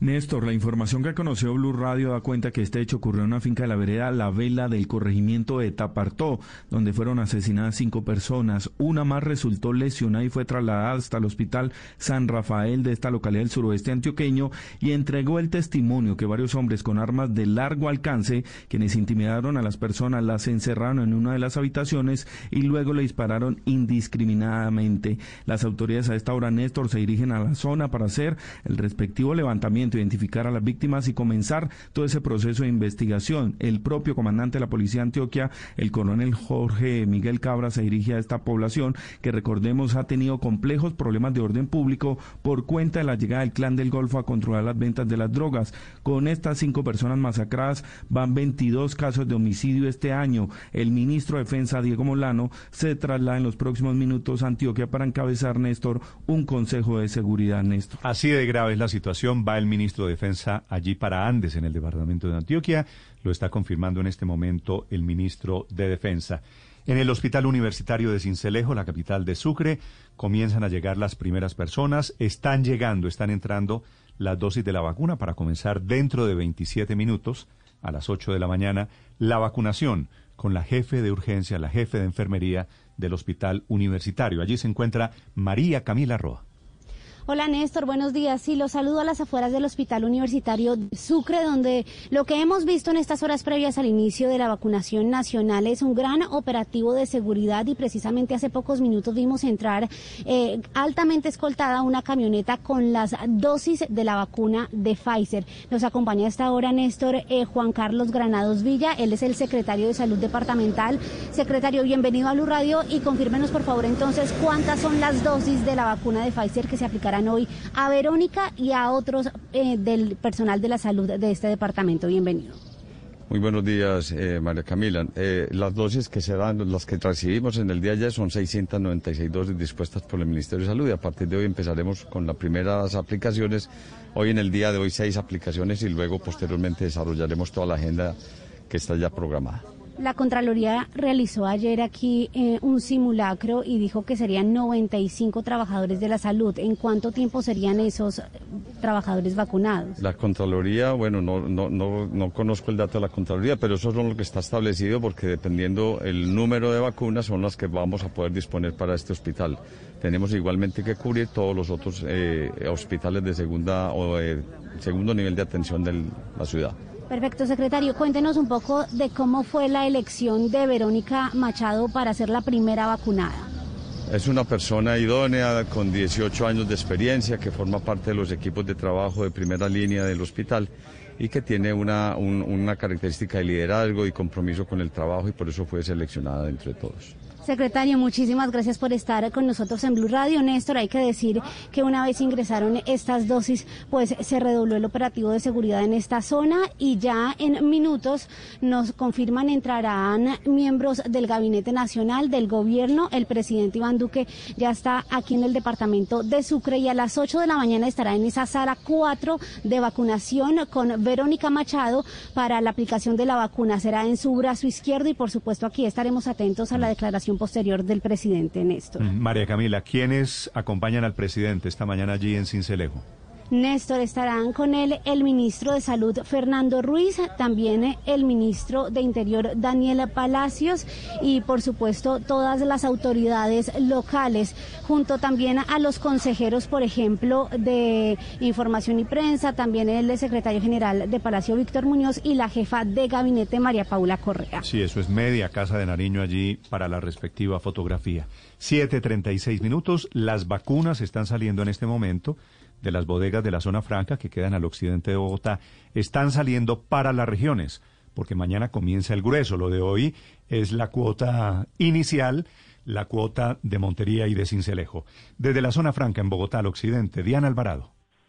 Néstor, muy buenos días. Mire, yo le cuento que estamos ubicados justo a las afueras de las bodegas del Ministerio de Salud, donde a esta hora reposan todavía las vacunas contra el COVID-19. Yo le cuento que hace apenas un momento ingresaron aproximadamente 10 patrullas de la Policía Nacional al, al interior de esta bodega de la zona franca. Aquí a las afueras el ambiente es de completa calma. Yo le cuento que apenas hay una patrulla con dos uniformados. De hecho, en este momento solo vemos a uno, pero a las afueras hay completa calma. Eh, al interior, sí, digamos que se están preparando los camiones que eh, por el momento, yo le cuento, ha salido solo uno un camión refri- refrigerante acompañado de dos camionetas de la policía que lo custodiaban. Eh, este camión eh, iba rumbo al aeropuerto El Dorado.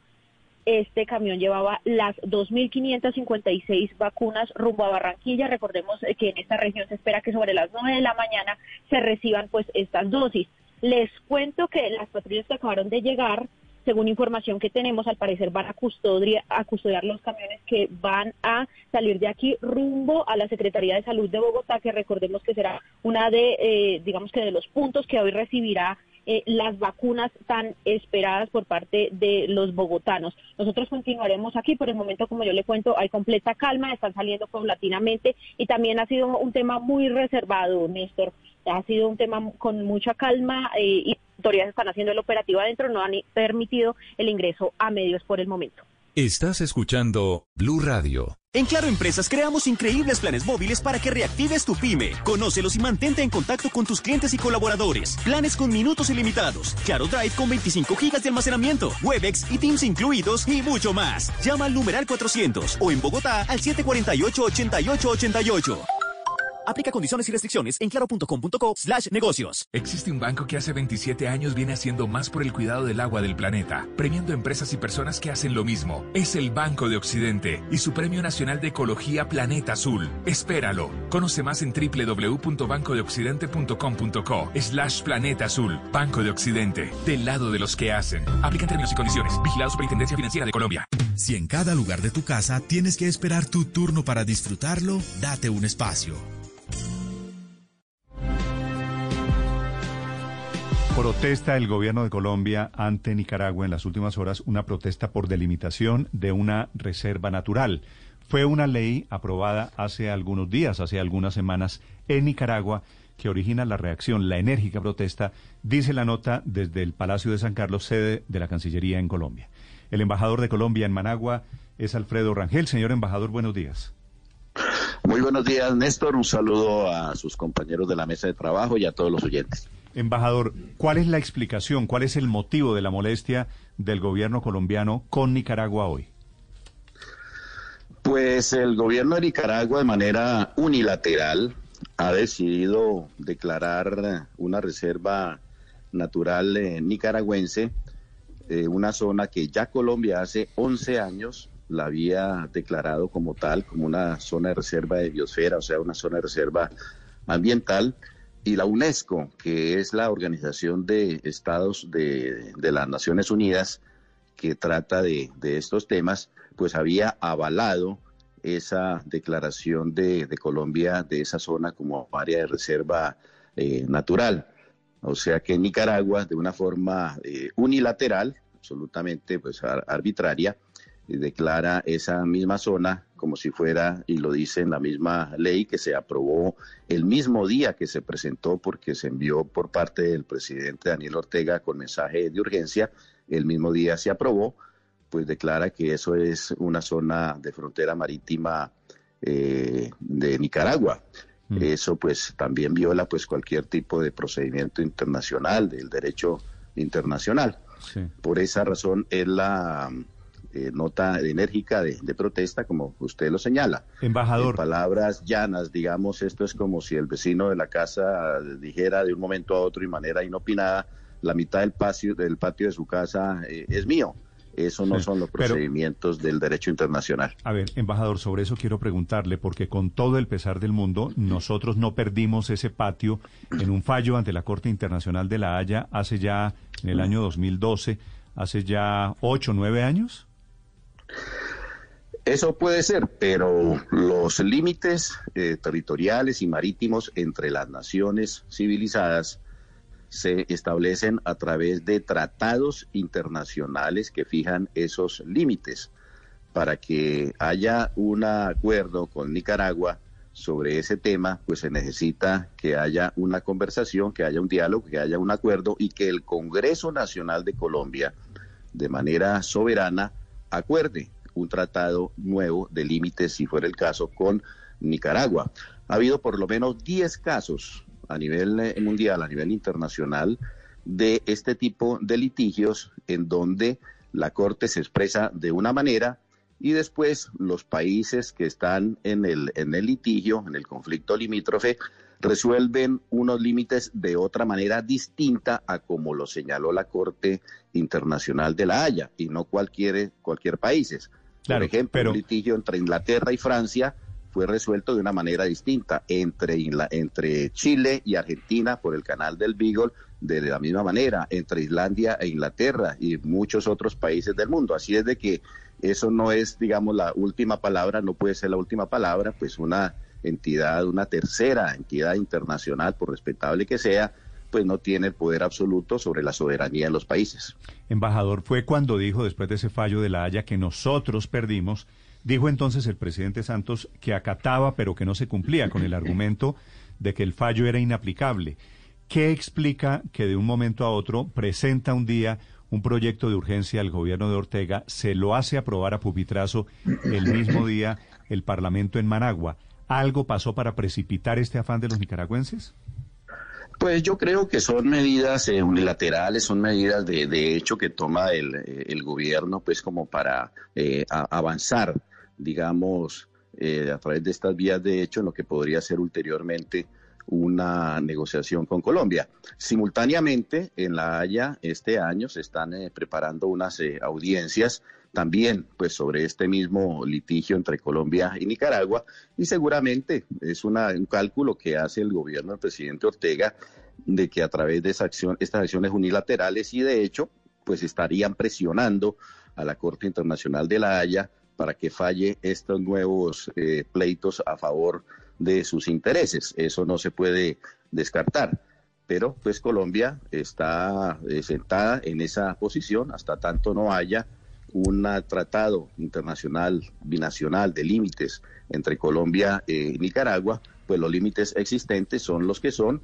Eh, La frontera marítima de Colombia es la que es la que es y tendría que haber un acuerdo eh, binacional aprobado por el Congreso de la República de Colombia para eventualmente, si existiera alguna modificación, pues señalar otros límites distintos a los actuales.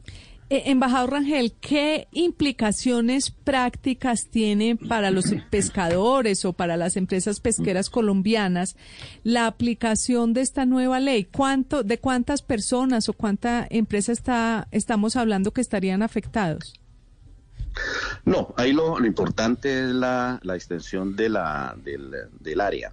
Son 44 mil kilómetros cuadrados, o sea, no es una cosa pequeña. 44 mil kilómetros cuadrados, pues es una extensión muy, muy grande. Y obviamente, pues esa es una zona de conservación ambiental, o sea, una zona que tiene unas grandes restricciones de, pesca, obviamente, donde la pesca es muy restringida y está muy, muy normatizada. Ahí la población raizal pues tiene unas zonas, unas zonas eh, de, de pesca muy limitadas dentro de esa, dentro de esa área. Y esto significaría pues que Nicaragua ante sí y por sí pues se invitaría, autorizaría a sus pescadores para que fueran a esas mismas zonas donde están los pescadores colombianos. Es, sí. ¿Esto queda sobre la reserva Seaflower? Exactamente. Es la reserva Seaflower. Toda la reserva. Seaflower es el nombre, es el nombre que le dio Colombia a esa reserva y que fue aprobada en el año 2000 por la UNESCO, que insisto, es la entidad que trata sobre, sobre estos temas a nivel internacional como entidad que es de las Naciones Unidas. ¿Ya hay presencia de embarcaciones nicaragüenses en, en la zona? Militares, dice usted. Sí, claro. Pues eh, la- los barcos de la Armada Nacional de, de Colombia hacen presencia permanente en esa, en esa zona y en toda el área que es de, de los límites de la frontera marítima eh, colombiana. Obviamente, eh, ocasionalmente, pues los eh, pesqueros eh, nicaragüenses hacen presencia ahí y eventualmente algunas guardacostas de Nicaragua eh, lo mismo. Pues la, la idea es que no se presenten pues ningún tipo de, de choque, de acciones de, de hostilidad de parte de, de Nicaragua ni acciones de fuerza pues para evitar algún incidente mayor. embajador, lo que hizo en la práctica Nicaragua es legalizar unilateralmente lo que había decidido la Corte Internacional de la Haya en el año 2012, ¿verdad? Sí, eso puede de- leerse de esa, de esa manera. De todas maneras, es una decisión interna. Ahí crean un comité, un comité, una especie de secretaría para el, digamos, el tratamiento ambiental, la conservación ambiental de, de esa zona, pero es una decisión interna de, de que obviamente pues no obliga para nada y, y no cuestiona para nada, de hecho, la, el- la, la potestad y la soberanía que Colombia tiene sobre esa área, insisto, hasta tanto no se cambien los eh, límites eh, marítimos mediante un acuerdo internacional, un En la- tratado internacional. En la práctica, para seguir con, eje- con el ejemplo suyo del patio de una casa, falló el juez, pero si llega el vecino y se coge el patio y se adueña de las flores, se adueña de ese rincón, ¿eso en la práctica es un raponazo de Nicaragua? Eso en la práctica es una acción absolutamente unilateral y absolutamente arbitraria.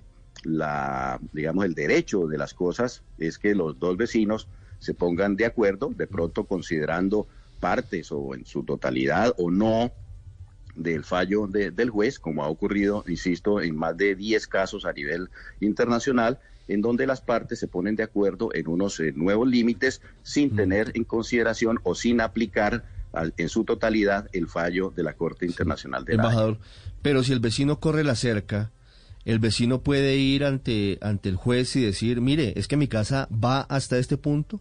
Quiero decir, esto, esta delimitación eh, unilateral de Nicaragua puede ser eh, el, el paso inicial para ir a La Haya a reclamar más Mar Caribe para Nicaragua. Pues eh, Nicaragua ya está reclamando una, una a- a- algo más, obviamente. La, la plataforma eh, submarina ya es una... La es plataforma litigio, continental. digamos. La que va hasta Cartagena, La sí, casi hasta Cartagena. que La plataforma, pues debajo del mar, la plataforma continental, que está haciendo una reclamación pues absolutamente eh, exagerada y absolutamente desorbitada. La Corte Internacional en un comienzo había descartado pues como absolutamente eh, exótica y sin sentido esa, esa reclamación, decidió cambiar su propia, su propia jurisprudencia y aceptar esa reclamación de, Nicaragua, pues que está en este momento en, trámite. Colombia ya se retiró del pacto de Bogotá, que digamos era el, el que aceptaba que Colombia eh, se sometiera a la Corte Internacional de la Haya para este tipo de, de, de asuntos. O sea, estamos por fuera ya prácticamente pues de la jurisdicción de la, de la Corte Internacional de la Haya al, ver- al habernos retirado del pacto de Pero, Bogotá. pero, embajador, por eso le preguntaba cuál es el sentido de tramitar una ley de urgencia para hacer esta jugada. Me, me pregunto si no tiene que ver con que vienen las audiencias orales de esa nueva reclamación de Nicaragua y están moviendo las fronteras básicamente para tener argumentos para ganarle un segundo pleito a Colombia. Exactamente, sí, esa puede ser una interpretación, que mediante esas acciones de hecho Nicaragua esté presionando a la Corte Internacional de la, de la Haya para que en los eh, nuevos fallos o en sus nuevas decisiones pues siga favoreciendo los intereses de, de Nicaragua.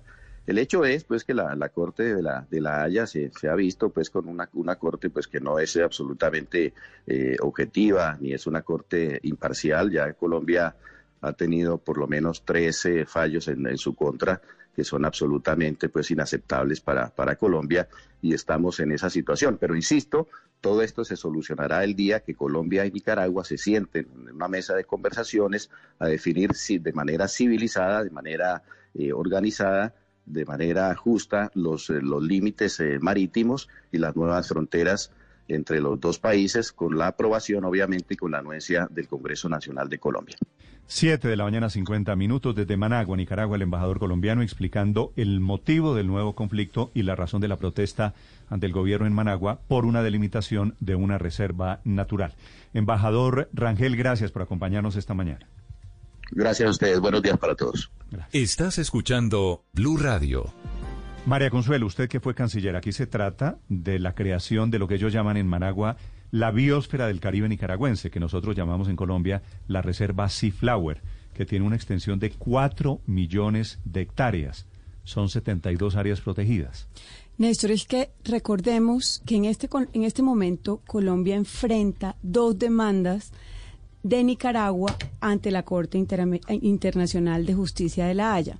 Una por incumplimiento de la sentencia del 2012, como usted bien señalaba, y la otra que pretende ampliar la plataforma continental de 200 millas. Que es la avionada de ellos. Ellos quieren tener frontera Exacto. casi Entonces, ellos lo que están al, es- al- a la- al Caribe colombiano. Ellos lo que quieren es, con esta vía de hecho, con esta, esta ley, que por supuesto tiene vigencia solamente para Nicaragua, pero lo que quieren es generar un, un hecho jurídico adicional para el pleito, porque es, el año pasado la Corte no sesionó, sesionó muy poco, y deben fijarse las fechas para esa eh, parte oral del pleito, porque ya la parte escrita se, se surtió. Y una vez se surtan estas audiencias, vendría un periodo entre seis meses y un año para fallar. Entonces ellos lo que están es precisamente eh, engordando el acervo probatorio para, para generar un hecho. Recordemos que el agente de Colombia es el doctor Carlos Gustavo Arrieta y el coagente Manuel José Cepeda. Mm. A propósito de agentes y coagentes, Felipe, la verdad es que debo decir esto con el dolor del alma. Nicaragua nos ha dado una clase de cómo se maneja Ah, no. un conflicto internacional.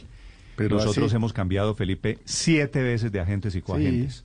Nicaragua No, es que ha tenido durante que- 40 años al mismo personaje. Ar- Argüello, es que se Carlos llama el- Argüello se llama. Sí, sí, que, sí, sí. que es una no, persona... pero es que aquí arrancamos con el pie izquierdo, acuérdese que dejó vencer los términos en su momento el eh, doctor Rafael Nieto, hijo, Mm. no padre.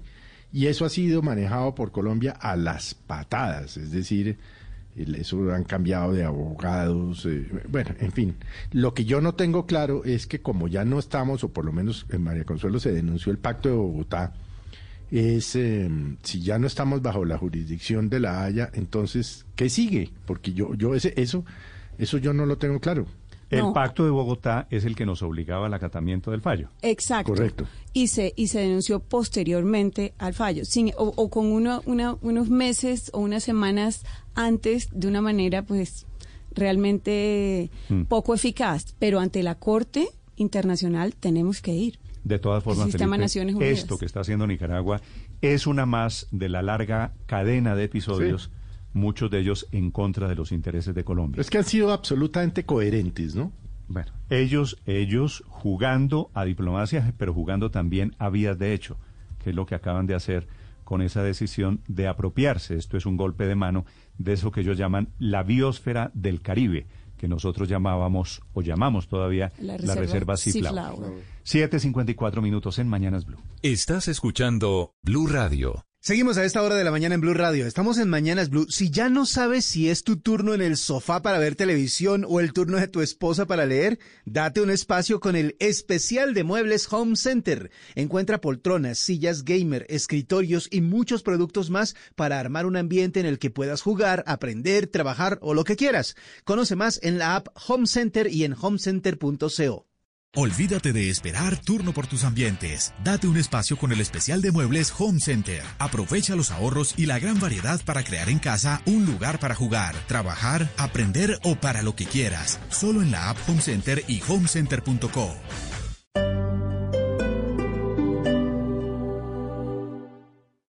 Esta es Blue Radio.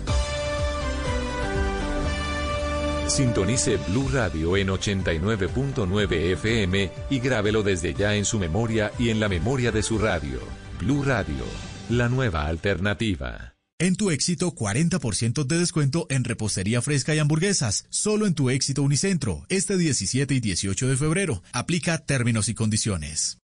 Salud, negocio, hogar y ahora tranquilidad absoluta de estar siempre juntos con Prosegur Alarms. Disfruta, seguimos siempre junto a ti, protegiendo lo que más quieres. Confía en la tecnología y reacción de Prosegur Alarms. Tenemos el mejor sistema de seguridad. Cuidamos tu hogar o negocio desde 3,400 pesos diarios. Llama hoy al numeral 743. Recuerda, numeral 743 o ingresa a prosegur.com.co. Aplican condiciones y restricciones. Vigilado para Superintendencia de Vigilancia y Seguridad Privada. Mujeres extraordinarias, Titán. Son las que dejan salir su niña interior, las que aman a sus mascotas, las que salen a divertirse con sus amigas, las que se cuidan haciendo deporte, las que inician el nuevo camino de ser madres, las que trasladan su oficina al centro comercial, las que se apasionan por las compras. Por eso Titán Plaza Centro Comercial les celebra con actividades, desfile de moda y charlas de empoderamiento. Del 12 de febrero al 31 de marzo, disfruta de Mujeres Extraordinarias Titán y de toda una oferta de productos y servicios. Titán Plaza Centro Comercial Grandioso, en donde siempre pasa algo extraordinario. Reactiva tu negocio con esta oferta exclusiva que te trae ETV. Compra ya 120 megas y recibe 240 megas de internet por 6 meses. Además, te damos 100% de descuento en tu plan por los dos primeros meses. Incluye seguridad web con soporte equipos por un año. Llama ya al 371-4000. ETV es experiencias por toda Bogotá. Aplican términos y condiciones en etv.com slash TIC. Válido hasta el 28 de febrero de 2021.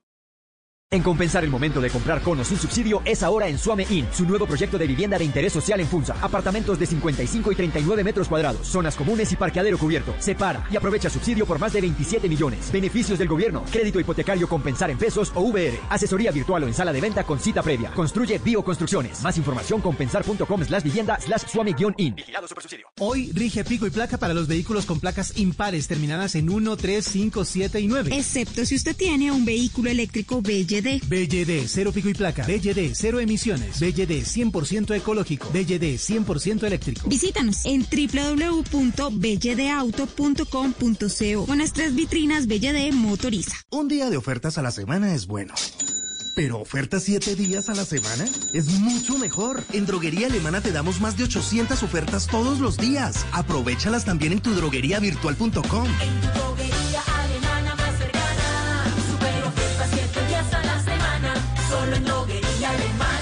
Siempre pensando en tu salud. Porque ustedes lo pidieron, Blue 4.0 crece.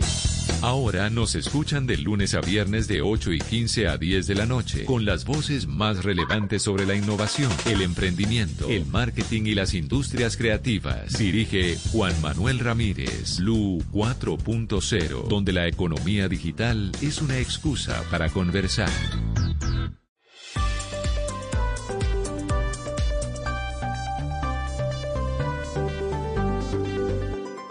Estás escuchando Blue Radio y bluradio.com. En segundos, la vacunación desde Cincelejo, 7.59 minutos, acaba de perder Nadal en Increíble. el Abierto de Australia. Increíble, Rafa. Partidazo, Tito. Sí, señor. Estefano Tsitsipas, el rival griego, eh, había perdido este griego con nada los dos primeros sets, 6-3 y 6-2 adelante el ibérico. En el tercero, en un tiebreak, logra igualar o descontar 7-6, gana el cuarto, Tsitsipas 6-4 y en el último 7-5. En el undécimo juego logra romperle el griego a Rafa Nadal, un partido que duró casi cuatro horas, espectacular entre estos dos tenistas. El ruso eh, Medvedev será el rival de Tsitsipas y por el otro lado en la semifinal, Djokovic, como le contaba, iba, eh, va a jugar contra un debutante eh, como el ruso Karatsev. Partidos que se anuncia a partir de las semifinales serán con público Otra en el vez. De Australia. Recordemos que esto arrancó con público, hubo un brote, problemas en alguno de los hoteles y algunas de las burbujas, se fue el público y ahora regresa otra vez para los partidos definitivos, Néstor. 7.59, señor ministro del Interior, Daniel Palacios. Buenos días, ministro. Buenos días, Néstor. Un saludo muy especial para ti, para toda la mesa de trabajo y para la audiencia. Señor ministro, ¿cómo va a ser el operativo a partir de hoy de vacunación? ¿Cómo es la organización, la logística de la que dispusieron ustedes en los ministerios de Interior, Defensa y Salud? Eh, bueno, Néstor, es muy importante mencionar que el día de ayer el señor presidente de la República instaló el puesto de mando unificado con todos los gobernadores y alcaldes del país. Estuvo la Federación de Departamentos, Asocapitales, Fede Municipios, los secretarios de salud, las IPS, las GPS, para hacer ese lanzamiento oficial de lo que ya es este plan eh, de acciones de recepción y distribución de la vacunación eh, contra el COVID-19. Y por eso el día de ayer, en conjunto el Ministerio del Interior, Ministerio de Salud y Ministerio de Defensa, emitimos una circular en donde se establecen unas acciones que deben implementar los mandatarios locales para garantizar la vacunación masiva, segura y gratuita en todo el territorio nacional. Sí, señor ministro, le van a meter a esto vigilancia, hombres de la policía, del ejército e inclusive drones. ¿Hay alguna amenaza, algún riesgo de seguridad para cuidar físicamente hoy las vacunas? Néstor, lo que desde el Gobierno Nacional hemos establecido ha sido una planeación seria, eh, científica, que además eh, corresponda a la capacidad de todo el Estado de articularse y garantizar que la vacunación masiva sea una realidad. Y dentro de esa planeación, eh, indudablemente hay un componente de garantizar la custodia, la seguridad de las vacunas en todo el territorio nacional, sea desde su recepción, desde su eh, traslado, su distribución, su almacenamiento y finalmente su aplicación. Y eso lo que lleva es a un plan de seguridad que se diseñó en conjunto con el Ministerio de Defensa y con toda la fuerza pública para garantizar la seguridad en los puestos de acopio, en los traslados que se hagan de las vacunas, en los sitios en donde será administrada la vacuna, eh, no solamente para evitar cualquier eh, posibilidad de de cualquier eventualidad, sino también para garantizar y preservar el orden público en los lugares donde se va a llevar a cabo la vacunación. ¿Pero han detectado ustedes, ministro, alguna amenaza a esas vacunas? Eso, eh, eso es algo eh, preventivo y hace parte de una organización eh, a nivel de, de Estado de garantizar que la vacunación transcurra sin ningún altercado, sin ningún eh, eh, traspiés y más como algo de organización complementaria. Quiere decir, aquí estamos en todos los frentes, tanto en la organización de IPS, GPS, toda la parte de salud, todo lo que le corresponde a los mandatarios locales, como también tener esa eh, prevención o preparación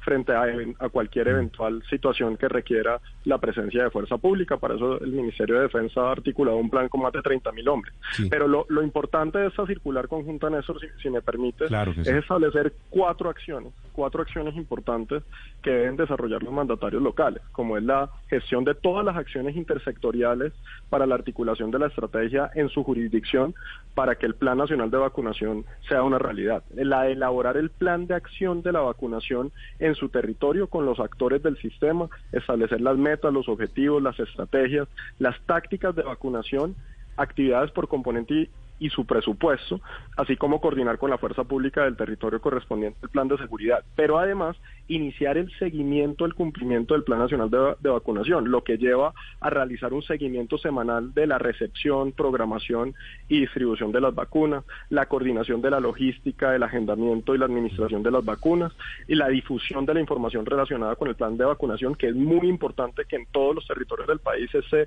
informando permanentemente a la ciudadanía cómo es el proceso, que la vacunación ya llegó, que la vacunación ya comenzó, que hay un agendamiento, que hay unas poblaciones que han sido eh, priorizadas, que hay unas fases que establece el plan de vacunación. Y sobre todo también esta circular deja muy claro que no se puede modificar o alterar en el Plan Nacional de Vacunación ni las fases ni las poblaciones que han sido priorizadas. Sobre eso no podría un alcalde. Sí, señor. Sobre eso quería preguntarle, ministro, discúlpeme, porque tenemos el caso reciente, aunque aquí la alcaldesa Claudia López acaba de decirnos que ella, por supuesto, no, no toma la determinación de forma autónoma, sí ha planteado una propuesta a los alcaldes de otras ciudades del país, y es donar una parte de las vacunas iniciales para médicos en las grandes ciudades para Leticia y para Amazonas. ¿Cómo funcionaría esto teniendo en cuenta los lineamientos de la circular? Bueno, en primera medida creo que la reacción de, la alcaldesa fue una reacción provocada por un video falso que ya ha sido pues demostrado que el gobernador de Amazonas ya ha claramente eh, denunciado como que no era él la persona que participaba en ese video. Y eso se suscita por un error involuntario que el ministro de Salud eh, rápidamente aclaró, en donde en una presentación no salía Amazonas eh, como uno de los departamentos en donde se iba a iniciar la vacunación. Y ahí el primer mensaje es claro, todo el territorio nacional va a tener vacunación. Ahí en el proceso se establece claramente que de aquí al próximo martes todos los departamentos de Colombia iniciarán la vacunación con una distribución equitativa de vacunas. Pero además es muy importante que ayer el ministro de Salud manifestó en el programa de prevención y acción que para Amazonas en especial van a haber vacunas de Pfizer y Sinovac que llevarán a una vacunación especial en el departamento de Amazonas, entendiendo la prioridad que genera por la situación de la presencia de la cepa brasilera y por las decisiones que se han tomado en Amazonas frente a los cerramientos y los aislamientos preventivos que tiene eh, tanto Leticia como el departamento. De hecho, otros países como Canadá dieron prioridad en la vacunación a sus poblaciones indígenas para intentar saldar en algo la deuda histórica que tienen con esas poblaciones. Pero lo que sí no he visto en ningún lado es esto de esta cadena de custodia de las vacunas con ejército, con policía y con drones. ¿Cuál es, ministro, el costo de eso versus el valor agregado y cuántas vacunas se podrían tal vez haber comprado con toda esa plata, plata que para algunos es sencillamente parte de un gran teatro? Nosotros no tenemos problemas hoy de plata para comprar vacunas. Yo, yo creo que eso queda claro y además ya ha quedado totalmente desvirtuado que Colombia no iba a tener vacunas, que no iba a arrancar el proceso de vacunación. Hoy la realidad es que Colombia inicia la vacunación hoy en Cincelejo por parte del presidente de la República, luego será Montería, el jueves entran casi siete ciudades más, siete departamentos en donde inicia el proceso, el viernes también, el sábado, el domingo, el lunes, el martes, también llegan las vacunas de Sinovac y de Pfizer en estos días. Quiere decir, aquí hay vacunación. No estamos ante un problema de presupuesto, no estamos ante un problema de que no hay recursos, La- las vacunas ya están compradas, más de 60 millones, más de 32 millones de personas que ya estarían cubiertas por las vacunas que están hoy adquiridas. Entonces no sería una comparación de que es que hay plata que se está dejando de gastar en una cosa por otra. Aquí lo que hay es un planeamiento serio en donde hay una eh, anticipación, en donde hay una preparación, en donde lo peor que nos podría pasar, y te lo cuento así de sencillo, ¿qué pasaría si se llegan a robar una caja de vacunas? Ahí sí, ¿cuánto es el costo en vidas? Y aquí la fuerza pública lo único que está haciendo es lo que tiene que hacer, que es generar y garantizar las condiciones de seguridad para un proceso que es la vacunación masiva de todo Colombia. Entonces, sin duda alguna, aquí lo que hay es preparación y no improvisación y no salir a lamentar después porque no se hizo. La verdad es que esos procesos de seguridad alrededor de las vacunas, seguridad física, están sucediendo en todas partes del mundo. Ministro, una pregunta final, aprovechando que lo tengo en la línea. Usted maneja la política en el gobierno, los temas políticos. Esa propuesta de una federación de municipios de alargarle el periodo en la práctica al presidente Duque dos años, ¿es una idea del gobierno? ¿Este es un mandado del gobierno? ¿Ustedes dan aval a esa propuesta? Eh, Néstor, lo que yo he conocido de esa propuesta fue lo que he escuchado en los medios de comunicación. Eh, eh, y sé, eh, y ustedes recordarán que eso es una propuesta que creo cada cuatro años la, la, radican. El- hace eh, cuatro años exactamente estaban en esa misma discusión presentado por Asocapitales en su momento frente también a la unificación de los periodos. En ese momento lo que proponían era ampliar el periodo de los alcaldes para que pegara con el periodo eh, presidencial.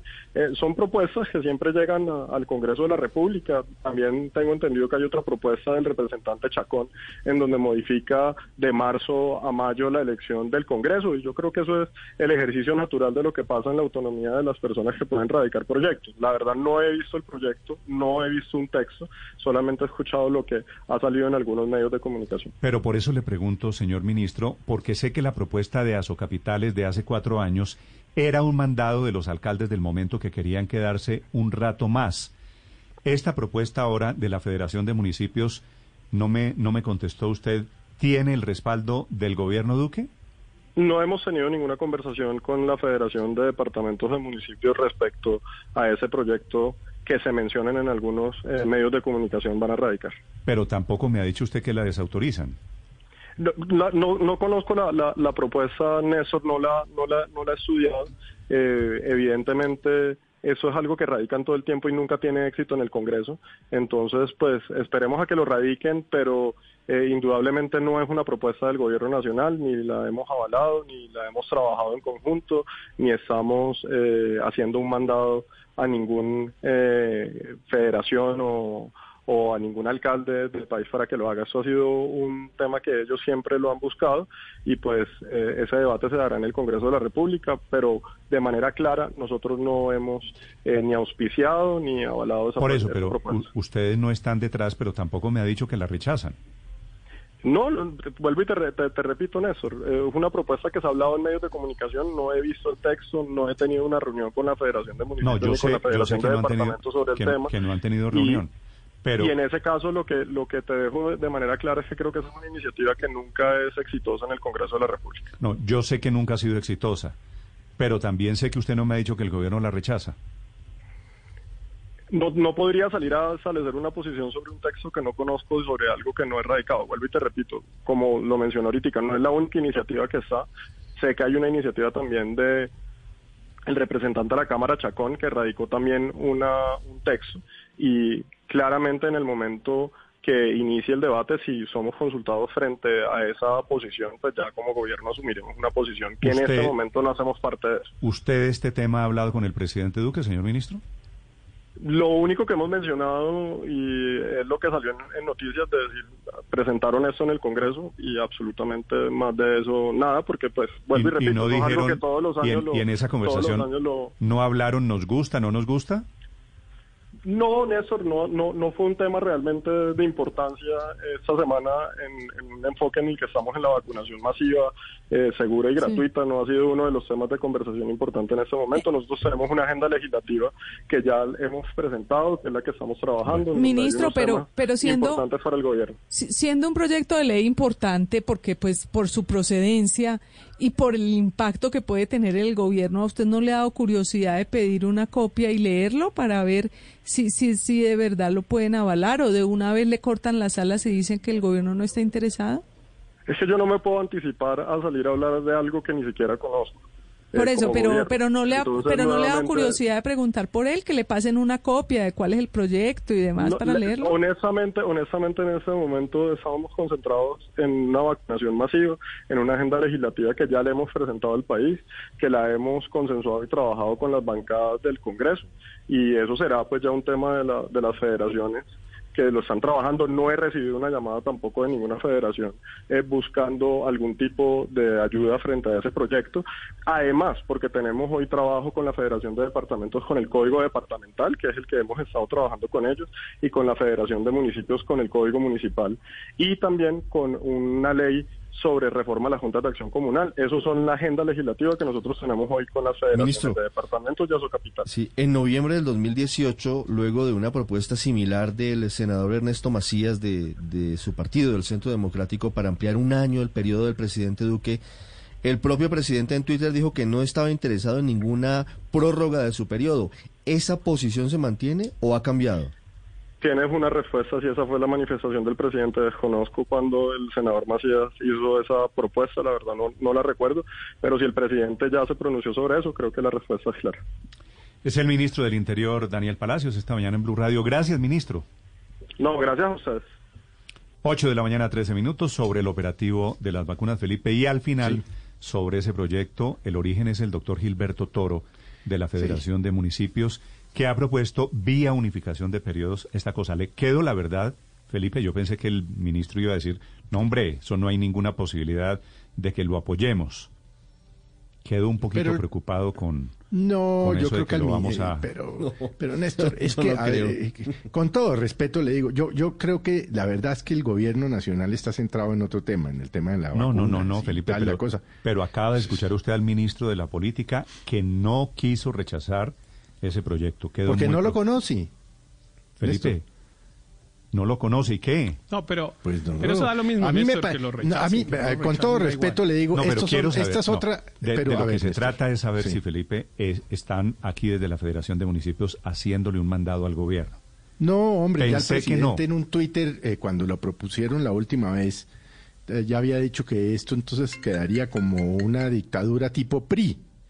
Eh, el presidente no está en eso. El presidente ha dicho mil veces que no se quiere hacer reelegir, que no le interesa, eh, que él está en lo que está. Esto es otra lagartada más del doctor Gilberto Toro, y lo digo con todo respeto. Yo creo que, es otra que más. ni siquiera el Centro Otra, Democrático porque en 20 apoya años no ha hecho sino lagartadas. Yo En su estoy, totalidad. estoy de acuerdo con usted en que esto tendría poquísimas posibilidades de pasar. No tiene cómo No, pues no tiene Alargar- ninguna. Eso es una reforma constitucional en el año electoral para postergar. Hágame el favor, para, para darle dos años más al presidente Iván Duque, que no está interesado. Él lo ha dicho. Mire, yo no creo en la reelección, no me interesa.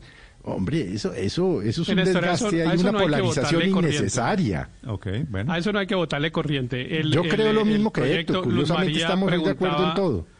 Sí, me alegra mucho, Felipe, estar de su lado. Eh, me- en, eh, Luz María decía, ya vieron el proyecto, proyecto no hay. Eso es una idea de unos tipos conversando en una cafetería. Oiga, chévere esta idea. ¿Por qué no unificamos el, el calendario de esta manera? Y, y ahí se acaba. Eso es todo lo que hay. Un, un dicho de unos señores que tampoco tienen iniciativa legislativa, ¿no? Porque eh, quienes pueden presentar co- a- proyectos al Congreso son los congresistas o el gobierno y en unos casos Pero, Héctor, especiales la le voy, Procuraduría y la le voy a decir, le voy a Pero- decir cómo ha pero funcionado, unos- cómo ha funcionado unos- esto en el pasado. Se juntan unas personas y dicen, usted hace la propuesta y usted consigue a un parlamentario y, y- y efectivamente consiguen al parlamentario y comienzan a Pero- ferrocarrilear los proyectos. Pero no se le olvide dar el final de la historia, porque se me parece a cuando a alguien se le ocurrió que era mejor que el presidente Uribe se quedara en el tercer periodo. Termina en donde, por fortuna, terminan las cosas descabelladas en Colombia, Pero lo que están es en la Corte Constitucional. que no quiere decir que claro, no lo es probable, es probable. Pero, pero es una cosa que no tiene ninguna viabilidad tampoco jurídica. O sea, eso no, en, un, en la Corte Constitucional no se sostiene con un pastorejo. Es evidentemente una cosa que sustituye los principios eh, elementales de la Constitución y que la Corte no la avalaría. Entonces, en realidad es una cosa, a mí me parece que es un distractor. Y claro, no sé ¿Y qué quieren qué? distraer. no sé qué quieren distraer, pero producen el efecto distractor. Mire que nos tienen hablando de eso, que a mi modo de ver es pero- eso que yo llamo, comillas, una conversación de borrachos. Sí, pero, pero ¿por qué el ministro del Interior no dijo lo mismo que usted? Porque no conoce si el ministro del texto, Interior dice porque- lo- No, pues, pero es que Héctor Rivero, sin conocer el texto, ya lo descalificó. Es que no hay texto, es que no hay texto, eh, Héctor lo pero acaba es de que no importa que no haya texto, Felipe, no importa que no haya texto. Es evidente que es una aberración constitucional y, y el ministro del Interior no puede vacilar ahí. Yo en eso estoy con Néstor. A mí no me dejó contento. O sea, que no es que no conozco el texto, es que no he visto, es que es de oídas, Aurelio, ahora, es que es conversación de borrachos. No, la Yo no vi posibilidad de yo- cero. Por el Posibilidades de que contrario, yo vi sensato al ministro del Interior, pues es que, que- que- No, no, yo no. El argumento, el argumento del señor de la Federación de Municipios es que sería de unificación de periodos para que Sí. terminen Todo- a tiempo alcaldes, gobernadores y presidente de la República. Claro. Lo habían intentado para al- alargarle Claro. el periodo a los alcaldes hace cuatro años. Claro. Ahora lo intentan Y- y- para alargarle el gobierno a Duque dos años. No, y a los, a los alcaldes también. Y porque todo es un lagartazo y cada rato está haciendo esa propuesta, como tres veces que se la ha oído. Pero el gobierno tiene que ser inflexible desde el primer momento. Es más, ¿qué debería decir un ministro del Interior? Sugiero respetuosamente, dice que ni se les ocurra presentar el proyecto. No es que pues ya yo lo voy a presentó esperar Chacón. el proyecto para opinar. No, que ni se les ocurra, Bueno, porque yo- el orden yo, constitucional hay que respetarlo. Esa sería la respuesta para Yo, yo supuse que iba a haber una negación. ¿Cómo se les ocurre que el gobierno no está en eso? Eso es impensable. Pero dice el ministro, la respuesta del ministro del Interior es no lo conocemos, no hay pronunciamiento todavía de fondo pero- sobre algo que no se conoce. Es tan evidente. 8, que- 18 que minutos, jurídic- Álvaro. Es tan evidente que jurídicamente eso no tiene sustento como que es un indicativo de un síntoma de lo que está pasando políticamente. El clientelismo está avanzando cada vez más y cada vez propone más cosas y está un poco envalentonado. Primero porque logró hacer un pacto con el uribismo, que era su, su némesis, quien lo combatía, quien decía que esos partidos le entregaban el país a las FARC y que eran corruptos con la mermelada, ahora están cogidos de la mano. Eh, en ese propósito se despacharon todos los entes de control, que es a lo único que le tienen temor. Eh, entonces quieren avanzar y sobre todo están muy preocupados porque a pesar de que tienen el uribismo y el clientelismo junto, eh, tienen mucho temor de lo que va a pasar electoralmente. No tanto por Gustavo Petro, que lo quieren presentar como su, su opositor para ellos llegar a segunda vuelta y volver a hacer la operación de, de hace tres años, sino con el centro eh, que no les permitiría esa operación. Entonces, ese clientelismo está envalentonado y asustado. Es- Yo- es yo en cambio no creo Es eso. una propuesta de los municipios. De momento, 8 de la mañana, 20 minutos. María Consuelo. No, a mí me parece que el ministro del Interior dijo lo que le correspondía. Si no ha revisado, si no existe proyecto, como lo decía Héctor, sobre qué va a opinar. Y él lo que no puede es descalificar a una persona como el, el representante de la Federación de Municipios, que gusten o no, y él no tiene por qué insultar. Él lo que tiene es que ser muy respetuoso y mantener una buena relación con el representante de la Federación de Municipios. Ni más faltaba, no va a poder él descalificar a una persona y a un proyecto que en, un, en una democracia además es válido. 8 de la mañana. Él 20 contestó minutos. como un canciller. No, no es válido porque es inconstitucional. No, no está bien No, que una es persona válido esté que una proponiendo persona cosas que son. proponga, son que ideas. No, pero, Libertad pero no, de ideas y de no, no, expresión. No, no, no, no. Hay- En el marco político hay un marco que es la Constitución y a una persona Para no puede andar diciendo cosas Corte, que para la eso se va al Constitución no, Congreso. la Constitución Pero, no lo permite. En, Para Ahora, eso, lo que le iba a en decir aras, Néstor en aras es de la que discusión, uno puede proponer inclusive bobadas. Eso las bobadas Pero no, está, no claro. está uno puede proponer la, la dictadura y etcétera, Se claro. pueden pero, proponer pero cosas, es, pero es que quien lo propuso, democracia. quien lo propuso no es un ciudadano común y corriente, sino que ostenta una investidura de presidente de la Federación Colombiana de Municipios y entonces aparentemente Pero aunque no le es así, corresponde al ministro lleva una, lleva una descalificarlo. vocería. No, yo estoy de acuerdo con, con usted, María Consuelo, totalmente. A mí me parece que el ¿para qué ministro con la Federación de contestó como, Sí. claro, para que eh, yo podía decir lo que dije en los términos que lo dice, lo dije, pero el ministro Porque no. usted es un Eh, panelista, aun cuando exacto. estuviera pensando, claro, el mi- pero el ministro no. Ahora, mire, Néstor, señor. otra cosa importante. Ayer,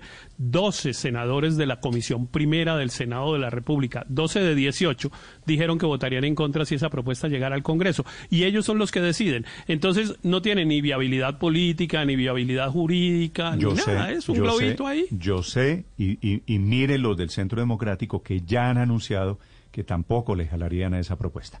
8 de la mañana, 22 minutos en Mañanas Blue. Estás escuchando Blue Radio. ¿Y usted cómo durmió anoche? Colchones comodísimos para dormir profundamente. Confundirse está muy mal, como cuando le dices Dina a tu novia Sandra. Pero está muy bien cuando confundes el sabor de una Whopper tradicional con nuestra nueva Veggie Whopper. Ahora en Burger King, pídela por beca.com.co o Rappi. Acompáñala con H2O. Veggie Whopper. Sabe a carne de res hecha de plantas. ¿Y usted cómo durmió anoche? Colchones comodísimos para dormir profundamente. En Blue Radio, un punto de vista con Opticalia Colombia. Si te gustan las gafas, te gusta Opticalia.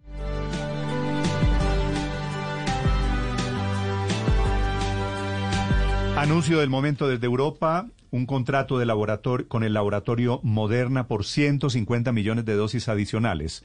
Nuevos anuncios contra la vacuna, por la vacuna del coronavirus desde Europa esta mañana. Enrique Rodríguez.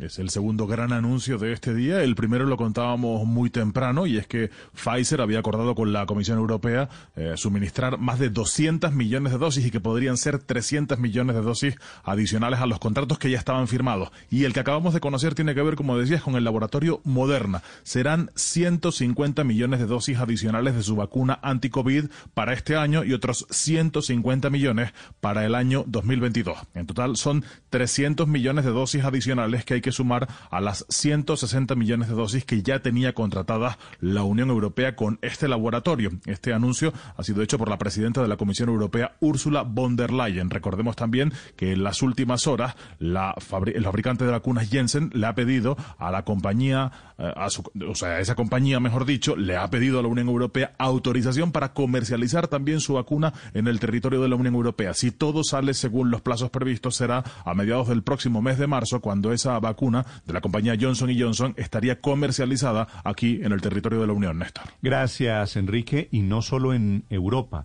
El país más exitoso de América Latina, uno de los más exitosos del mundo, es Chile, que ya ha aplicado casi dos millones de dosis. En Colombia, en cualquier momento, les contaré que se va a aplicar, era a las 8 de la mañana, ya tiene un retraso de 24 minutos, la vacuna a la enfermera en Cincelejo. Sobre la experiencia, sobre las novedades de Chile, el caso chileno, Silvia Carrasco. Sí, Néstor, lo que está ocurriendo con Chile, bueno, ellos empezaron allí en Chile a vacunar a comienzos de febrero y ya llevan dos millones y medio de vacunas aplicadas. Eso es el 12,54% de la población. Es un, eh, eh, la verdad es que es una cantidad enorme, pero además llama mucho la atención porque eh, Chile logró meterse en la compra de vacunas con los grandes países, con los países ricos, o sea, pudo comprar tantas vacunas eh, en proporción a su población como el Reino Unido, Canadá o Estados Unidos. Fíjate que eh, eh, Chile tiene 19 millones de habitantes y ha comprado, ha ordenado la compra de 90 millones de dosis de vacunas. ¿Cómo lo hizo? La verdad es que el proceso ha sido bien, bien increíble. Eh, eh, primero hicieron una, una, una carpeta de vacunas muy amplia, o sea, pagaron por la vacuna de Pfizer, por la de AstraZeneca, por dos vacunas chinas, por la de Johnson y Johnson y también se sumó al mecanismo COVAX. Y todas las vacunas fueron, los contratos fueron cerrados antes de que las vacunas fueran aprobadas. Eh, esta fue una maniobra económica, Néstor, porque la verdad es que todos los presidentes están haciendo uso de la vacuna porque saben que con eso pueden o, salir eh, airosos o salir eh, eh, como un desastre. Entonces, eh, Piñera, que venía con muchos problemas de popularidad, que venía con la explosión social, vio que la vacuna era la forma de salir adelante. Y la verdad es que fue el argumento que usaron para negociar. Cuando fueron a negociar, les dijeron, este país está en problemas con la explosión social, necesitamos ayuda para salir adelante. Y lo que hicieron fue aplicar a todas las vacunas sin filtro ideológico. Eh, por eso compraron tantas vacunas chinas, por ejemplo, que es lo que primero les ha llegado. Y, y- y ahí hay una cosa importante, y es que las, eh, las universidades en Chile ya tenían fuertes vínculos con las farmacéuticas, específicamente con las farmacéuticas chinas. Lo que se hizo es que se aceptaron en, eh, test de que la población fuera como conejilla de indias de las vacunas, de hasta cinco vacunas, con la condición de que la vacuna tenía que eh, garantizarse la llegada de las dosis y tenía que ser a precio más bajo. Ese fue el acuerdo que se hizo para acceder a que se hicieran los test en Chile. La verdad es que ha sido un proceso bastante exitoso y van bastante bien porque además se ha hecho una política comunicacional súper interesante, Néstor. Todas las personas, si uno se mete en las redes sociales en Chile, todo el mundo lo está publicando, no, porque a todo el mundo le dan un carnet que dice yo me vacuno en letras grandes y a toda la gente le vacunan y inmediatamente en el carnet le ponen la fecha de la segunda dosis. Entonces todo el mundo está publicando su eh, carnet en las redes sociales diciendo yo ya estoy vacunado. Eh, y esa es una política comunicacional que está entusiasmando a mucha gente a seguirse vacunando. La verdad es que el, el plan del gobierno chileno es tener al 80% de la población vacunada para el junio de 2021.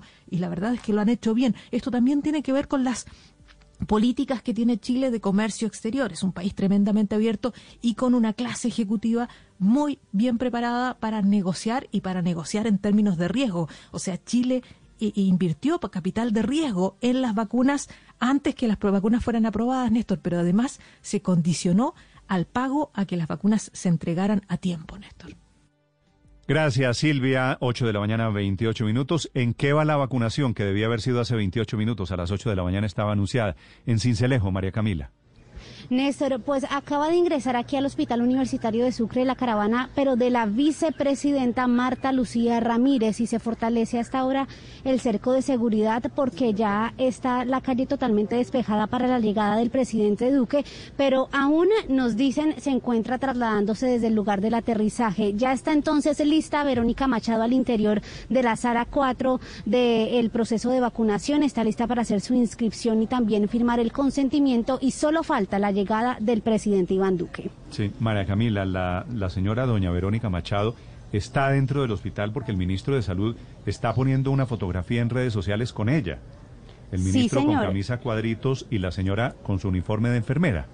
Sí, señor, ella está dentro y nos dicen que no solo ella, ya habló con el ministro de Salud, eh, con el personal también de la Contraloría, sino también hay otros seis, otros cinco más bien, con ella seis eh, funcionarios de este hospital que van a ser vacunados hoy, que están también ya aquí listos esperando la llegada del presidente Iván Duque. Muy bien, son las 8 de la mañana, 29 minutos. Felipe, qué barbaridad esto. Ni siquiera poner la vacuna del coronavirus podemos hacerlo a tiempo.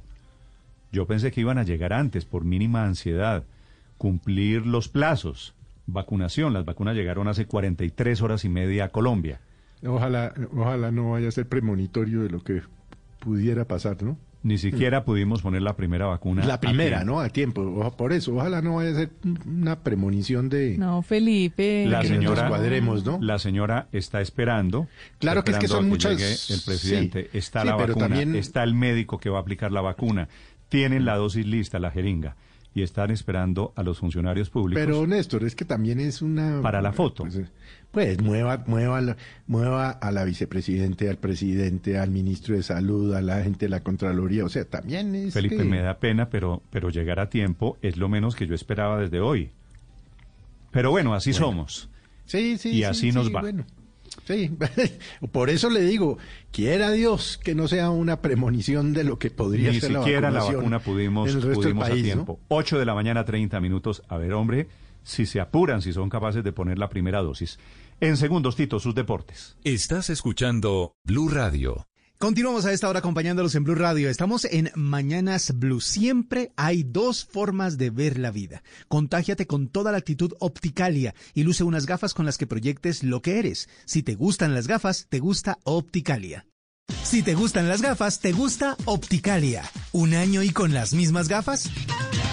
En Opticalia Colombia encontrarás variedad de monturas a los mejores precios. Ve y aprovecha la nueva oferta. Gafas exclusivas por 229 mil pesos y con lentes incluidos.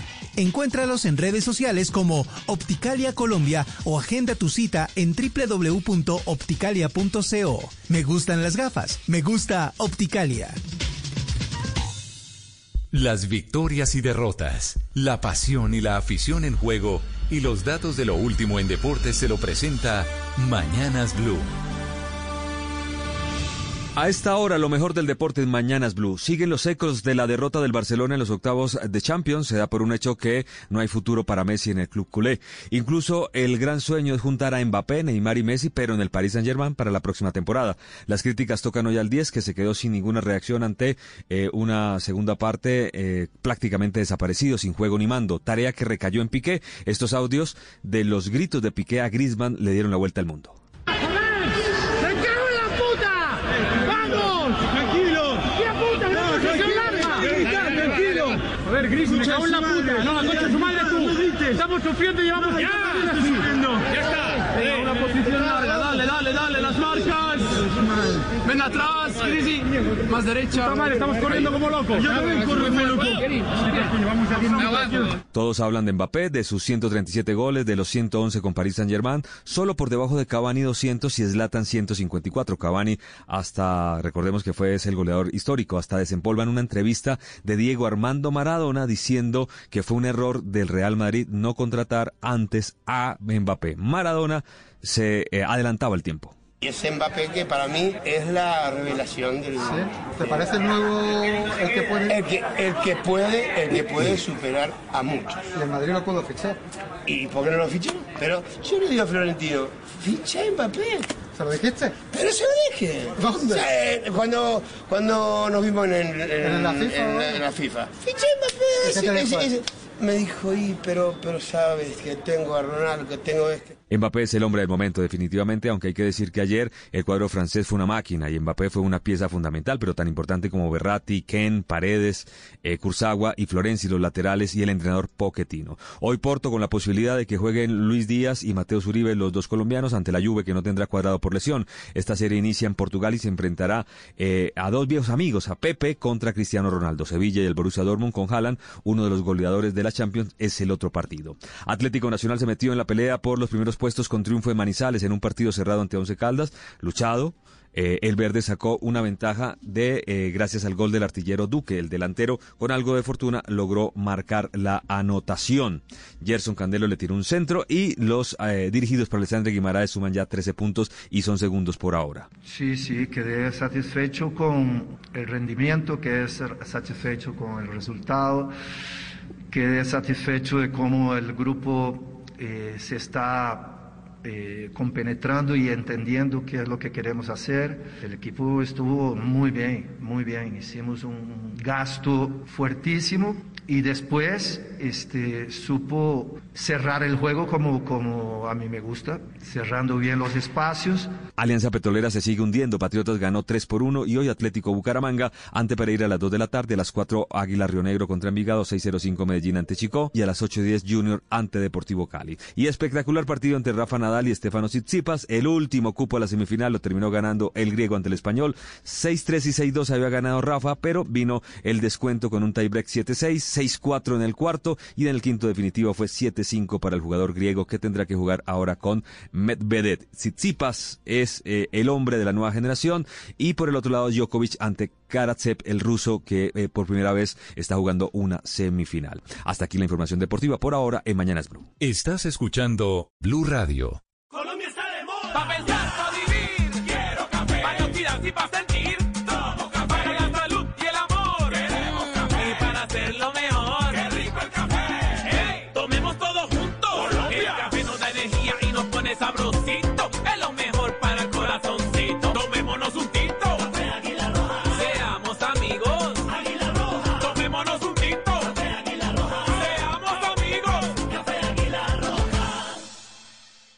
¿Necesita hacer una transferencia a otro banco pero no tiene el número de cuenta? Use el número de celular y hágala de ya para allá. Sí, aquí, bzz, bzz, soy su celular. Ahora desde el app de Vivienda Móvil puede recibir o enviar dinero a cuentas de otros bancos solo con el número de celular y sin costo. Ingrese por la opción transferencias y avances a otros bancos en línea. Servicio Transfilla. Aplican condiciones. Más información en davivienda.com. Da Vivienda Móvil. Aquí lo tiene todo. Vigilado Superintendencia Financiera de Colombia. Producto protegido por el Seguro Fogafín.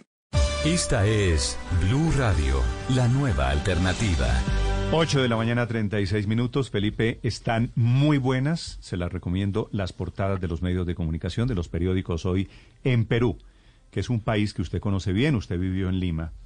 Sí. Eh, por cuenta del escándalo que han bautizado allí, Felipe, como el Vacuna Gate. Por ejemplo, el periódico La República, que es un periódico muy importante.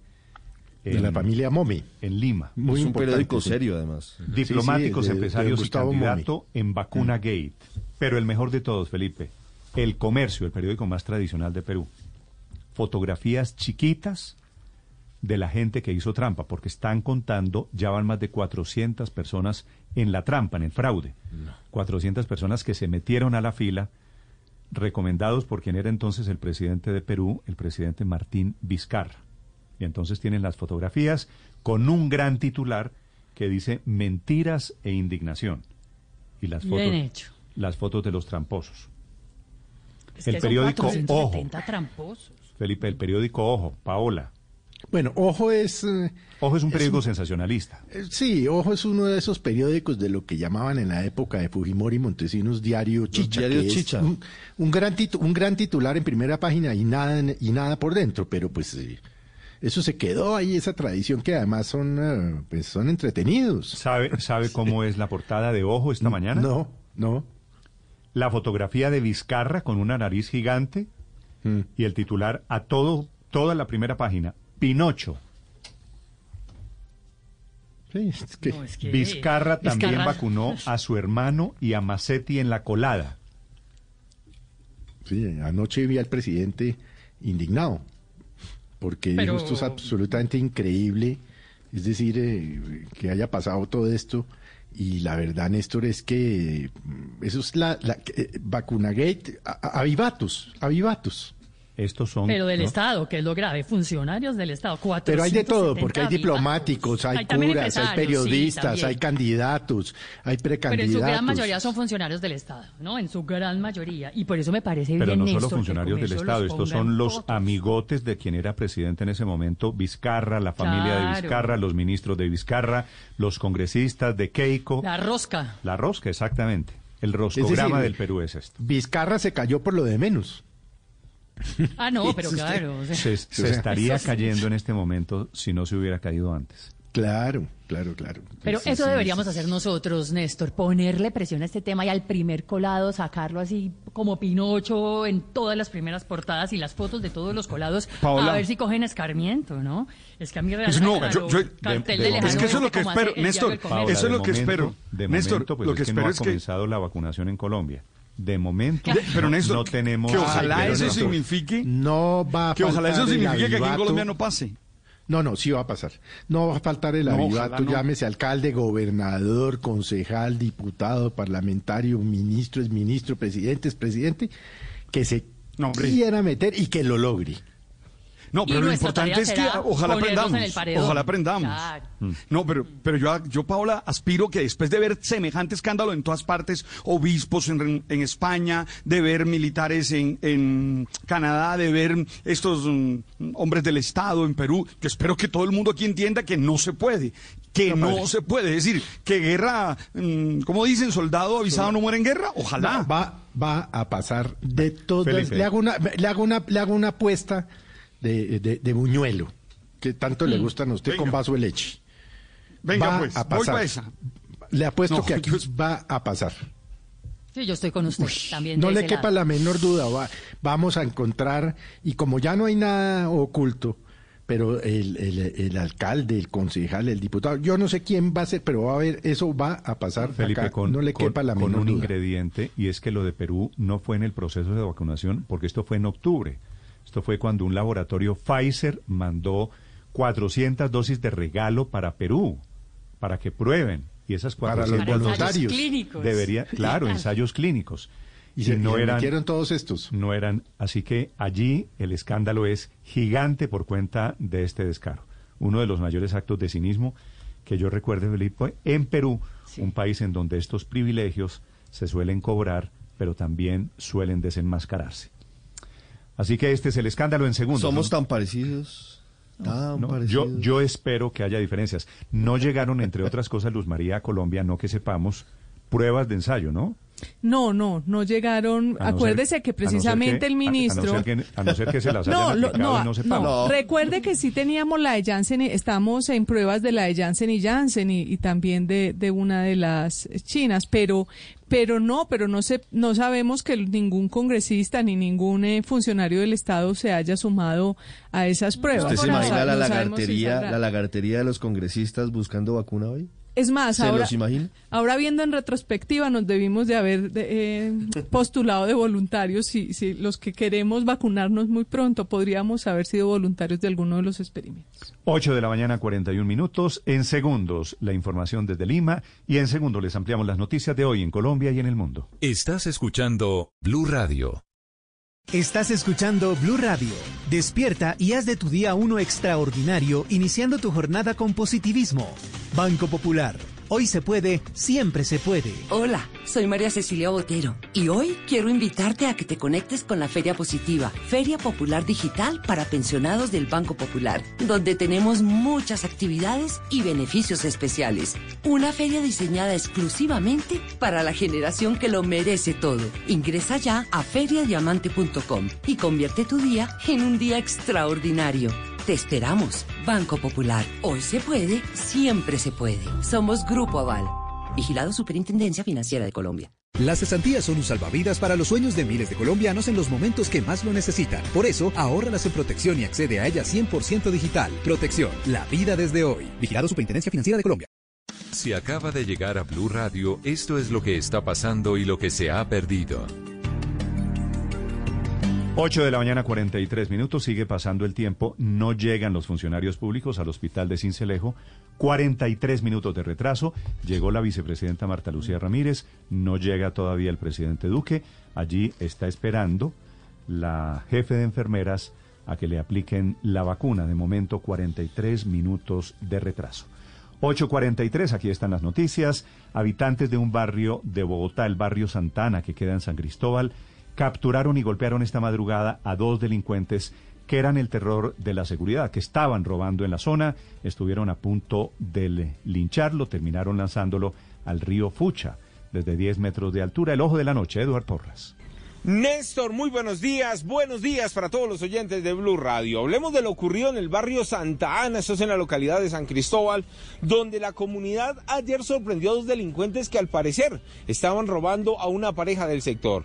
Los criminales en el momento que escapaban se encontraron de frente con los residentes de la zona que estaban pendientes de ellos, ya que al parecer cada noche, cada tarde comienzan a robar en este sector y de allí la fuerte golpiza a los criminales. Uno se alcanzó a escapar bar y al otro lo lanzaron al río Fucha. Estamos hablando desde la carretera hasta el río, más o menos 10 metros de altura, pero dejemos que un habitante del sector nos cuente detalle a detalle de lo ocurrido en el suroriente de Bogotá. La comunidad cansa de tantos ladrones, de tanta inseguridad, entonces ¿qué está haciendo? Pues tomando la justicia por sus manos. Al llegar la Policía Nacional, llama también a los bomberos oficiales, comienzan un operativo de rescate de este presunto delincuente que quedó gravemente herido. Lo sacan de este lugar, lo llevan a un centro asistencial, llega la Policía Nacional a verificar y la comunidad exaltada pues la emprende contra ellos porque dicen que efectivamente no hacen rondas y que por eso es que ellos tienen que hacer justicia por cuenta propia. Hablamos precisamente con el mayor Juan David Arango, quien es el nuevo comandante de la estación de policía en San Cristóbal, y esto fue lo que nos contó esta madrugada. Pues hasta el momento no, se obtuvo una información más clara frente al hecho. Al observar ahí al ciudadano en el lecho del río se logra contactar al personal de bomberos y una ambulancia donde se hace el traslado del ciudadano hacia un centro hospitalario. Mientras las autoridades buscan al ladrón que se escapó, el otro se encuentra grave en un centro asistencial. Tiene fracturadas sus piernas, tiene un golpe en la cabeza y en el brazo, pero dice la Policía Nacional que no lo pueden judicializar porque no hay una denuncia, nadie se acercó a verificar si era el ladrón que estaba haciendo de las suyas en el barrio Santa Ana. Eduard Porras, Blue Radio. Eduard, hecho de la mañana 45 minutos. Están saliendo en este momento las vacunas desde la zona franca en Bogotá, las 12.500 que irán a siete hospitales de Bogotá, que comenzarán a ser aplicadas desde mañana en la mañana. Diana Alvarado. Néstor, buenos días. Así es, yo los saludo a las afueras de la bodega del Ministerio de Salud. Yo le cuento que hace unos minutos salió un eh, camión refrigerante custodiado por cuatro patrullas de la policía y también aproximadamente 10 hombres en eh, motos. Eh, les, cuento que eh, es, estas personas, los policías, ingresaron hace aproximadamente una hora y se podía ver aquí desde las afueras al interior que estaban organizando la logística de cómo sería esta caravana que va rumbo hacia, la Secretaría de Salud de la capital del país. Con esta ya es la segunda salida que realiza un furgón eh, precisamente custodiado por las autoridades. Recordemos que hoy es la segunda gran entrega masiva a diferentes regiones de Colombia y por supuesto a la capital del país de las vacunas contra el COVID-19. Aquí por el bien. momento, como le cuento, el ambiente es de completa calma. Los uniformados ingresaron, acompañaron al vehículo que en este momento entonces se dirige para la Secretaría de Salud de Bogotá. Ok, Diana, desde el occidente de Bogotá, apenas está llegando en este momento el presidente Iván Duque, que acaba de poner el siguiente mensaje desde el aeropuerto de Cincelejo, la capital de Sucre. Acabamos de llegar a Corozal, Sucre, vamos rumbo a Cincelejo a aplicar la primera vacuna contra el COVID-19 en nuestro país. Hoy es un día donde Colombia empieza la vacunación masiva, segura y gratuita con la que vamos a enfrentar esta enfermedad. Todos unidos con la B de vacuna, con la B de victoria. Todos unidos con la B, con la B de se nos hizo tarde, Felipe. Tuvieron problemas, me informan, desde la Casa Militar en la Casa de Nariño para salir Sí. desde Bogotá por problemas de visibilidad y problemas de tiempo. Y entonces Ah, terminaron yendo Bogotá, Corozal, Corozal, Cincelejo. Corozal Es- está como a 18 minutos ahí de Cincelejo, está cerca. Es la razón Pero- por la cual están sí. atrasados este mensaje del presidente Duque. Entonces lo que yo le digo, mueva, mueva todo, todo el esquema de seguridad del presidente de la República de Cincelejo a Corozal. Eso todo requiere No, una- pero fíjese que yo creo que aquí sí ya hay, ya, ya aquí hay una demora que no es Felipe, por justificable la- frente al inicio de la por vacunación. la razón que sea, Sí. Para la esperar a la foto del primer vacunado con el presidente de la República no se justifica que se retrase la, La vacunación. vacunación en este momento 48 minutos tarde. Y esto no arranca antes de las nueve y media, mientras llega de Corozal a Cincelejo, mientras se traslada del aeropuerto al hospital. El, himno, me imagino, el los prolegómenos. El maratón, la maratón de la que hablaba el ministro de Salud. Bueno, bueno, oh, bueno, ya, ya veremos las imágenes de la primera vacuna, pero pues ojalá no le vayan a hacer eh, ferias y fiestas a las 35 millones de vacunas que faltan, ¿no? 8.48 minutos. Atención, fueron multados representantes de 5 EPS en Colombia que incumplieron obligaciones de información relacionada con eventos de salud pública y aspectos financieros, que estas EPS tienen que manejar también el tema de vacunas. Juan David Ríos. Néstor, buenos días. Pues la Superintendencia de Salud notificó que fueron sancionados los representantes legales de cinco EPS. Estamos hablando de la EPS Comeva, Ambuc, Comparta, Confamiliar Nariño y Sabia Salud. Esto es por incumplir obligaciones de información alusiva a eventos de salud pública y aspectos además financieros, así como no dar cumplimiento a medidas cautelares impuestas por la Superintendencia. Estamos hablando de multas de cerca de mil millones de pesos a los involucrados. La representante legal de la EPS Comeva, Ángela María Cruz Libreros, por ejemplo, tiene una multa por encima de 470 millones de pesos, al igual que Carlos Mario Montoya Serna, que es ex representante legal de la EPS Sabia Salud, con una multa de 285 millones de pesos, quien por cierto hoy hace parte de la alcaldía de Medellín como secretario de gestión territorial. 8 de la mañana 49 minutos. La Procuraduría revela esta mañana un balance sobre los municipios que no han reportado el índice de preparación para la aplicación de ese plan de vacunación. Faltan todavía 230 alcaldías. Asdrúbal. Hola Néstor, buenos días. 62 alcaldes y el gobernador del Amazonas están en la mira de la Procuraduría por no reportar información que permita determinar la preparación de los entes territoriales para el Plan Nacional de Vacunación contra el COVID-19.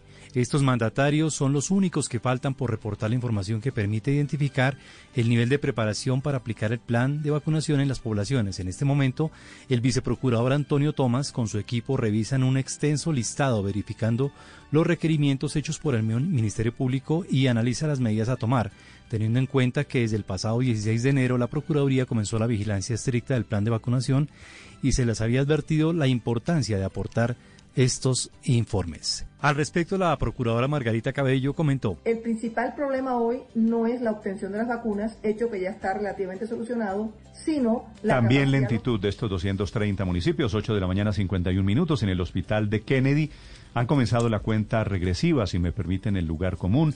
Todo parece estar listo para la primera vacuna que aspiran a aplicar mañana a las 7 de la mañana. Desde Kennedy, José David Rodríguez. Hola Néstor oyentes, buenos días. Estamos ubicados aquí frente al hospital de Kennedy. Todo está listo por parte del distrito para esta logística. Recordemos que mañana a las 7 de la mañana aquí se va a dar la primera vacunación en Bogotá contra el COVID-19 con asistencia de la alcaldesa Claudia López, de la vicepresidenta Marta Lucía Ramírez y del ministro de Salud Fernando Ruiz. En estos momentos hay cerca de seis carpas aquí a las afueras del hospital y siete internas. Pero vamos a escuchar a Jaime Goenaga, doctor del hospital de Kennedy. Hay una programación eh, direccionada por talento humano para que todo el personal, a- a- al personal de urgencias, al personal de unidades de cuidados intensivos, Gracias, David José, Repo- eh, José David. Reporte desde el hospital de Kennedy. Todas las ciudades están esperando que les lleguen a lo largo de este día las vacunas. ¿A qué horas llegan a Cali, Fabrit? A la 1.30 de la tarde, Néstor, con los eh, buenos días, está previsto que llegue el avión. Será un avión comercial que trae las 5.184 vacunas para el Valle del Cauca. Luego en neveras con hielo se guardará, que guardará la cadena de frío. Van a ser trasladadas de inmediato hacia la ciudad de Cali, custodiadas por la policía. El alcalde Jorge Iván Ospina confirma este arribo. Es una carga muy especial porque son las vacunas contra un virus que nos ha hecho tanto daño. Va a hacerse en un carro institucional con. Mañana a las 9 de la mañana en el Hospital Universitario del Valle, a partir de las 9 de la mañana, se aplica la primer vacuna, una auxiliar de enfermería en esta ciudad, Néstor. La primera, gracias, Fabrit. En Bucaramanga, 10.000 adultos mayores están esperando transporte gratuito para vacunarse contra el COVID. Javier Rodríguez. Néstor, además hay un inconveniente, las vacunas podrían retrasarse en su llegada a Bucaramanga porque llueve fuertemente en esta región del país. El aeropuerto Palo Negro está en este momento totalmente nublado y el alcalde Juan Carlos Cárdenas anunció transporte gratuito para 10.000 abuelitos para que se puedan ir a vacunar. Vamos a tener un servicio de transporte para que los recoja en su casa y de igual manera los lleve al lugar de vacunación En Bucaramanga serán cerca de 60.000 las personas que se van a vacunar en la primera etapa de este proceso de inmunización contra el COVID-19. 853 Neiva se prepara con un gran dispositivo de seguridad en el departamento del Huila. Silvia Lorena Artunduaga. Néstor, buenos días. En Neiva fue instalado el puesto de mando unificado para garantizar las medidas de seguridad para el traslado y distribución de las vacunas. A la capital del Huila llegarán el próximo viernes 1.494 dosis y se contará con más de 60 uniformados de la policía. Así lo indicó el coronel Diego Fernando Vázquez, comandante de la Policía Metropolitana. Hay un total de 65 uniformados que están dispuestos de exclusividad para toda la seguridad que obviamente este proceso de vacunación implica. De igual manera vamos a tener un grupo de reacción y también de apoyo en caso de presentarse alguna alteración y por supuesto un personal motorizado para prestar todo el, el apoyo en los desplazamientos. Las primeras dosis serán distribuidas en tres instituciones priorizadas para comenzar con el proceso de vacunación, Hospital Universitario de Neiva, Clínica Uros y Clínica Mediláser.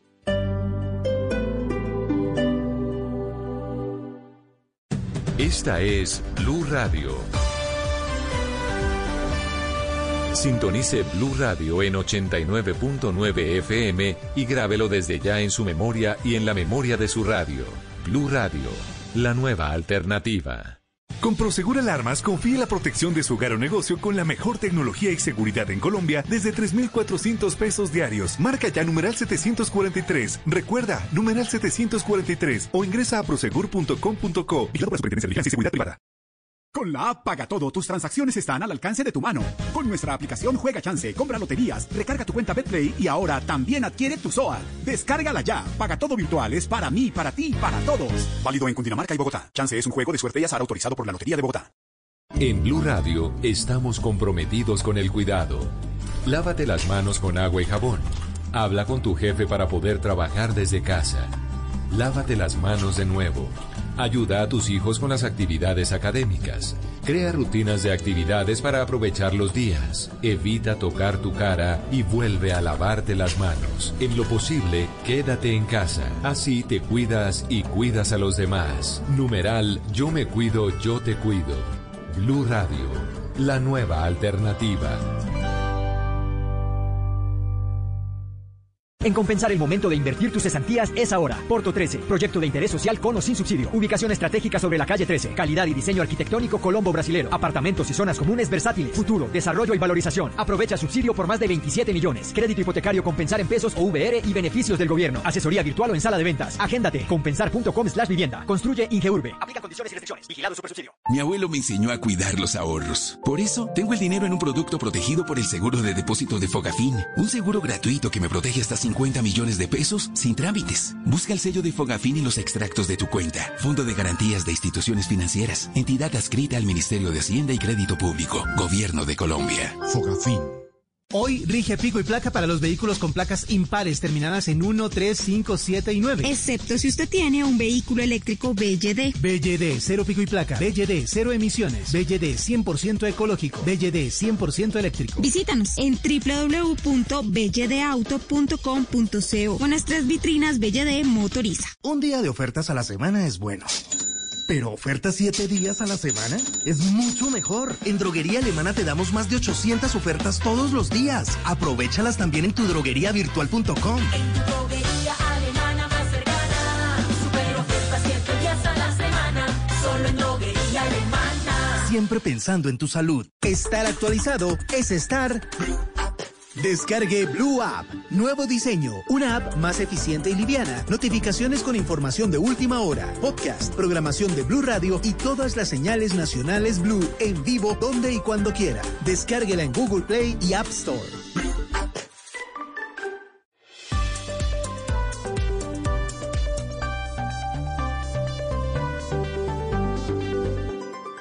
Estás escuchando Blue Radio y bluradio.com. Acaba de llegar el presidente Duque al Hospital Universitario de Cincelejo en el departamento de Sucre. Me dice un oyente, tiene razón Felipe, no es que esté tarde. Me dice es que yo no he entendido que esta es hora colombiana. Hora colombiana dicen a las 8 y arranca a las 9, posiblemente. Ah, hora judicial, la hora judicial que llamaban. Sí, hora, hora colombiana, Felipe, de que aquí no podemos hacer nada a tiempo. Con una hora de retraso, efectivamente va a comenzar el acto desde Cincelejo, María Camila. Sí, Néstor, pues nos acaban de correr aún más atrás de lo que estábamos al frente del hospital porque ya ingresó el presidente Iván Duque con su caravana completa, las ambulancias, las camionetas y un bus del que descendieron varios integrantes del gabinete, consejeros presidenciales y también el gobernador de Sucre. Ingresó ya entonces el presidente Iván Duque y su equipo de gobierno y nos dicen que ahora están realizando el registro. En un momento va a empezar la transmisión ya oficial de este acto y estaremos muy atentos al desarrollo de lo que siga pasando aquí. El presidente ya ingresó y al parecer hace falta la llegada de alguien más porque la vía sigue cerrada y en minutos estaremos entrando al hospital para que ya inicie formalmente la primer, el primer paso de la vacunación de Verónica Machado. Ya regreso con usted, María Camila. En redes sociales, Felipe, hay una cantaleta esta mañana porque sumaron el número de vacunas por todo el país. Y están diciendo unas personas supuestamente bien informadas que se perdieron algo más de 200 vacunas. Es que tomaron el mapa, Néstor, del cual estábamos hablando ayer, de cuánto va a cada departamento y sumaron uno a uno los 32 departamentos y les dio Mm. 49.792. O sea que faltarían 208 según esa suma. Exactamente. Entonces, eh, ahí A está la el teoría- alboroto a- armado en a la redes teoría sociales. de que como hay un faltante, en teoría, Felipe, en unas cuentas, en unas cuentas de epidemiólogos de Twitter. Ahí usted ¿no? abre la puerta entonces a, a todo tipo de especulaciones y de, No, pues- y de malos pensamientos. Este es el síndrome, básicamente el síndrome de Perú. Como la suma de todos los departamentos da 49.800, digamos, para redondear.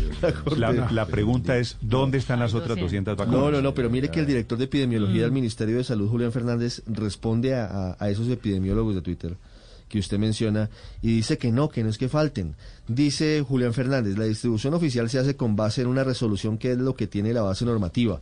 La suma, ustedes sumando departamentos y ciudades da 50.070 dosis, que fue lo que se recibió. Dice Fernández, válido criticar error en, or- en infografía, pero la referencia oficial es la resolución, es lo que es oficial y aparece cada uno de los Es decir, al que tienen que, No al, que tienen que jalarle las orejas.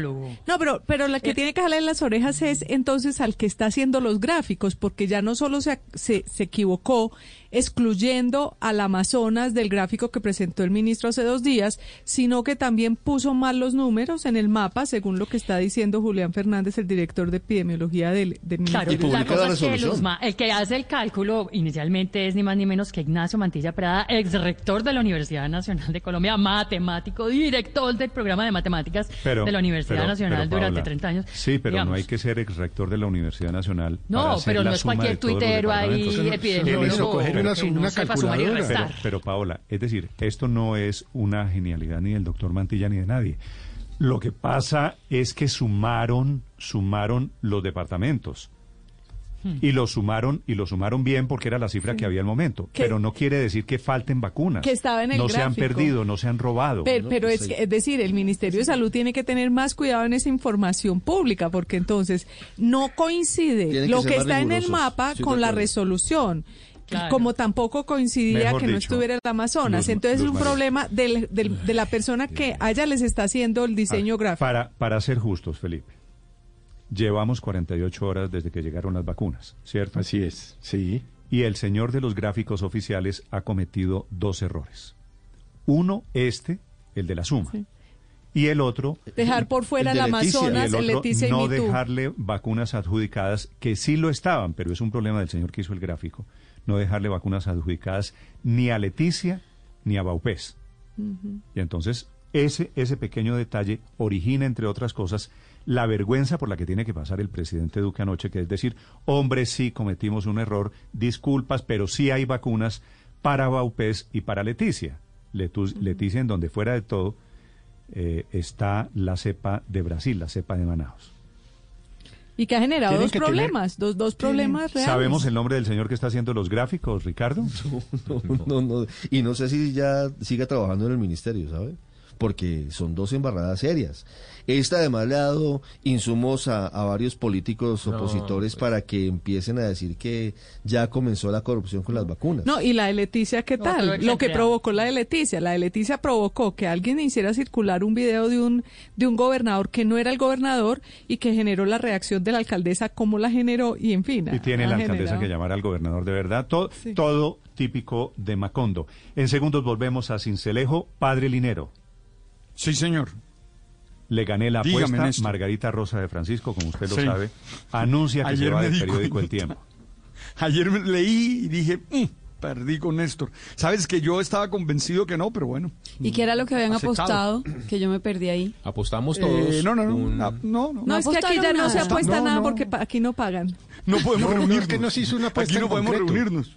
No, Padre No, Linero, no, pero, simplemente quería decirle, efectivamente, Margarita hace pública su carta de renuncia, que no podía ser de otra manera.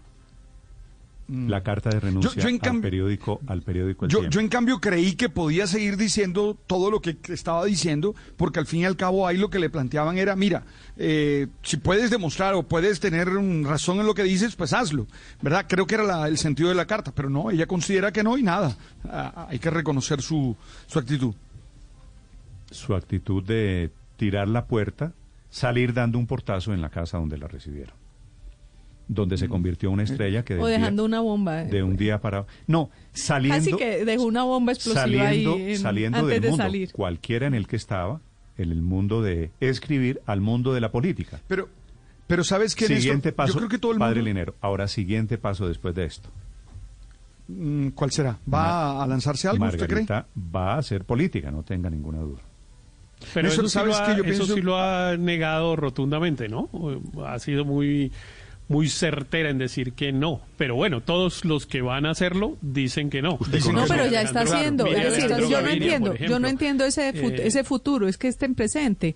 Ustedes vieron No, el fin de digo, si va a semana. ser candidata, pero el fin de está semana, lo que pasa es que ella pero- está haciendo instrumento de- de- del, del libreto de su partido, porque entonces el fin de semana publicó un Twitter diciendo que si Sergio Fardo se tenía que declarar impedido por el caso de Hidroituango, que era una sola, solo una pregunta, en su inocencia característica ella dice solo, solo pregunto, pero es para poner el tema, esa, ese tema en la No, no, agenda que está política. haciendo política y Entonces está está haciendo haciendo- política con lo mejor que ella puede hacer, que es con todos sus seguidores, Que, que, es lo claro, que la tienen convencida Claro. de, de lo, Lo que, que ella está pasa- creyendo en lo- este no momento. La tienen, no, no la tienen convencida, ella está convencida. Por es eso, pero respetuoso cuando decir. uno tiene es que la tienen seguidores, convencida es como si claro. uno no tiene capacidad No, de es lo mismo que los otro lo políticos. No, no, no, no. Eh, no, es lo cree la que está mismo, le está que le pasando en redes lo mismo que le pasa a los políticos cuando todo el mundo los aplaude. A ella le aplauden en redes cuando hace lo que hace, entonces No, no, ella pero cada día se convence pero hay más. que pero hay que no, con mucho respeto porque además hemos Héctor, dicho que es muy inteligente. Su No, no, ingenuidad no. me parece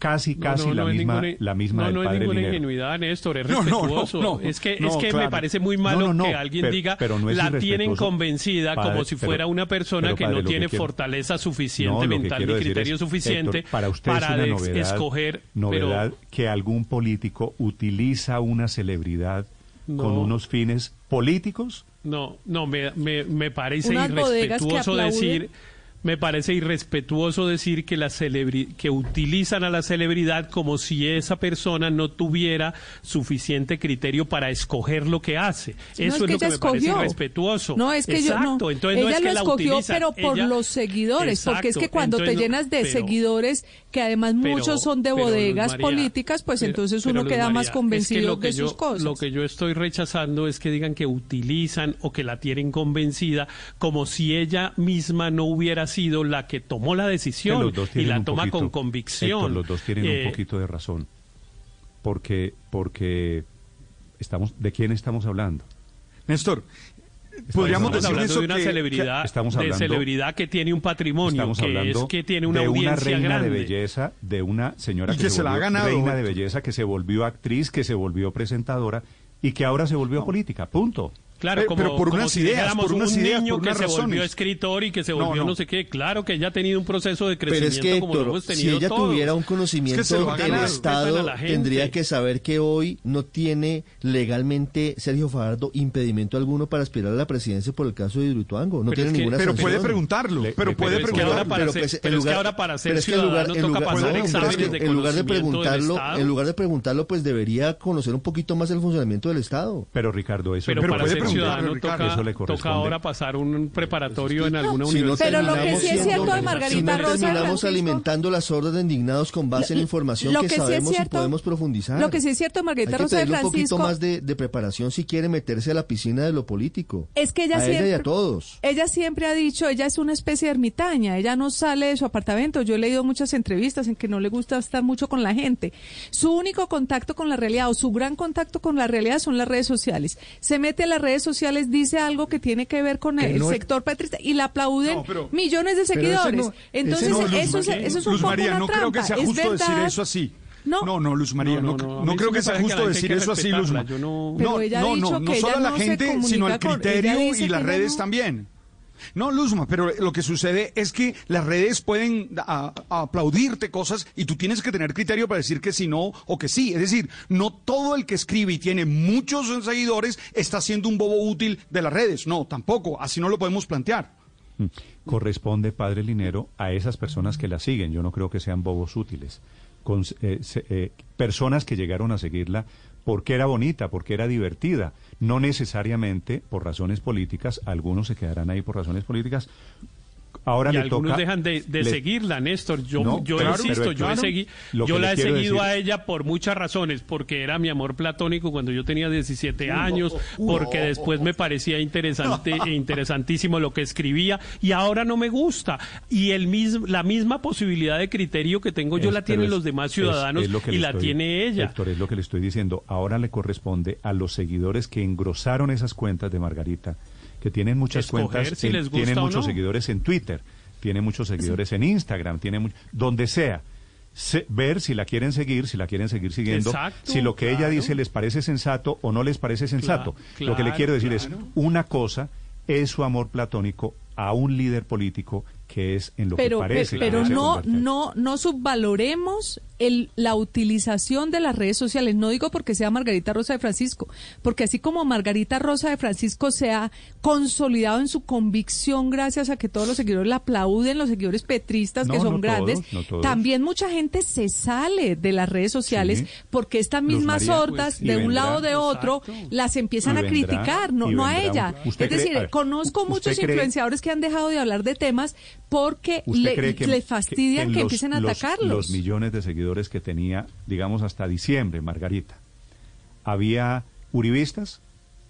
No, pero cada Claro que, vez... sí, claro que sí. Había de claro, todo, Claro había que había todo. Pues, uribistas. no sé, no y sé hay qué gente, habría. Y hay gente a, lo- a los que les parecerá ahora que no le gusta Y lo si que se Margarita vuelve escribe. un activista del petrismo, pues a la gente que no somos petristas Sí, y que pues no claro. nos gustan los activistas del petrismo, no la Pero seguimos. no ni a ella la desconozcamos están- el impacto pero de las la bodegas sobre la ni- política. No pero- desconozcamos no, pues es el impacto de las bodegas sobre las políticas. Voy a... Las redes no ponen presidente, Luz María. Si No, las estoy redes diciendo, no presidente, ponen presidentes, Petro pero si callan presidente hace dos personas, años y medio, pero Mocus si hubiera sido presidente, Fajardo hubiera sido presidente, Uribe volvería otra vez a la presidencia. Es decir, las redes no ponen presidentes. si fuera- Eh, en eso si- no se equivoque. Si fuera por las redes sociales, Margarita sería No, la yo no estoy presidenta. diciendo que supuesto, presidente. No. por supuesto, Como si hubiera sido presidente. presidente. Nueve de la... No, hemos visto Pero la Néstor, diferencia. pero hay que abonarle, hay que abonarle a Margarita que la carta, eh, la carta Le quedó bien hecha. Caray, divinamente bien escrita. Yo me la leí tres veces y es impecable la carta. Usted puede estar o no de acuerdo, Felipe, para pero además acaba con un gesto de, con un gesto de, Usted sigue de, de usted gallardía sigue- con el Felipe, periódico. Usted es seguidor de Margarita en redes sociales, no seguidor político. ¿Usted la va a dejar Sí, de sí. seguir? Eh, sí, pero por la misma razón que Héctor ya no la sigue. Es que a mí me aburre mucho el tema Petri- de. Petro. Padre Linero, usted sigue a Margarita Rosa de Francisco. No, no, yo no la sigo. Nunca la he seguido. La, le- me gustan sus pensamientos, pero no la sigo. Néstor, pero déjame decir una cosita allí chiquita frente al tema. Eh, oye, está bien, mire, yo, yo les voy a decir algo. A mí cuando se presentan esas cartas de renuncia, siempre me preocupa es la solidaridad con los que se quedan. Vamos a suponer que algún día yo me quiera ir de Blue. Y, y escribo, yo tengo que tener cuidado porque es que cuando escribo puedo terminar la- lastimando la ética, el trabajo de ustedes. Y eso, o sea, esa parte, no sé, tengo que reflexionarla porque esa no me gusta de la carta, ¿sabes? Mm. Ah, no, lo de Margarita, por supuesto, no es solo un insulto al dueño del tiempo, que es lo que... Vuelve a echarle vainas al innombrable, como le dice ella el sino- doctor eh, sino- Sarmiento. sino que ¿no? termina siendo también un insulto a la gente. Por eso es que uno cuando se va, se va calladito. Bueno, Felipe, en segundos vamos a Cincelejo porque está comenzando en este momento la vacunación. Estás escuchando Blue Radio. Llegó Volvo Special Sale por tiempo limitado. Compra con bonos de hasta 25 millones de pesos y empieza a pagar en el 2022. Visita ya un concesionario. Volvo, tu futuro, nuestro camino. Aplican términos y condiciones en volvocars.com slash co. Eres un romántico empedernido. Sabes que por amor haces lo que sea. Incluso cocinar las más ricas pastas. Y traer a tu casa una de las ciudades más románticas del mundo. Donde Romeo y Julieta se amaron por siempre. Sin duda, eres un campeón. Una de las capitales mundiales de la ópera. Para ti, nada es imposible. Apuesto a que eso no se lo esperaba. Pastas Verona. Si sabes de amor, sabes de pasta. Trabajamos pensando en usted. Ahí le está leyendo la señora que le va a aplicar la inyección, que es una colega suya de enfermería del hospital universitario. Le está leyendo cómo es el procedimiento. Se sienta doña Verónica, todos con tapabocas, desde el hospital universitario de Cincelejo. El número de 33 238 73. Ok, bueno, entonces ya voy a preparar la vacuna para colocarle su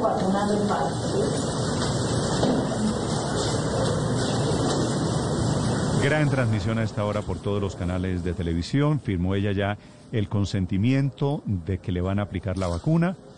Alista, esto debe ser el brazo izquierdo, ¿verdad? María Sí. Camila, desde el hospital. Néstor, sí, precisamente ya empezó el proceso de vacunación en Colombia. Vemos cómo está sentada la señora Verónica Machado y hay otra señora del personal de la salud, una enfermera. En este momento le está mostrando la dosis de la vacuna de Pfizer que salen de unas cajas térmicas que conservan el frío. Esta es de color azul y se acerca a la cámara y vemos cómo está destapando eh, la jeringa con la cual le va a aplicar eh, el biológico y abre en este momento, le hace como unos golpecitos al el tarro de vidrio que trae la vacuna de Pfizer y procede a absorberla con la jeringa. Ya la está poniendo entonces la dosis correspondiente, la que van a aplicar en el brazo izquierdo, nos contó ayer, que fue el que eligió. Vemos ya también la aguja y todo debidamente esterilizado. Ella tiene sus guantes de látex. Néstor, de este tema de inmunización, pues no conocemos mucho, pero ella lo que hizo fue absorber dos líquidos. En este momento tiene un segundo tarro en el que está eh, inyectando el líquido que ya tenía. Está preparando la dosis, está preparando la dosis de Verónica y la están grabando de espaldas y está eh, acaba de, de depositar eh, como en, en la zona donde se ponen los desechos inmunológicos lo- la aguja con la que había sacado ese líquido. Bueno, continúa el procedimiento. Eh, eh, Sí, es- eso que usted llama el tarro de vidrio, ese vial, esa ampolleta de donde salen las dosis, ¿para cuántas dosis va a tener capacidad? Finalmente, ¿para cinco o para seis personas? Néstor, hoy tenemos acá seis dosis. Seis dosis van a ser aplicadas eh, y esa es la que ya está eh, retirando, discúlpeme del tarro, no sino de la dosis puntual de la Eh, vacuna de esas Pfizer. jeringas, esas jeringas son especiales, tuvieron que importarlas y por eso también hubo un retraso en, en la- el inicio de la vacunación. Son jeringas que permiten sacar seis dosis de, de vacuna de cada uno de los viales. Sin residuo. Alista el brazo izquierdo, efectivamente, se sube la manga. Esto es narración como un partido de fútbol. Listo. María Camila. Sí, señor. Entonces vimos cómo mojó de alcohol el algodón la enfermera que le va a aplicar la dosis. Se destapa ella su brazo izquierdo, la enfermera jefe de esta unidad de cuidado intensivo, Verónica Machado, y le están ya eh, procediendo a limpiar la zona donde van a aplicar la dosis de la vacuna de Pfizer. Ella le está informando sobre el proceso y muy atenta. Mira, Verónica, a, a la enfermera. Se prepara exacto Néstor para el pinchazo Bueno, y listo. listo. Viene entonces la aplicación de la primera dosis de la vacuna contra el COVID-19 en Colombia. Ella cierra sus ojos, se pone la mano en el pecho, le aprietan el brazo y muy tranquila, Y ahí al lado, y listo, al lado derecho, aplicada. María Camila, al lado derecho en esa pequeña habitación del hospital, aplauden el presidente Duque y la vicepresidenta Ramírez, ¿no? Hay celebración el del ministro equipo Ruiz. de gobierno. Vemos al ministro de Salud, Fernando Ruiz, Néstor, todos aplaudiendo. El presidente está aproximadamente a dos metros de ella junto a la vicepresidenta y el ministro de Salud y están hablando. El ministro está diciendo algo a la vicepresidenta mientras aplauden y el presidente le hace pues el saludo de esta época, Néstor, el codito a la otra enfermera que está allí en la zona como de la mesa del registro de Verónica Machado y listo. Siguen hablando del tema, Verónica se acaba de cubrir el brazo, tiene su bata puesta, se la subió y le entregó algo, Néstor, a la, a la enfermera que le aplicó, que le aplicó la dosis. Sí, se acaba de producir la primera vacuna en Colombia. Sí. Doña Oiga, Verónica pero- Machado, con toda la pompa, con Ahí toda está la el carnet de vacunación, esto lo está mostrando Verónica. Ese carnet, ese carnet es un pedacito de papel. Sí, señor, escrito a mano. Lo tiene, lo está viendo acá, vemos la en el Zoom. Dice mi vacuna, el mismo símbolo con el que está registrada la aplicación. Y se levantó ya Verónica de la silla, eh, mostró el carnet de vacunación, como mencionaban ustedes, es en, en cartón, en hoja. Y escrito como escrito a mano, le tachaban el cuadro donde decía la dosis correspondiente de Ese, ese carnet COVID-19. le van, en, en ese carnet dice el número del lote de la vacuna que le aplicaron el laboratorio que fabrica la vacuna que le acaban de aplicar La y la cédula. fecha, la- bueno, la cédula de ella, por supuesto. No, y también del vacunador, Néstor, ¿sabe? De la persona que le pone Ok. la vacuna también está ahí. Y la registrada. fecha en la que le toca la siguiente dosis, que es tres semanas después. Es un, es un carnet muy parecido al que se utiliza, por ejemplo, cuando usted se vacuna para la, contra la fiebre amarilla, por ejemplo, cuando va a Contra salir la del fiebre país. amarilla. Es muy parecido, es muy similar el diseño. En otros países han decidido hacer lo que llaman un pasaporte inmunológico. En esta oportu- oportunidad para Colombia, obviamente, seguramente por la premura del tiempo, un papelito un poquito más simple que sirve como carné. Habrá que laminarlo. No tiene traducción este carné al inglés.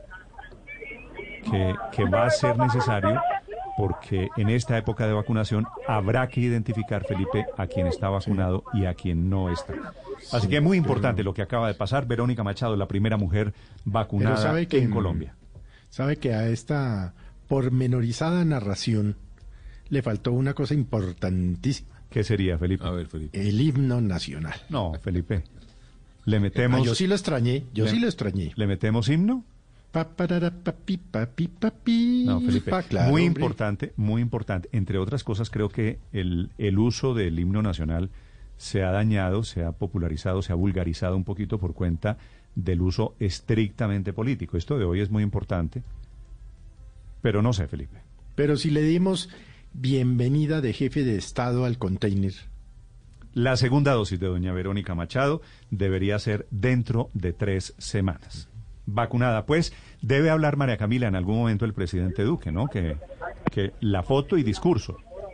Néstor, pues le cuento que ya estamos aquí al interior del hospital, ya nos siguieron seguir y veo, veo ya puesto el atril presidencial eh, con oh, una pancarta detrás de la gobernación de Sucre, también de mi vacuna. Y ya están saliendo, Néstor, están saliendo el equipo de la presidencia de la República, están bajando porque, si no estoy mal, es em, desde un tercer piso y vemos esa la gerente del hospital de aquí universitario y ya están bajando las cámaras de presidencia, es decir, esta declaración está próxima a pasar en los siguientes minutos. Muy bien, 9 de la mañana, 21 minutos. Listo, quedó chuleado, Felipe, el tema. Ojalá de aquí en adelante Comenzamos. arranque el cronograma. Esto lo que quiere decir es esta la cuota inicial, el primer impulso para un largo proceso de vacunación primera de que nos 35. tiene llenos de esperanza, de ilusión, a ver si es pa- a ver si somos capaces A de ver si hacerlo somos bien. capaces como país de sacar esto adelante. ¿no? Exactamente. A ver si termina la pesadilla del coronavirus. Vendrán la semana entrante, hoy, personal de la salud, de aquí en adelante unos días de solo personal de la salud, y la semana entrante, en la medida en que lleguen, lleg- sigan llegando más dosis, vendrá la vacunación para los mayores de 80, después para los mayores de 70, después para los mayores de 60, y así hasta llegar a la quinta etapa, Felipe, en donde debemos estar la mayoría. nosotros. Bueno, ojalá, ojalá de verdad. Eso hay que meterle 348, buena vibra. Felipe, 348 días después del primer caso confirmado en Colombia, se produce la primera vacunación en Colombia. El 6 de marzo del año pasado, el primer caso confirmado. Obviamente ahí está bajo discusión. Pero, pero luego Pero la Universidad del Rosario hizo una investigación y mostró que hoy, hoy, hace un año, fue que se dio el primer Aún más contagio en simbólico. Colombia. Un año después se produce la primera vacunación en Colombia. Exactamente un año después, ¿no? Increíble, increíble la coincidencia. Inimaginable, tiempo. ¿no, Néstor? Hace un año, ¿cu- cu- ¿cómo nos íbamos a imaginar que un año después el mundo científico Felipe, y habla- iba a ser capaz de producir vacunas? Eso habla del esfuerzo de la comunidad científica, de los laboratorios, de Es los un logro, pero es, es un avance de la humanidad. Desarrollar vacunas en un año es una, un avance que no Algo de tiene. emoción, por y a ver si supuesto. aprendimos, ¿no? Algo de emoción en la ceremonia que acaba de terminar desde Néstor, lo que viene- Señor.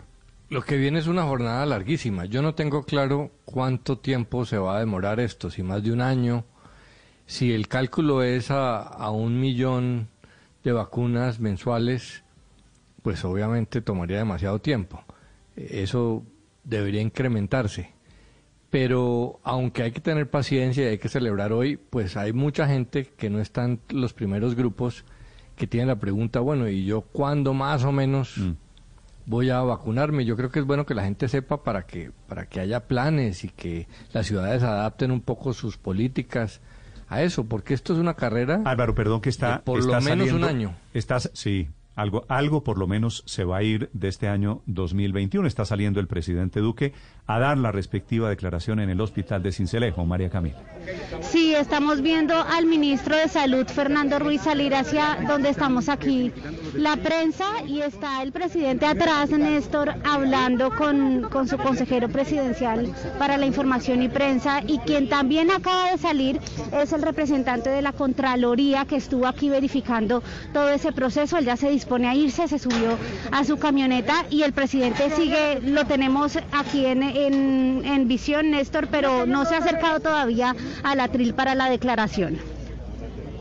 Ya regreso allí a Cincelejo, 9 de la mañana, 24 minutos. Estás escuchando Blue Radio. Llegamos al puesto número 3 de nuestro top 10.000 con Te doy mi lomito de cerdo. Número 2, por siempre, mi costilla de cerdo. Y en número 1 esta semana, contigo quiero bondiola de cerdo. Vamos a escucharla. Quiero bondiola contigo, hagámosla para almorzar. Nada tan versátil como la carne de cerdo. Conoce sus cortes y preparaciones en comemascarnedecerdo.co. Come más carne de cerdo, pero que sea colombiana, la de todos los días. Fondo Nacional de la Porcicultura. En Claro Empresas creamos increíbles planes móviles para que reactives tu pyme. Conócelos y mantente en contacto con tus clientes y colaboradores. Planes con minutos ilimitados. Claro Drive con 25 gigas de almacenamiento. Webex y Teams incluidos y mucho más. Llama al numeral 400 o en Bogotá al 748-8888. Aplica condiciones y restricciones en claro.com.co slash negocios. Es el momento de ser fiel a tu instinto. Mazda 2 presenta una noticia. Una noticia económica a esta hora sobre los billetes de 50 mil falsos que están circulando. Declaración del Banco de la República, Víctor. Néstor, respuesta del banco, que recuerde usted, es el encargado de producir los billetes eh, en Colombia. Y recuerde que se han viralizado unos videos de ciudadanos alertando a la comunidad sobre nuevas modalidades de billetes falsos eh, que los hacen ver cada vez más reales. Billetes falsos de 50 mil pesos. En estos videos se muestra cómo el holograma de estos billetes que está en la parte frontal, al lado del gabo que está de pie, ese holograma como verdoso que, que cambia de color, con un colibrí picando una flor. Esos videos muestran cómo están eh, suplantando ese holograma por un sticker que queda muy parecido al holograma real y que cambia el color. El Banco de la República dice que se están presentando apenas eh, pocos eh, casos de estos, que los falsificadores están arrancando piezas originales de los billetes reales para pegarlos en los billetes falsos, pero que dice que es un tema que está ocurriendo en muy pocos casos. Recomienda a la ciudadanía revisar muy bien los billetes, revisar el alto relieve, que el holograma no se despegue y otras medidas de seguridad. En Colombia, eh, Néstor, más o menos 3.400 eh, millones de billetes circulan en este momento. La gran mayoría, 1.470 millones, son de 50 mil pesos. Así que por eso el apetito de los falsificadores por estos billetes. Bueno, si se llega a despegar el holograma de un billete, eso sí ya, ya es que es una muy mala falsificación. Así que eso sería... Muy, muy chimbo ese billete. Chimbo, rechimbo. 9 de la mañana, 27 Sí, minutos. Señor alcalde de Leticia, Jorge Luis Mendoza. Alcalde, buenos días. Muy buenos días. Alcalde, hablando, hablando de billetes falsos, ¿cuál es la historia del video falso que le montaron a ustedes de Leticia? No, no, a mí no fue, fue al- señor fue al gobernador. pero no fue, no fue un video falso, fue una confusión. Eh, un comerciante de acá, pues, eh, estaban en una reunión y hizo unas declaraciones, pues, manifestando el inconformismo con, con una situación en particular y, pues, eh, creo que, que se manejó o se confundieron y, alcanzaron a, a decir que fue el señor gobernador, pero pues él tampoco había hecho esas declaraciones. Claro, se viralizó de tal manera que comenzó a circular el video adjudicándoselo al gobernador del departamento de Amazonas. ¿Cuál es la situación con el coronavirus de Leticia, señor alcalde, y sobre la posibilidad de que lleguen a Leticia las 50 mil vacunas que estudia el gobierno? Sí, pues eh, no, lo primero es aclarar que el gobierno nacional siempre ha estado muy muy al tanto de la situación en Leticia. Eh, nosotros cuando el año pasado pues hemos tenido un gran cambio, digamos que hemos mejorado mucho la capacidad instalada. Eh, en el hospital se hicieron algunas adecuaciones de ampliación. Eh, pasamos de tener también de tres ventiladores a 22 en este momento. Se hizo la adquisición de una planta eléctrica eh, para poder soportar eh, la carga de todo el hospital, porque teníamos una planta de unos 60 años. También eh, en este momento se está haciendo la adquisición de una planta de oxígeno, que era lo que teníamos pendiente y que se había pausado un poco. Eh, estamos, eh, ya fue aprobada al hospital la compra de una planta de oxígeno nueva para poder soportar estos 22 ventiladores, porque digamos que entrando todos en funcionamiento, pues no tenemos la capacidad logística para soportarlos. Sí. Y Alcalde. pues digamos que ahora en el tema de la vacunación, pues ya ya el señor ministro confirmó que que se va a iniciar un muro un muro epidemi- un muro inmunológico, perdón, acá en el municipio de Leticia. Entonces va a haber una una vacunación masiva en la ciudadanía de nuestro municipio y departamento para poder contener la propagación de la enfermedad. ¿Cómo será ese, ese muro de contención del coronavirus? ¿Van a vacunar a los más de 48 mil habitantes de Leticia, alcalde? ¿Cuál ha sido eh, la charla que han tenido con el gobierno, con el ministro de Salud sobre el plan? Aún no, no está definido todos los temas. eh, digamos que, que se ha mantenido una conversación fluida. eh, vamos a se va a empezar a realizar una vacunación masiva. Al parecer inicialmente va a ser en el casco urbano de Leticia y de Puerto Nariño, que son los dos municipios del departamento de Amazonas. Y pues está estudiando la posibilidad de seguir ampliando estas fases, pero pues de momento eh, eh, nos han dado este, esta información. Estamos pendientes también de la llegada de las vacunas. Eh, va a ser con, con la vacuna Sinovac, que es la que podemos, digamos, mantener acá en el territorio debido a la refrigeración. ¿Cuántos de esos 48 mil habitantes no quieren vacunarse? ¿Tiene usted tal vez ese dato? Pues en los últimos días eh, hemos escuchado que algunas comunidades indígenas están algo renuentes a- al tema de la vacunación. Sin embargo, pues aún no se ha hecho esta socialización. Estamos esperando confirmar datos para poder entrar a hacer esta esta concertación con ellos. Pues digamos que que también es una medida que, que va a beneficiar a toda la ciudadanía. Entonces, es hacer una socialización y, pues explicarles bien, de pronto explicarle algunas dudas que tengan y, la idea es que se vacune a toda la población. Alcalde, hace ya unas dos o tres semanas hablábamos que había llegado la cepa brasilera a, la, a Leticia. Eh, ¿Qué ha pasado en este tiempo? ¿Sí se ha notado un aumento de los contagios y tal vez de las fatalidades? Definitivamente hemos tenido un incremento en las cifras de contagios, estamos atravesando por un pico, ha sido bastante fuerte, sin embargo, pues hemos tomado algunas medidas restrictivas, eh, las medidas que ya se habían mencionado con anterioridad, que es el cierre del plan piloto de bares, eh, cierre de canchas sintéticas, escenarios deportivos, balnearios, eh, centros recreacionales, toque de queda nocturno, pero sin embargo, pues aún estamos presentando una cifra alta de contagios y sobre todo en núcleos familiares. Se está trabajando en campañas también nuevamente de socialización de las medidas preventivas y pues estamos esperando la respuesta a todas estas medidas que se han tomado. Estamos seguros que estamos seguros que con la vacunación masiva vamos a tener una un mejor muro de contención, digamos un mejor muro inmunológico para poder soportar esta situación. De eso es de lo que se trata al fin de cuentas. Gracias, alcalde. Sí, señor, muchas gracias. Jorge Luis Mendoza, desde Leticia. Estás escuchando Blue Radio. Tu instinto dice que vivas, que descubras, que le abras la puerta a cada detalle para disfrutar de todo lo que te rodea. Porque al hacerlo, estarás trazando tu propio camino y reencontrándote con lo que te hace ser quien eres. Sé fiel a tu instinto. Mazda 2. Conócelo en nuestra red de concesionarios de todo el país y agenda tu test drive en www.mazda.com.co.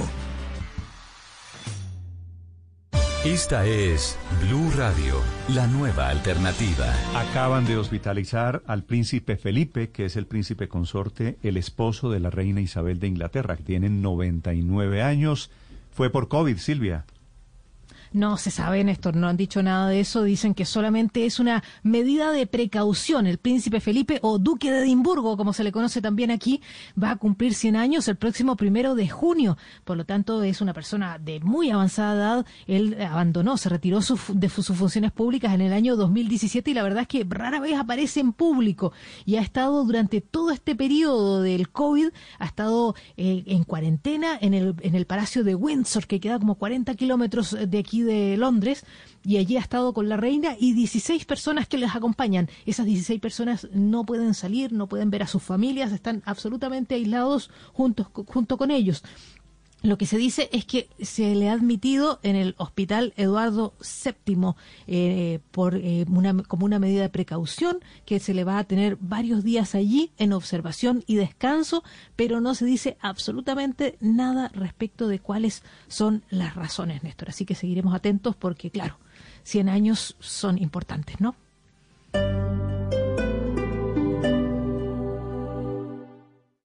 Esta es Blue Radio. Sintonice Blue Radio en 89.9 FM y grábelo desde ya en su memoria y en la memoria de su radio. Blue Radio, la nueva alternativa. Ah, llegó el domicilio. Voy a abrir. Espera. Puede ser una trampa. Debemos protegernos y avanzar con cautela. A mi señal. 3, 2, 1, ¡vamos! Llama ya al 371-4000. Lleva internet de TV de 100 megas y adicional DirecTV Go con el 25% de descuento por un año. Disfruta de canales en vivo, deportes en exclusiva, series y películas en todos tus dispositivos. ETVs, experiencias por toda Bogotá. Oferta válida el 1 de febrero al 14 de marzo del 2021. Aplican términos y condiciones. Hoy es un día... Descargue Blue App. Nuevo diseño. Una app más eficiente y liviana. Notificaciones con información de última hora. Podcast, programación de Blue Radio y todas las señales nacionales Blue en vivo donde y cuando quiera. Descárguela en Google Play y App Store. Hoy rige pico y placa para los vehículos con placas impares terminadas en 1, 3, 5, 7 y 9. Excepto si usted tiene un vehículo eléctrico BYD. BYD, cero pico y placa. BYD, cero emisiones. BYD, 100% ecológico. BYD, 100% eléctrico. Visítanos en www.belledeauto.com.co con nuestras vitrinas BYD Motoriza. En compensar el momento de comprar con o sin subsidio es ahora en Suame In, su nuevo proyecto de vivienda de interés social en Funza. Apartamentos de 55 y 39 metros cuadrados, zonas comunes y parqueadero cubierto. Separa y aprovecha subsidio por más de 27 millones. Beneficios del gobierno, crédito hipotecario compensar en pesos o VR. Asesoría virtual o en sala de venta con cita previa. Construye bioconstrucciones. Más información compensar.com slash vivienda slash suame-in. Vigilado Supersubsidio. Un día de ofertas a la semana es bueno. Pero ofertas 7 días a la semana es mucho mejor. En Droguería Alemana te damos más de 800 ofertas todos los días. Aprovechalas también en tu drogueriavirtual.com. Droguería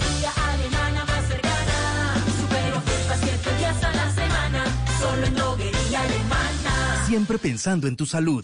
Llega Paseo Recargado. El centro comercial Paseo Villa del Río regresa con el mejor plan. Promociones de locura en todas nuestras tiendas. Zonas de entretenimiento y lo mejor de la oferta gastronómica. Ven y diviértete en familia. Te esperamos en la Diagonal 57 C Sur número 6260. En medio del odio, descubrí que había dentro de mí un amor invencible. En medio de las lágrimas, descubrí que había dentro de mí una sonrisa invencible. En medio del caos, descubrí que había dentro de mí una calma invencible. Me di cuenta a pesar de todo eso. En medio del invierno, descubrí que había dentro de mí un verano invencible. Y eso me hace feliz. Porque esto dice que no importa lo duro que el mundo empuja contra mí, en mi interior hay algo más fuerte, algo mejor, empujando de vuelta. Albert Camus.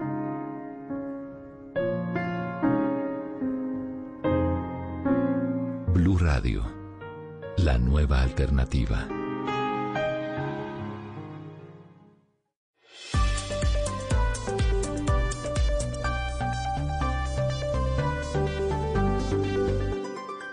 Estás escuchando Blue Radio y bluradio.com. encarnan hoy el propósito que tenemos como nación. Así que vamos todos en este 2021 con esa B de vacunas, con esa B de victoria que anhela el mundo frente a esta pandemia, decir yo me vacuno. Muchísimas gracias y quiero darle la palabra al señor ministro de Salud, Fernando Ruiz, para que él también nos cuente qué significa en términos de salud pública este importante momento. Desde Cincelejo es el presidente Iván Duque en la fotografía con el discurso de inauguración de este proceso de vacunación. Y ahora efectivamente va a hablar el, pres- el ministro de Salud Fernando Ruiz, que es el hombre que ha estado detrás de todo este inmenso andamiaje. Las 9 de la mañana, 39 minutos. Tenemos alertas, Felipe, esta mañana. Ojo, fraudes en el mundo virtual. Sí, señor. Para quienes usan WhatsApp, Felipe, que es usted, que es usted Padre Linero, quienes son tan activos en redes sociales, ojo, que están intentando hackearle la cuenta desde WhatsApp.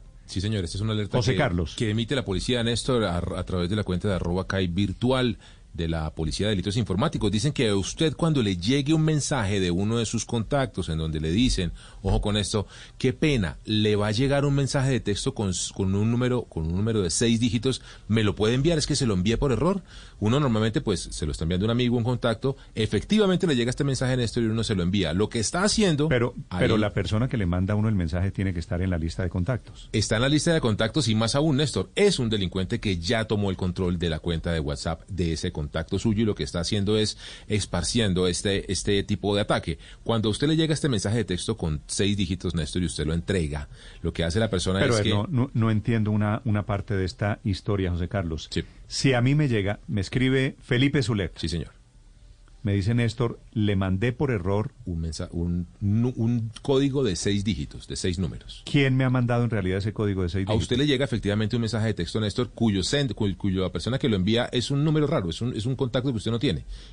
Y efectivamente, como usted, le- Felipe le alertó que no es Felipe, sino es un delincuente que está, eh, ya usurpó la cuenta de Felipe, lo que está haciendo es ampliando Sí. su base de, de cuentas cautivas. Eh, usted le entrega a Felipe, a ese supuesto Felipe, que sí es Felipe la cuenta, digamos, pero que ya está cautiva, el número. Lo que hacen con ese número, Néstor, es que... ¿Cautiva qué quiere decir? Que ya fue Sí, víctima también. Felipe del, del delincuente. Si me hago entender, o sea, usan y cuando lo hackean a usted, después me escriben a mí y de mi cuenta hackeada le escriben a Luz María, o sea, si a Paola, Felipe, bueno. si Felipe Zuleta, un amigo, me dice, le mandé vía mensaje de texto un número, qué un pena. número, un número, reenvíemelo por aquí. Reenvíemelo por acá, qué pena que es que me equivoqué. Ojo. Eh, ahí está el fraude. Ahí está el fraude. ¿Y con ese número qué hacen? Lo que hacen es que solicitan, Néstor, eh, una activación del número de WhatsApp de su teléfono. Lo que hace, es, recuerde usted que cuando uno abre WhatsApp le, le envían un código para activar el WhatsApp en su teléfono. Lo que hacen es que piden ese número de WhatsApp como si estuviera el teléfono. ¿Y ellos cómo saben que ese es mi número de WhatsApp? Porque ya tienen una base de datos y una lista Y de si lo tienen, ¿para qué quieren que yo se los mande? Para que con ese número activan el WhatsApp en otro teléfono de su WhatsApp. Para tomar ahí- el control, para hacerse pasar por usted Ah, y Ah, suplantarlo y, y robar a sus contactos con el tema de los dólares. Oye, me estoy vendiendo dólares. dólares ellos, baratos, pero por ellos me han tenido, ellos me han tenido que dar antes mi número de, yo no sé cuál es el número de WhatsApp. El número de WhatsApp es su número de teléfono. El teléfono. Su número de teléfono. Y como ya, ya tomaron la cuenta de otro contacto, en este caso, como estamos poniendo el ejemplo de Felipe, pues no solamente lo hacen con usted, Néstor, sino con todos los contactos de Felipe, le hacen exactamente la Por misma eso, cosa. por eso. A, a mí ya me pasó. Sí. ¿Así?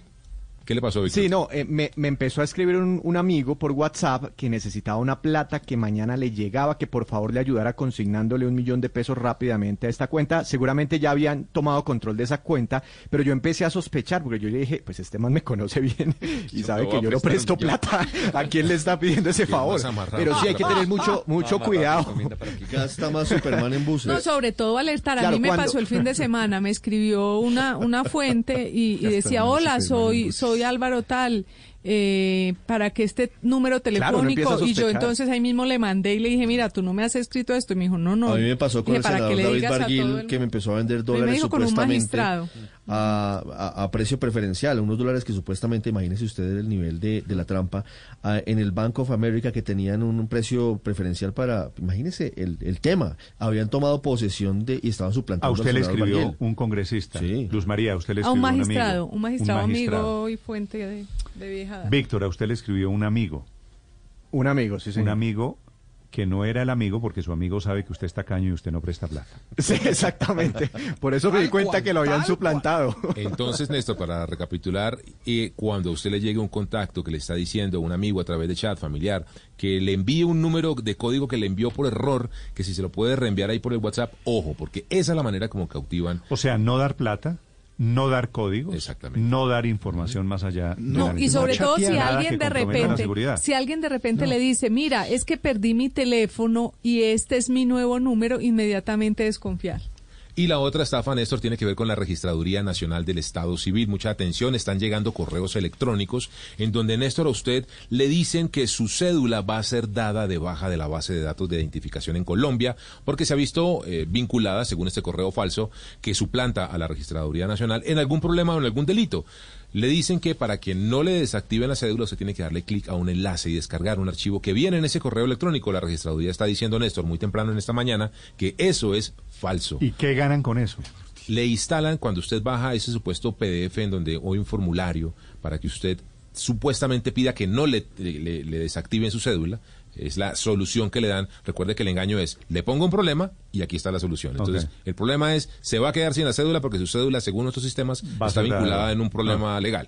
Pero no se la desactivo si me llena este formulario. Cuando usted entra a ese supuesto formulario, que se ve como la registraduría, que tiene el logo de la registraduría, lo que hacen es que le captan la información de su computador y nuevamente Néstor, y, se repite y la historia. gente debe tener mucho cuidado ahorita con el tema de la vacunación porque con toda seguridad van a empezar a, a llegar mensajes de texto, correos, cosas así. Venga, Ya pásenme estos llegando. datos Sí, para meterse a la fila y para que pronto reciba la vacuna y pues uno mm, inocentemente seguramente puede caer en, en esa estafa. 9 de la mañana, 45 minutos. Bueno, estas son las estafas vía fraude, Sí, vía señor. redes sociales, vía WhatsApp. WhatsApp técnicamente es una red social. Sí, es una red social de da información. Esto usted a, través- a- a través de WhatsApp hace de todo, negocios, clientes, contactos, trabajo, estudio y demás, así que hay que tener muchísimo cuidado. Una de fraude y la otra desde la registraduría buscando Ingenuos 945 en Mañanas Blue. Estás escuchando Blue Radio. ¿Quiere organizar sus deudas? Sí, aquí. Bzz, Soy su celular. Ahora desde su celular, en el app Da Vivienda, puede organizar las deudas que tiene con todos los bancos en un solo crédito en cinco minutos. Da Vivienda Móvil. Aquí lo tiene todo. Aplica políticas de crédito. Vigilado Superintendencia Financiera de Colombia. No jode, parientico, que don Juaco tiene los tales síntomas. Pero si estuvimos toditos ayer, Virgen Santísima. Nos toca ponernos ya mismo en modo pras. ¿Y qué es el modo pras? Es ser serio, pariente, modo responsable. Separarse de todo el mundo en su casa. Llamar a la EPS o al 192 y ponerse pilas y lo llaman a uno para no regar más esa vaina. Sí, señor. Vea que los martires no le pararon bolas y cayeron todos. Rompamos la cadena de contagio. Ponte ya mismo en modo Braz. Llegó Volvo Special Sale por tiempo limitado. Compra con bonos de hasta 25 millones de pesos y empieza a pagar en el 2022. Visita ya un concesionario. Volvo, tu futuro, nuestro camino. Aplican términos y condiciones en volvocars.com slash co. Esta es Blue Radio, la nueva alternativa. 9 de la mañana, 46 minutos. Atención, el Consejo de Estado ha sancionado al Hospital San Ignacio de Bogotá. Es el hospital que queda detrás de la Universidad Javeriana sobre la carrera séptima en Bogotá, que hace 12 años se negó a practicar un aborto, alegando objeción de conciencia. Era procurador entonces Alejandro Ordóñez, que estaba tratando por los laditos de promover esto. El Hospital San Ignacio, que es confesional, que pertenece a los jesuitas de la Universidad Javeriana, efectivamente argumentó que allí, por esa condición, había objeción de conciencia. Y una objeción de conciencia que no tocaba a los médicos que la pueden tener, sino institucionalmente a la figura de todo el hospital. Fue el caso al Consejo de Estado que acaba de emitir este fallo, que es un documento de 29 páginas. Daniel Arias. Hola Néstor, buenos días. Conocimos este fallo del Consejo de Estado que básicamente pues deja sin efecto la objeción de conciencia institucional argumentada por parte del Hospital San Ignacio en el caso que inició en el año 2009. Ese año la Secretaría de Salud de Bogotá sancionó con una multa de 11 millones de pesos al hospital por negarse a practicar un aborto a una mujer cuyo feto presentaba algunas malformaciones. 12 años después pues se confirma esta sanción. Migdoni Yolima Bernal es el nombre de la mujer que en ese entonces se, con- se encontraba en estado de embarazo y al respecto de su estado los médicos de la institución en el año 2008 habían detectado que el feto sufría hidrocefalia y también una cardiopatía severa, por lo que Bernal junto a su pareja manifestó el deseo de interrumpir el embarazo. El hospital había determinado que se debían realizar unos nuevos diagnósticos, esto para confirmar la inviabilidad del estado de embarazo de la mujer y ante esto pues ella misma interpuso una tutela que derivó en la, sanción, en la, sanción del Consejo de Estado argumentando que el hospital desconoció el derecho que tenía la pareja de realizar este aborto. A través de varias eh, acciones de nulidad del San Ignacio intentó echar para atrás la decisión, pero finalmente ha quedado ya en firme, según ha dicho recientemente el Consejo de Estado, resaltando en su fallo que la institución desconoció las normas que obligan a las entidades de salud a garantizar el acceso real al aborto. El hospital en su argumentación había afirmado en las distintas acciones que buscaba cerciorarse de que no existiera esperanza de vida para el feto e indicó que también pudo haberse presentado violación de la objeción de conciencia. Muy bien, gracias Daniel, 9 de la mañana, 49 minutos. Esta es una gran derrota de la tesis de quien era procurador de entonces, Alejandro Ordóñez, que convirtió este tema del aborto, de si había objeción de conciencia de las instituciones en uno de sus caballitos de batalla. ¿Se acuerda, Néstor, que la delegada para, de la familia de la Procuraduría, Ilva Miriam Hoyos, en su momento incluso entabló denuncia penal contra los magistrados Humberto Sierra eh, y Vargas y Luis Ernesto Vargas, porque casi los querían llevar a la cárcel. Les Mire, tocó, mire usted la paradoja eh, que, una hoy, cosa. que hoy emite el fallo el Consejo de Estado, misma institución a la que alguna vez perteneció antes de ser procurador. a la que, la que postuló a Alejandro Ordóñez eh, No, para fue- muchas fue- de sus... fue- fue magistrado Fue del Consejo consejero de de Estado varios años, claro. Él ahí comenzó Claro, su que la- carrera en Bogotá. Y pues. es que la Corte Constitucional había dejado claro desde el 2009, con una ponencia de Humberto Sierra, como lo recuerda Luz María, que la objeción de conciencia no era institucional, no, son era. titulares, no son titulares las personas jurídicas, sino solamente las personas naturales e incluso aquellas que practican el procedimiento eh, son las que pueden invocar la objeción de conciencia, porque en ese en ese caso del 2009 había una persona que prestaba servicios administrativos y no quería atender a la mujer que eh, quería tener el, la interrupción del embarazo por por la causal pues que fuera. Y entonces le dijeron no no usted cumple las funciones administrativas. Quien podría invocar la objeción de conciencia es el médico y el personal que parte- practica el procedimiento. Así que eso estaba decidido y pues bueno, a mí personalmente me tranquiliza y me alegra mucho porque claramente ha sido un obstáculo Claro. eh, para las Claro, mujeres. es que el obstáculo. De hecho, 11 Eh, millones exacto, de pesos, no las- sé si a ustedes les parece mucho o poquito. A mí me parece muy poquito, Héctor, porque eran 9 millones, 6 millones 922 mil pesos de la época. Hoy en día esos son 11 millones mal Sí, pero, contados, pero, pero me no es la plata, Paola, no es la plata. Es que aquí en adelante Mm, ni el San Ignacio, plata. ni el San Ignacio, ni ningún hospital va a querer ser sancionado porque no hay, con esto queda enterrada, la posibilidad de la objeción de conciencia vía sanción. Pero de- Ordóñez de había logrado lo que usted dice, Néstor, es que Ordóñez logró durante todos estos años generar esa incertidumbre y lograr que de pronto en muchos casos eh, de- declararan esa objeción, porque la Corte le había dicho a la superintendencia, superintendencia, ordénele a los hospitales eso, y la superintendencia ordenó, pero Ordóñez se atravesó, entonces eso quedó en el limbo. Ahora, ojalá esto Se nos ya ha sea olvidado una, un poquito la pelea que hubo, porque esta es una pelea decisiva. de 11, 12 años. No, pues recuerde que el entonces procurador, que hoy es embajador en la OEA y que a propósito está luchando contra el COVID-19 en un hospital de, de Estados Unidos, llevó casi que prácticamente él con sus acciones al cierre de la clínica de la mujer en Medellín, en la época de la, Claro, de la claro, alcaldía no, de Alonso este- Salazar. Este, este es un desenlace muy grande de una batalla muy vieja. 9 de la mañana, 52 minutos. A propósito de Ordóñez, efectivamente, hay noticias sobre su estado de salud. Le dio COVID, fue hospitalizado, estuvo mal, nunca alcanzó a estar en una UCI. Y hay novedades en este momento sobre Alejandro Ordóñez, su salud. En Washington, Ricardo. Así es, Néstor, acabamos de hablar con eh, su jefe de prensa, dice que no va a dar declaraciones hasta que muy posiblemente hoy se ha dado de alta.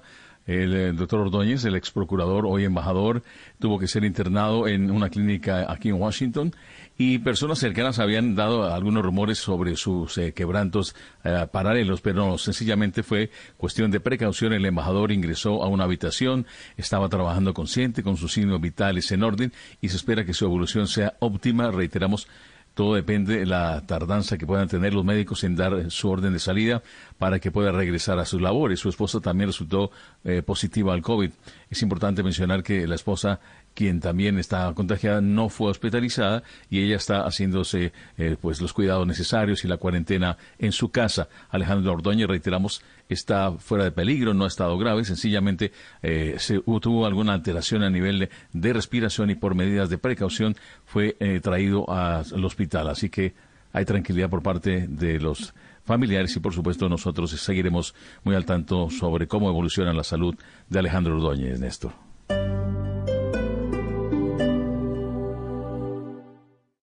Esta es Blue Radio.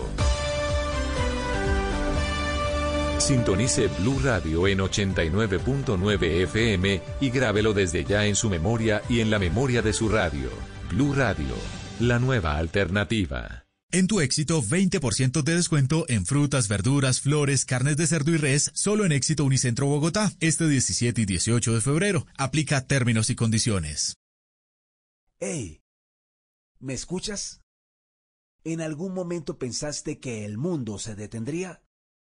Hoy está en nuestras manos prevenir que esto vuelva a suceder. No bajemos la guardia. La reactivación económica depende del cuidado de todos. Seguimos en la entrega de los kits de bioseguridad a los vendedores informales. Bogotá Vital. Instituto para la Economía Social IPES. Alcaldía Mayor de Bogotá. Disculpe, joven, ¿me puede ayudar con esta dirección, por favor? Estoy confundida, no sé. Claro, mi señora. Usted toma el sector derecho y cruza la diagonal. Corre 200 metros. Camina uno, dos, tres pasos y llegó. Llama ya al 371-4000. Lleva internet de ETV de 100 megas y adicional DirecTV Go con el 25% de descuento por un año. Disfruta canales en vivo, deportes en exclusiva, series y películas en todos tus dispositivos. ETVs, experiencias por toda Bogotá. Oferta válida el 1 de febrero al 14 de marzo del 2021. Aplican términos y condiciones. En el Centro Comercial Paseo Villa del Río tenemos el mejor plan para ti. Ven y visita nuestras tiendas, restaurantes y las mejores zonas de entretenimiento.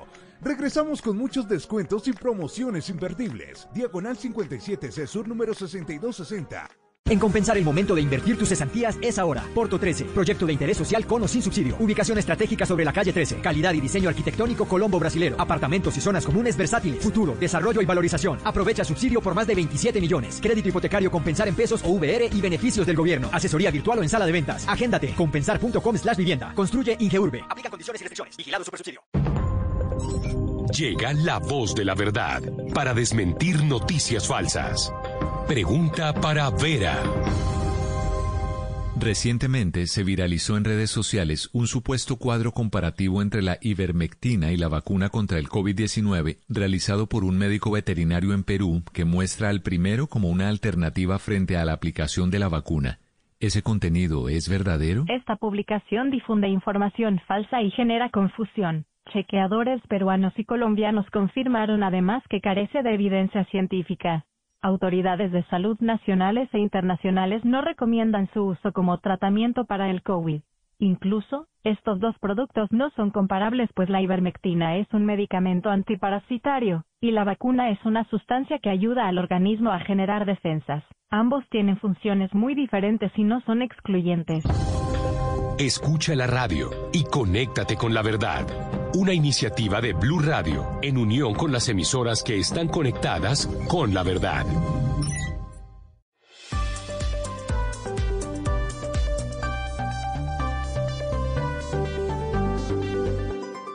Estás escuchando Blue Radio y bluradio.com. Deja de mentirte. La foto que subiste con él diciendo que era tu cielo. Bebé, yo te conozco también, sé que fue para darme celos. No te diré. que 9.57 minutos, tarea para hoy, miércoles, Padre Linero. Néstor, dona, regala aquellas cosas que ya no uses, que no te sirven y que están en buen estado. A veces acaparamos y guardamos y tenemos un cuarto de chécheres muy grande. Eso incluye zapatos viejos, pantalones Blancos, viejos. Todo, todo, todo, todo lo que realmente no usemos y no necesitamos, ¿verdad? Y, y- y que están en buen estado. Eso es muy Pues vamos importante. a regalarlo, No lo vamos que- a donarlo no a lo que esté personas. dañado. No lo No, dañado. no los blue jeans que Ah, se no, no, lo dañado. no. No, no, no, eso es no, Ospina, no. No vaya a salir ahora No como Víctor, que seguramente está pensando en los rotos. Usted No, donó no, la ruana. Padre, estoy, estoy- le voy a hacer tengo una puesta. confesión. Estoy haciendo una cosa, Dígame, es que hermano. si compro un par de zapatos, saco un par de zapatos. Ah, qué bien. Si Hombre, ¿sabes qué es si un buen...? Si compro un pantalón, saco un pantalón. Pero es que lo ¿Sabes qué chévere? es que Porque- desde yo no yo por ejemplo padre no compro nada desde febrero del año pasado. Si consigo novia, Sí, claro. saco a la No, no, no, no, eso no está bien. Es así no, es así no. 9 de la mañana, 58 Hay minutos. acumulador. Está sonando, no, eso es un mal chiste.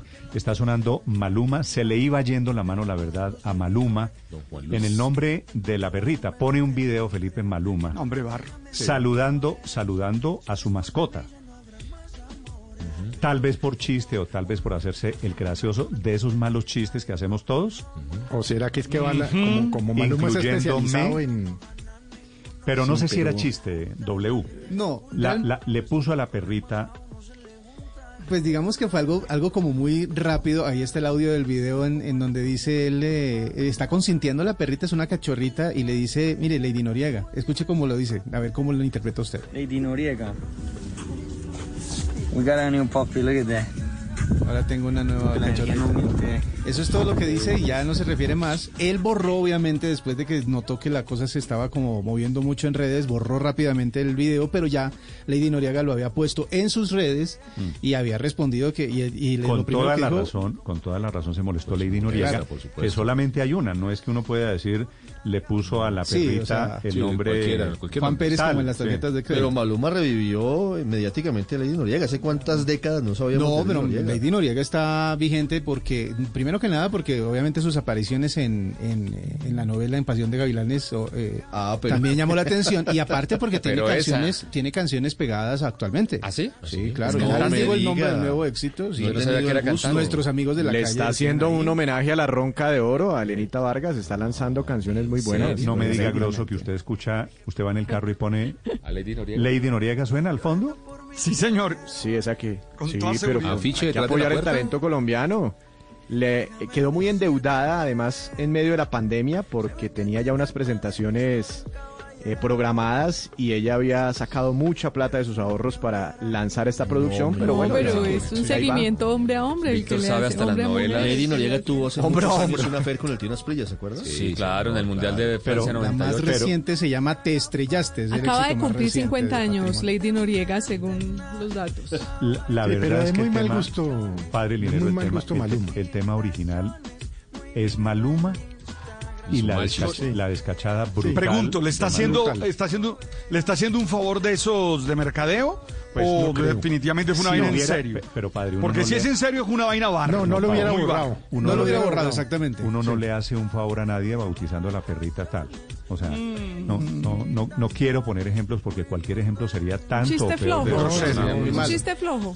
Y ella le respondió, Maluma, no sé qué me quisiste decir con esto, pero me dolió. Y luego escuchó, escribió, qué rico que tratáramos a nuestras mujeres con amor y respeto. Después de todo, fue una mujer quien te trajo al mundo y muchas te admiramos y seguimos. Me parece Eso se que llama es una peinada, decente, eso es se llama una peinada fina. No, lo, lo levantó, sí. Lo peinó finamente. Tiene toda la razón, tiene toda la razón Lady Noriega. Vamos a Y ver si si uno termina. tiene un perrito y lo pone Maluma, ¿qué pasa? No pasa nada. No, pues, No, porque, No pasa porque nada. es que sí, es Estamos que, acostumbrados. No, es que Maluma no tiene la connotación que tiene eh, perrita.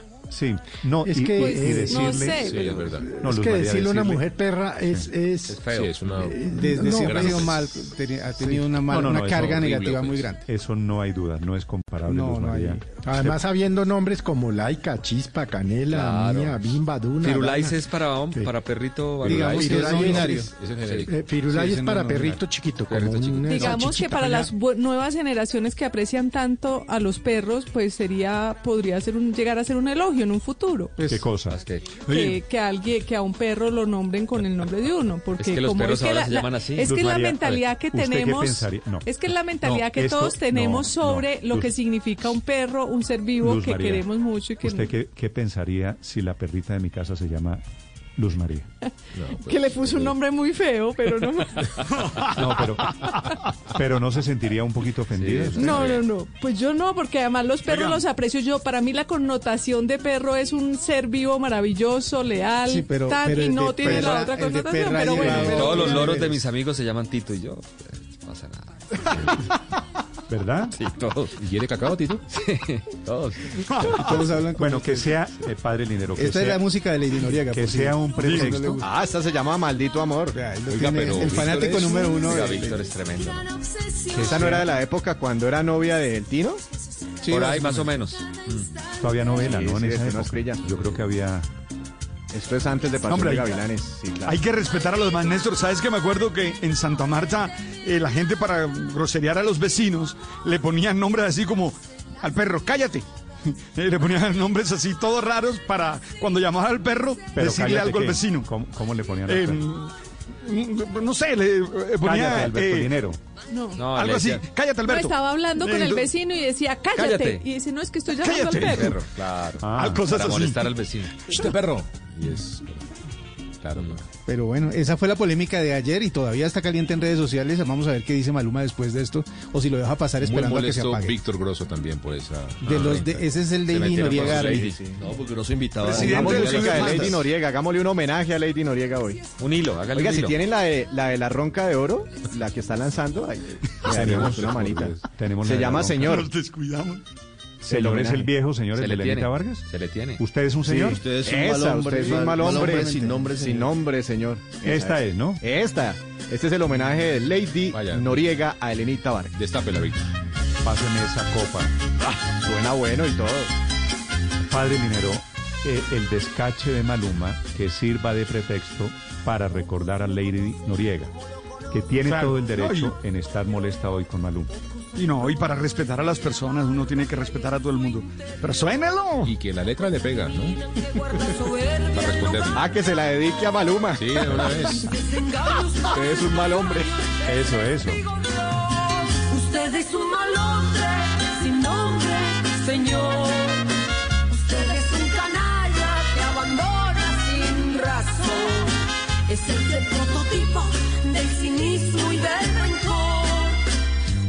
Es una copa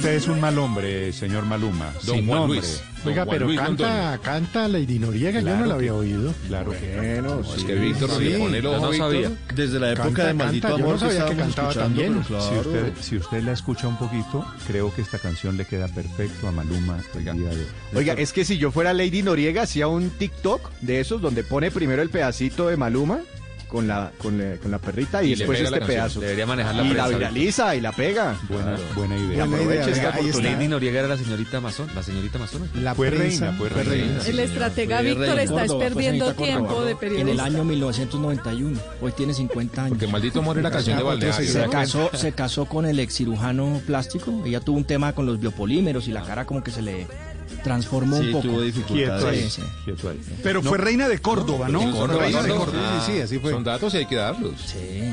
Sí, tuvo dificultades, claro. Grosso está lagarteando para ver si Lady Noriega va a las fiestas de mesitas. tiene en un afiche. Superó las dificultades, Lady Noriega suena al fondo, recordándolo vía Elenita Vargas. Muy del rencor. Usted es una copa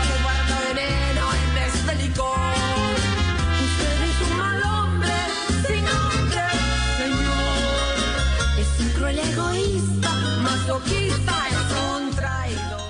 Estás escuchando Blue Radio. BostonMedical.la. Siempre firmes, siempre. Por salud. Ser todo claro es recibir más sin pagar más. Combina tu plan postpago con servicios en casa a tu nombre con un amigo o familiar. Y listo, disfruta hasta 50% más datos y hasta 50% más velocidad en tu internet hogar. Es así de fácil. Vuélvete todo claro llamando asterisco 611. Conoce condiciones y restricciones en claro.com.co. Esta es Blue Radio, la nueva alternativa.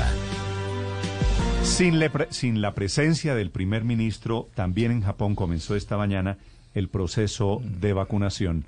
La otra noticia que ustedes pueden hacer, el paralelo con la situación de Colombia esta mañana, desde Londres, Silvia Carrasco.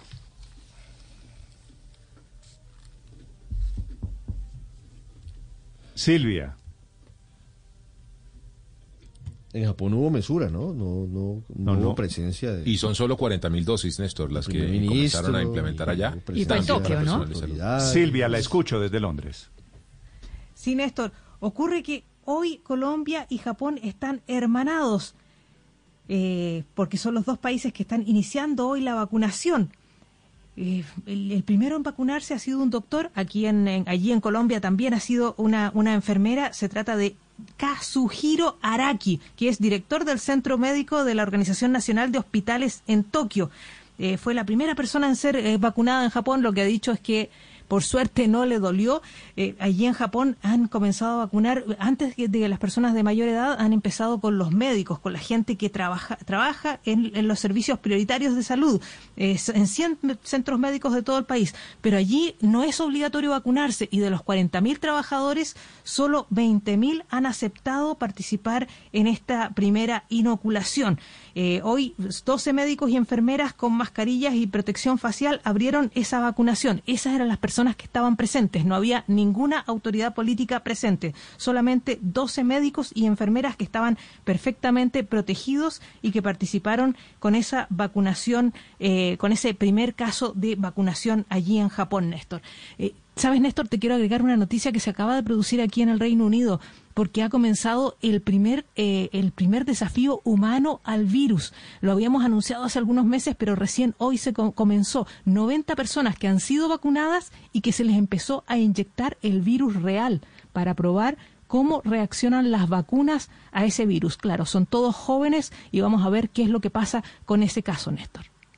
Silvia, gracias. En Londres, 10 de la mañana, 9 minutos. El escándalo del día en España corre por cuenta de un reggaetonero que es venezolano, que se atrevió a cuestionar la corona, la monarquía española, y a enaltecer, esta es la acusación, el terrorismo de ETA. Ha sido condenado por esos elogios y por esas críticas que él expresó en redes sociales. Y hay un debate inmenso en España alrededor de la libertad de expresión. 10, 9 minutos en Madrid. Enrique Rodríguez. Un debate que tiene varias vertientes, evidentemente, porque Pablo Hassel no es la primera condena que tiene. Esta última era, como bien decías, por enaltecimiento de terrorismo y por injurias a la Casa Real, pero tenía condenas anteriores por haber, en las letras de sus canciones, haber alabado, por ejemplo, a Al Qaeda o a la banda terrorista ETA o a una organización terrorista que tal vez no le suene, pero que también tuvo su actividad en España. El Grapo Hassel, en las últimas horas ha sido detenido e ingresado en prisión, donde va a cumplir una condena menor o algo mayor de dos años. Pero, en todo caso, la- el debate está aquí en España sobre si un delito de opinión, un delito que tiene que ver con la opinión, debe tener cárcel. Es algo que le están pidiendo, por ejemplo, muchos grupos al gobierno, muchos grupos políticos, que cambie esa ley, que cambie ese código penal para que esos delitos, en el caso de ser castigados, no conlleven penas de cárcel. Contábamos esta mañana a primera hora que estaba el gobierno de Venezuela aprovechando para criticar al gobierno de España por esta decisión con un pequeño matiz. El gobierno de España no es quien mete a las personas en la cárcel ni quien las saca, sino son los jueces españoles. Será el gobierno quien tenga que cambiar esa ley. En todo caso, anoche se produjeron duros incidentes en Barcelona, con unas 15 personas detenidas y 30 heridas como consecuencia de las protestas convocadas por la detención de Pablo Hassel. Y recordemos también que Pablo Hassel, además de tener esas detenciones y esos delitos como consecuencia de sus canciones, también tiene dos delitos ya condenados por agresiones. En un caso agredió a un periodista de la televisión pública catalana TV3 y en otro caso a un testigo de un juicio que testificó en su contra. Esas dos agresiones son también las que han hecho que, al acumular varios delitos, haya ingresado en prisión en las últimas horas, Néstor. Este señor es más rapero que reggaetonero, Enrique, ¿no? Es más rapero que reggaetonero, sí. Sí, y sus letras, bueno, seguramente lo oiremos, están llenas de expresiones que, bueno, pueden ofender, pueden, no tiene, digamos, mucho respeto por, en fin, las víctimas del terrorismo, la familia real, pero el debate es un debate muy interesante porque pone sobre la mesa si determinadas opiniones deben ser delito y en el caso de que sean delito, que eso ya de por sí genera un debate, deben ser castigados con cárcel. Y el debate además tiene una cosa interesante y tal vez hasta algo morboso, y es escuchar al partido del gobierno, a Podemos, decir que esto no puede producirse, que no debe entrar en la cárcel cuando está precisamente en su mano, siendo partido del gobierno, cambiar esa ley. Claro que, que se juntan aquí, se mezclan varios temas. Esta mañana Nicolás Maduro en Venezuela defiende a este rapero. Repito, está acusado de enaltecer el terrorismo y le pide al gobierno de Pedro Sánchez, mezclando temas, que le dé el mismo tratamiento a Leopoldo López, que se voló de la prisión que tenía en, en Caracas y se encuentra hoy en día en Madrid. 10 de la mañana, 12 minutos desde Venezuela, desde Caracas. Santiago Martínez. Sí, Néstor, 11 y 12 aquí en Caracas. Efectivamente, Venezuela, las puertas de otro roce diplomático ahora con el gobierno español, con Pedro Sánchez, por pedir reflexión tras el arresto de este rapero Pablo Hasél, que como nos contaba Enrique, pues ha sido condenado varias veces, esta última vez por enatecimiento al terrorismo, y cuya detención pues generó una serie de protestas allá en Barcelona con detenidos y varios heridos. Escribió el canciller Jorge Arriaza un trino, te lo va a leer textualmente. Como militante de un mundo mejor, es imposible no expresar solidaridad con el rapero catalán Pablo Hasél, un caso incomprensible decía Jorge Arreza, el canciller de Venezuela, y agregaba, ojalá haya reflexión por parte de las instituciones, aunque sí refugiaron y protegieron y protegen hoy al terrorista Leopoldo López, intentando Venezuela hacer eh, un paralelismo con el caso de Leopoldo López, que se escapó de Venezuela de una prisión luego de ocho años de cárcel. Venezuela lo acusa de terrorismo y como lo acusa de terrorismo, pues defiende ahora a este acusado de terrorista Pablo Hasél y envía pues un comunicado oficial al canciller Jorge Arreaza desde acá desde Caracas pidiendo reflexión y la libertad de este rapero español Néstor. El ayuntamiento costó mi micro en fiestas mayores. Logré conocer el poder de palabras con las que jode sobrevivir. Enrique, pero este rapero es catalán, ¿no? No es venezolano. Pues mm, que yo sepa es catalán, no descartaría que fuera venezolano, pero es catalán, el de hecho él se expresa muchas veces en catalán y muchas de sus palabras son en catalán. También es verdad que eh, al gobierno de Venezuela le pasa que aprovecha estas cosas porque, como hay un dicho en España que dice que todo aprovecha para el convento, y si esto le aprovecha para meterse con el gobierno de España, donde están sus antiguos amigos de Podemos, pues evidentemente lo aprovecha. Pero fíjate, Néstor, que siempre nombran a Pedro Sánchez. Nunca, siempre se guardan bien de nombrar al vicepresidente, que es Pablo hablan de Iglesias. Pablo Iglesias. Ah, no, para esos Siempre hablan de Pedro Sánchez. el amigote no está en esa ecuación, 10, 14 minutos. Este es el rapero de Marras, este es el rapero que causa la controversia. Ya 10 años pesa mucho, eres una persona consecuente para con el mundo. No quiero verte preso, hermano, no decaigas. Hacer y Charlie cómplices. Estás escuchando Blue Radio. ¿Necesita hacer una transferencia a otro banco pero no tiene el número de cuenta? Use el número de celular y hágala de ya para allá. Sí, aquí, bzz, bzz, soy su celular. Ahora desde el app de Vivienda Móvil puede recibir o enviar dinero a cuentas de otros bancos solo con el número de celular y sin costo. Ingrese por la opción Transferencias y Avances a otros bancos en línea. Servicio Transfilla. Aplican condiciones. Más información en davivienda.com. Da Vivienda Móvil. Aquí lo tiene todo. Vigilado Superintendencia Financiera de Colombia. Producto protegido por el Seguro Fogafín. Llegó Volvo Special Sale por tiempo limitado. Compra con bonos de hasta 25 millones de pesos y empieza a pagar en el 2022. Visita ya un concesionario. Volvo, tu futuro, nuestro camino. Aplican términos y condiciones en volvocars.com slash co. El precio de las acciones, las monedas y lo que pasa en las bolsas se lo cuenta Mañanas Blue. Suben esta mañana precio del petróleo y precio del dólar en Colombia.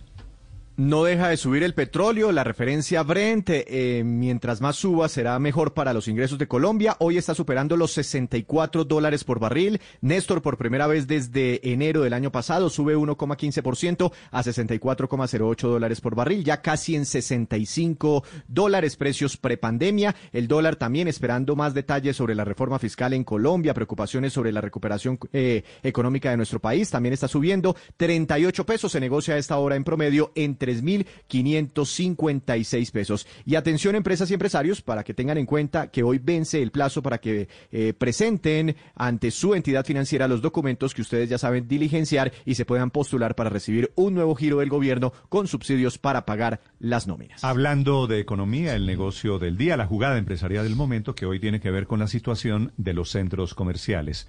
10 de la mañana, 16 minutos. Juan Fernández. Néstor, sí, como usted lo ha dicho, hoy le voy a hablar de centros comerciales en, Bogotá, del estado general del negocio y lo que viene eh, para ellos. Hay datos que hemos recopilado nosotros y otros que vienen de un estudio inmobiliario del sector de eh, retail, pero que llegan al final a, a la misma conclusión. Un negocio hoy sumamente sensible. Lo primero es medir el porcentaje de ocupación o no de los eh, centros comerciales y es el indicador eh, de más peso porque junto con el tráfico pues deja ver la fortaleza de los mismos y al final eh, la vida que puedan tener. Esos datos del estudio se basan en unos 35 centros comerciales que reúnen casi 9.100 locales. Eso es cerca del 60% del número de locales que existen en los centros comerciales de la ciudad. La mayoría, algo así como el 63%, son de propiedad horizontal y el resto, esto es el 37%, operan bajo el modelo de propiedad única.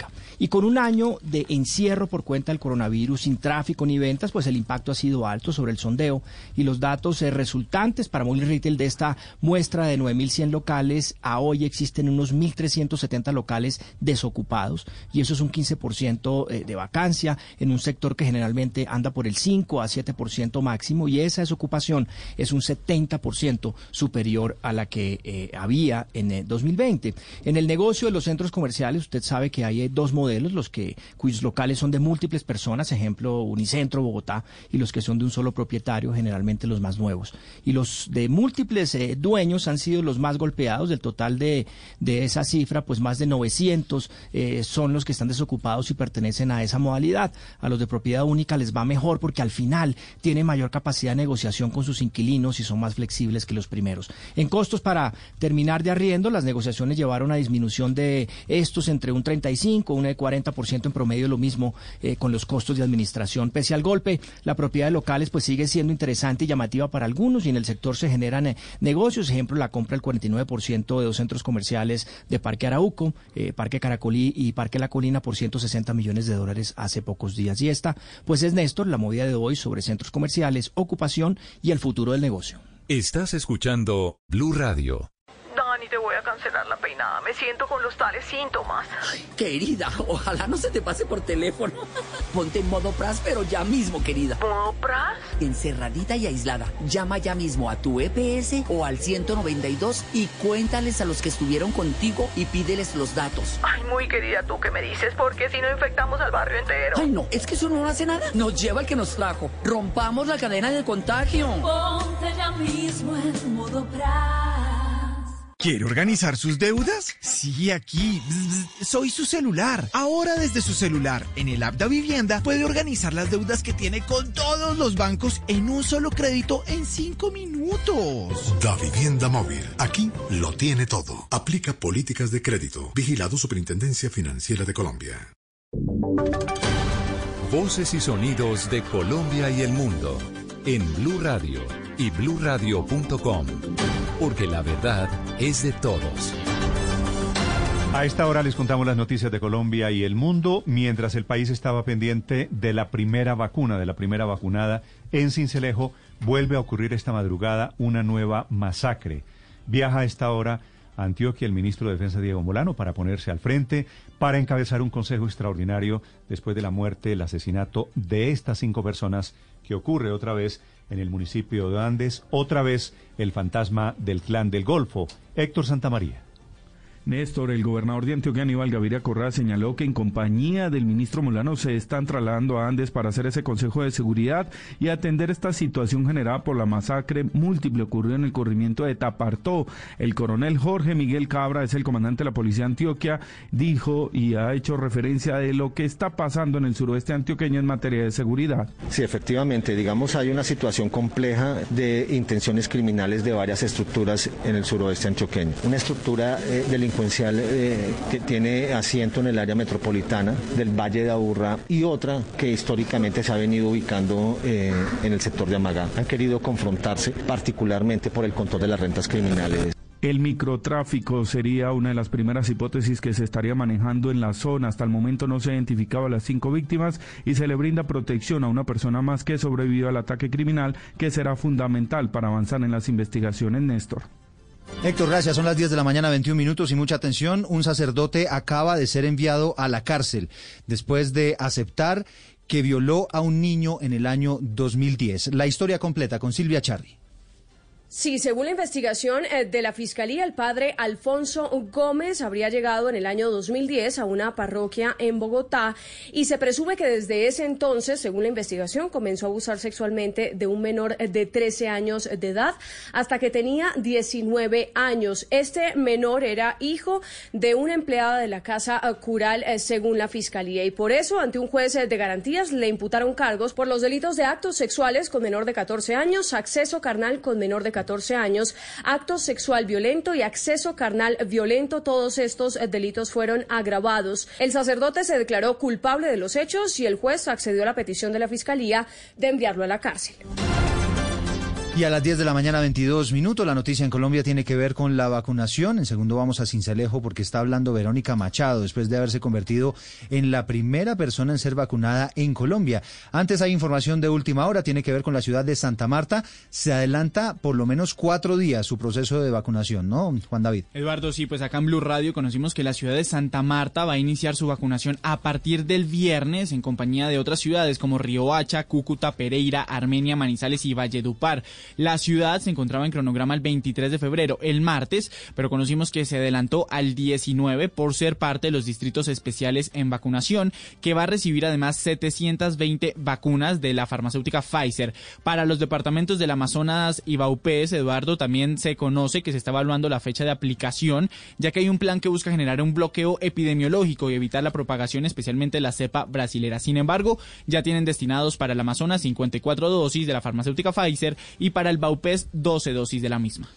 1023, hay noticia importante en la ciudad de Cali. Fueron capturados dos hombres señalados como los presuntos responsables del asesinato de tres personas en el sector de del Planchón en la Galería Santa Elena. Los detalles con Fabrit Cruz. La captura de alias Rojo y alias Carreta, señalados como presuntos responsables de atacar a disparos a tres personas en el sector del planchón en Santa Elena, dejando dos de ellos sin vida y uno más herido, se registró en plena vía pública de los barrios El Guabal y Ciudad Córdoba en Cali. El general Juan Carlos Rodríguez, comandante de la Policía Metropolitana. Adelantamos un trabajo con la Fiscalía donde logramos la ubicación, identificación y judicialización de dos personas. El primero es alias Rojo, es una persona de 40 años, el cual tiene antecedentes por tentativa de homicidio y hurto grabado. Y el segundo es alias Carreta, una persona de 51 años. Esta persona tiene antecedentes por extorsión y por tráfico de estupefacientes. El hecho registrado hace cinco semanas cobró la vida de una tercera persona, una mujer inocente de 55 años que nada tenía que ver en el ajuste de cuentas entre organizaciones ilegales. Y regresamos a Cincelejo, Verónica Machado, la primera mujer en ser vacunada en Colombia. ¿Qué está pasando a esta hora en la capital de Sucre, María Camila? Buenos días, pues estamos aquí próximos con Verónica. Eh, muy tranquila. No, vamos a mejorar la comunicación, María Camila, ya en segundo regresamos, 1024. Estás escuchando Blue Radio. Es hora de una pausa activa. Levántate de tu silla y estírate. Es tiempo de cuidarnos y querernos. Banco Popular. Hoy se puede, siempre se puede. Con menos intereses, tu dinero rinde más. Aprovecha la compra de cartera con las tarjetas de crédito del Banco Popular. Tenemos para ti tasas de interés de 0,79% o 0,84% mes vencido. Solicítala en nuestras oficinas o llama a nuestra línea verde. Hoy se puede, siempre se puede. De 1 de febrero al 31 de marzo. Consulta condiciones en bancopopular.com.co. Somos Grupo Aval, vigilado Superintendencia Financiera de Colombia. Llegó Volvo Special Sale por tiempo limitado. Compra con bonos de hasta 25 millones de pesos y empieza a pagar en el 2022. Visita ya un concesionario. Volvo, tu futuro, nuestro camino. Aplican términos y condiciones en volvocars.com slash co.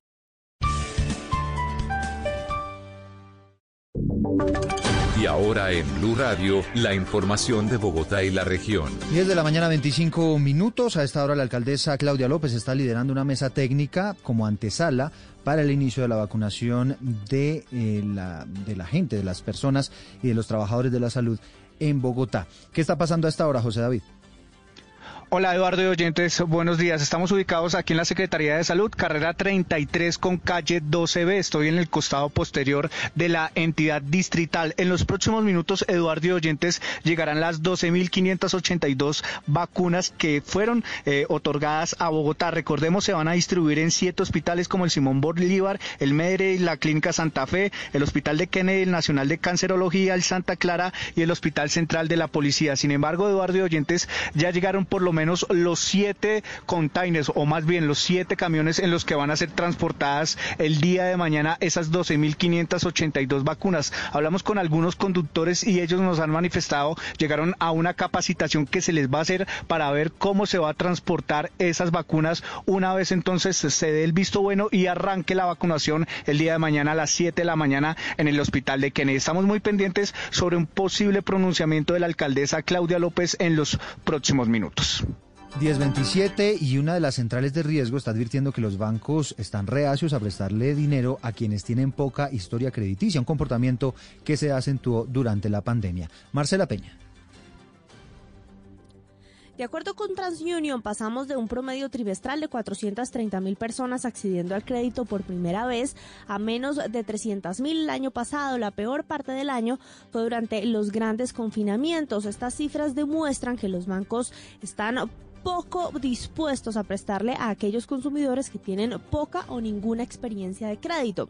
Entre quienes ya tienen experiencia, lo que muestran las cifras es que las personas con mejor récord crediticio, con un mejor historial, están siendo más cautelosas a la hora de pedir los créditos. En cambio, quienes tienen un historial un poco más riesgoso, están usando el crédito de manera más intensiva, lo que podría representar un riesgo hacia el futuro. Por otro lado, cayeron los créditos en el último trimestre del año, especialmente los microcréditos y la compra de vehículos. La excepción fue el crédito de vivienda que sigue creciendo.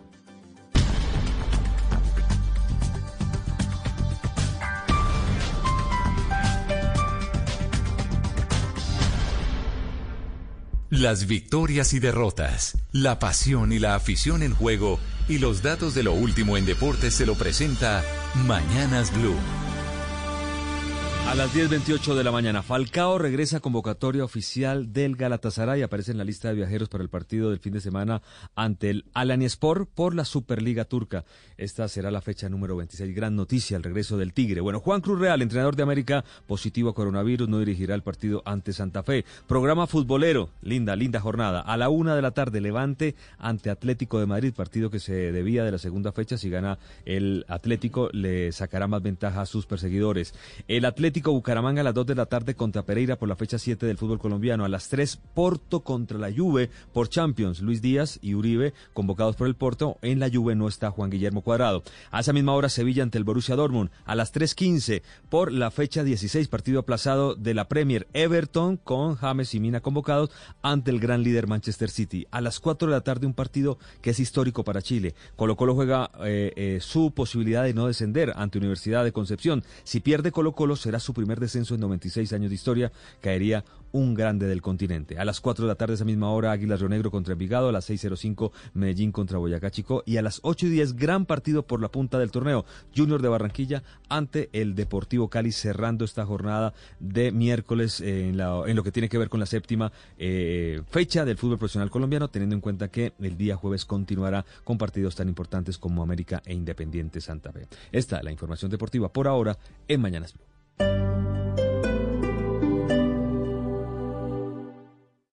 Esta es Blue Radio. Sintonice Blue Radio en 89.9 FM y grábelo desde ya en su memoria y en la memoria de su radio. Blue Radio, la nueva alternativa.